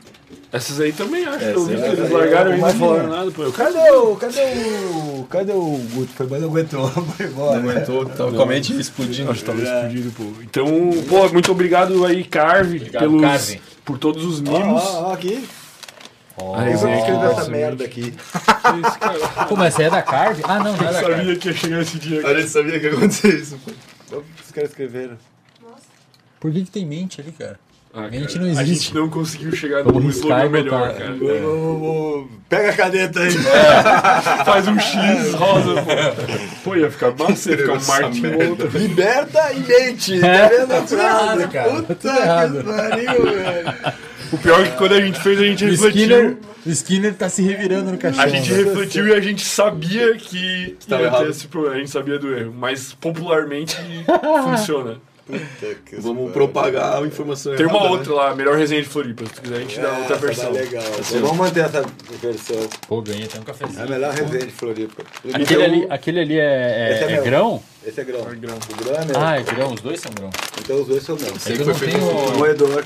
Cara, então, muito obrigado, Carve, aí, galera que é de Floripa e região. Passem na Carve para Por cortar favor. os seus cabelos, trocar uma ideia, Vamos encontrar comprar lá. café. Logo comprar mais. café. Vão encontrar um de nós lá em algum momento. Eu toda quinta Todo estou mundo lá. corta lá, né? Toda quinta à tarde eu tô lá. Eu falei pra todo mundo que trabalha comigo no RD cortar lá, cara. Todo mundo trocou de barbearia. Eu falei, se não cortar na Carve, tá demitido. E real mesmo, todo mundo tá cortando lá. Todo mundo com o cabelo bem Não, cortado. os caras mandam bem pra caramba. É bom demais, cara. Pô, atendimento, ambiente, os caras são caprichosos. velho. Puta que pariu. E queria a gente tem que agradecer o açaí aí. Ô, obrigado pelo açaí aí, bigode. Açaí, Bigodinho. açaí da, da ilha. ilha. Da ilha. Como é que a galera acha aqui pra comprar? Açaí da ilha, LTDA. Açaí da ilha LTDA. E se quiser comprar presencialmente, vai É Instagram? Instagram pode. Arroba açaí da ilha. Arroba da ilha. Legal, LTDA. caramba. Saí Opa, da- cara, comi tudo, cara. Sair da ilha e entrar na ilha. Ó, todo mundo comeu tudo. E, e tem entrega? Tem, tem. Tem entrega, então galera aí, Galera aí, açaí da ilha, Açaí da Ilha LTDA, muito bom, muito gostoso, tava aqui. É, eu terminei com o meu também. Pode mandar em outros episódios aí, inclusive, hein, cara. Pô, um açaizinho conversando. Açaizinho vai vir, pô, açaizinho vai Ele dá vir. uma volta, uma recuperada É, na uma energia, glicose, né? pô. Quanto tempo a gente tá online aí? Às 6 horas? 4 horas e 56 minutos. Ah, vamos esperar fechar 5 então. Vamos ficar mais 4 minutos aí. Conta uma piada aí. 5 horas, mano. Puta merda. Conta uma Não, piada aí. fome, pô. Vamos, eu também tô, Tô morrendo de um- fome. Não, então, tá, 4 minutos aí, ó, agradecer vocês. Queria agradecer vocês por terem vindo aí, cara, pela... tu obrigado pela aí. segunda vez, tu pela quarta. Quinta. Quinta, Quinta. sócio, libera oxigênio aí. Libera o oxigênio Só aí. que salvou, hein? Pô, vocês trouxeram isso aí só pra piada Pô, mesmo? mas Não, é a, a, Já a, tem guardado do... pô, a, a- a frente tá Pois eu bonito pra caralho. Fora a merda que botaram atrás. a Vamos frente fazer um tá X na mente, pô. É, Vamos fazer um X na mente. Qual que você é a verdade? Ah, certo. Dá um slogan no É, desenho. cara, Vamos. Tem, naquele livro do William Baum tem uma frase É, muito William legal, Baum, cara. William Baum. Quem não leu o livro do William Baum, lê. Tem, um, tem uma frase dele assim, ó. Você falar a diferença entre mente e corpo, ou mente e cérebro, ela nem é possível ser mensur ser debatida. É tipo você falar assim, quantos anjos conseguem dançar na cabeça de um alfinete? Esse é o Who's Não tem como lá? saber. Não, tem, é. não, Não é. tem. Não tem como Ela- saber ela quantos não tem- anjos ela não é dançam na cabeça de um alfinete, porque você não sabe o que é um anjo. Aonde ele tá, que tamanho ele tem. A mente é a mesma coisa, você não sabe medir ela. Onde que ela tá? ela- Uma coisa que. Pô, nós somos que o humilhados, nós vamos ter que Uma trocar coisa que o, que o Baum fala nesse livro é que ele disse: não é questão da mente existir ou não existir. É que a mente é o comportamento verbal, ela é um conceito e, é- e ela não é um conceito útil, ela não tem utilidade para fazer ciência. É Ela, além de não ajudar, ela atrapalha. Ela não tem utilidade. É, não é um conceito funcional. Você não consegue é, isolar determinados é, aspectos semânticos dela para que você possa dizer, não, beleza, então eu vou medir isso. Não dá, cara.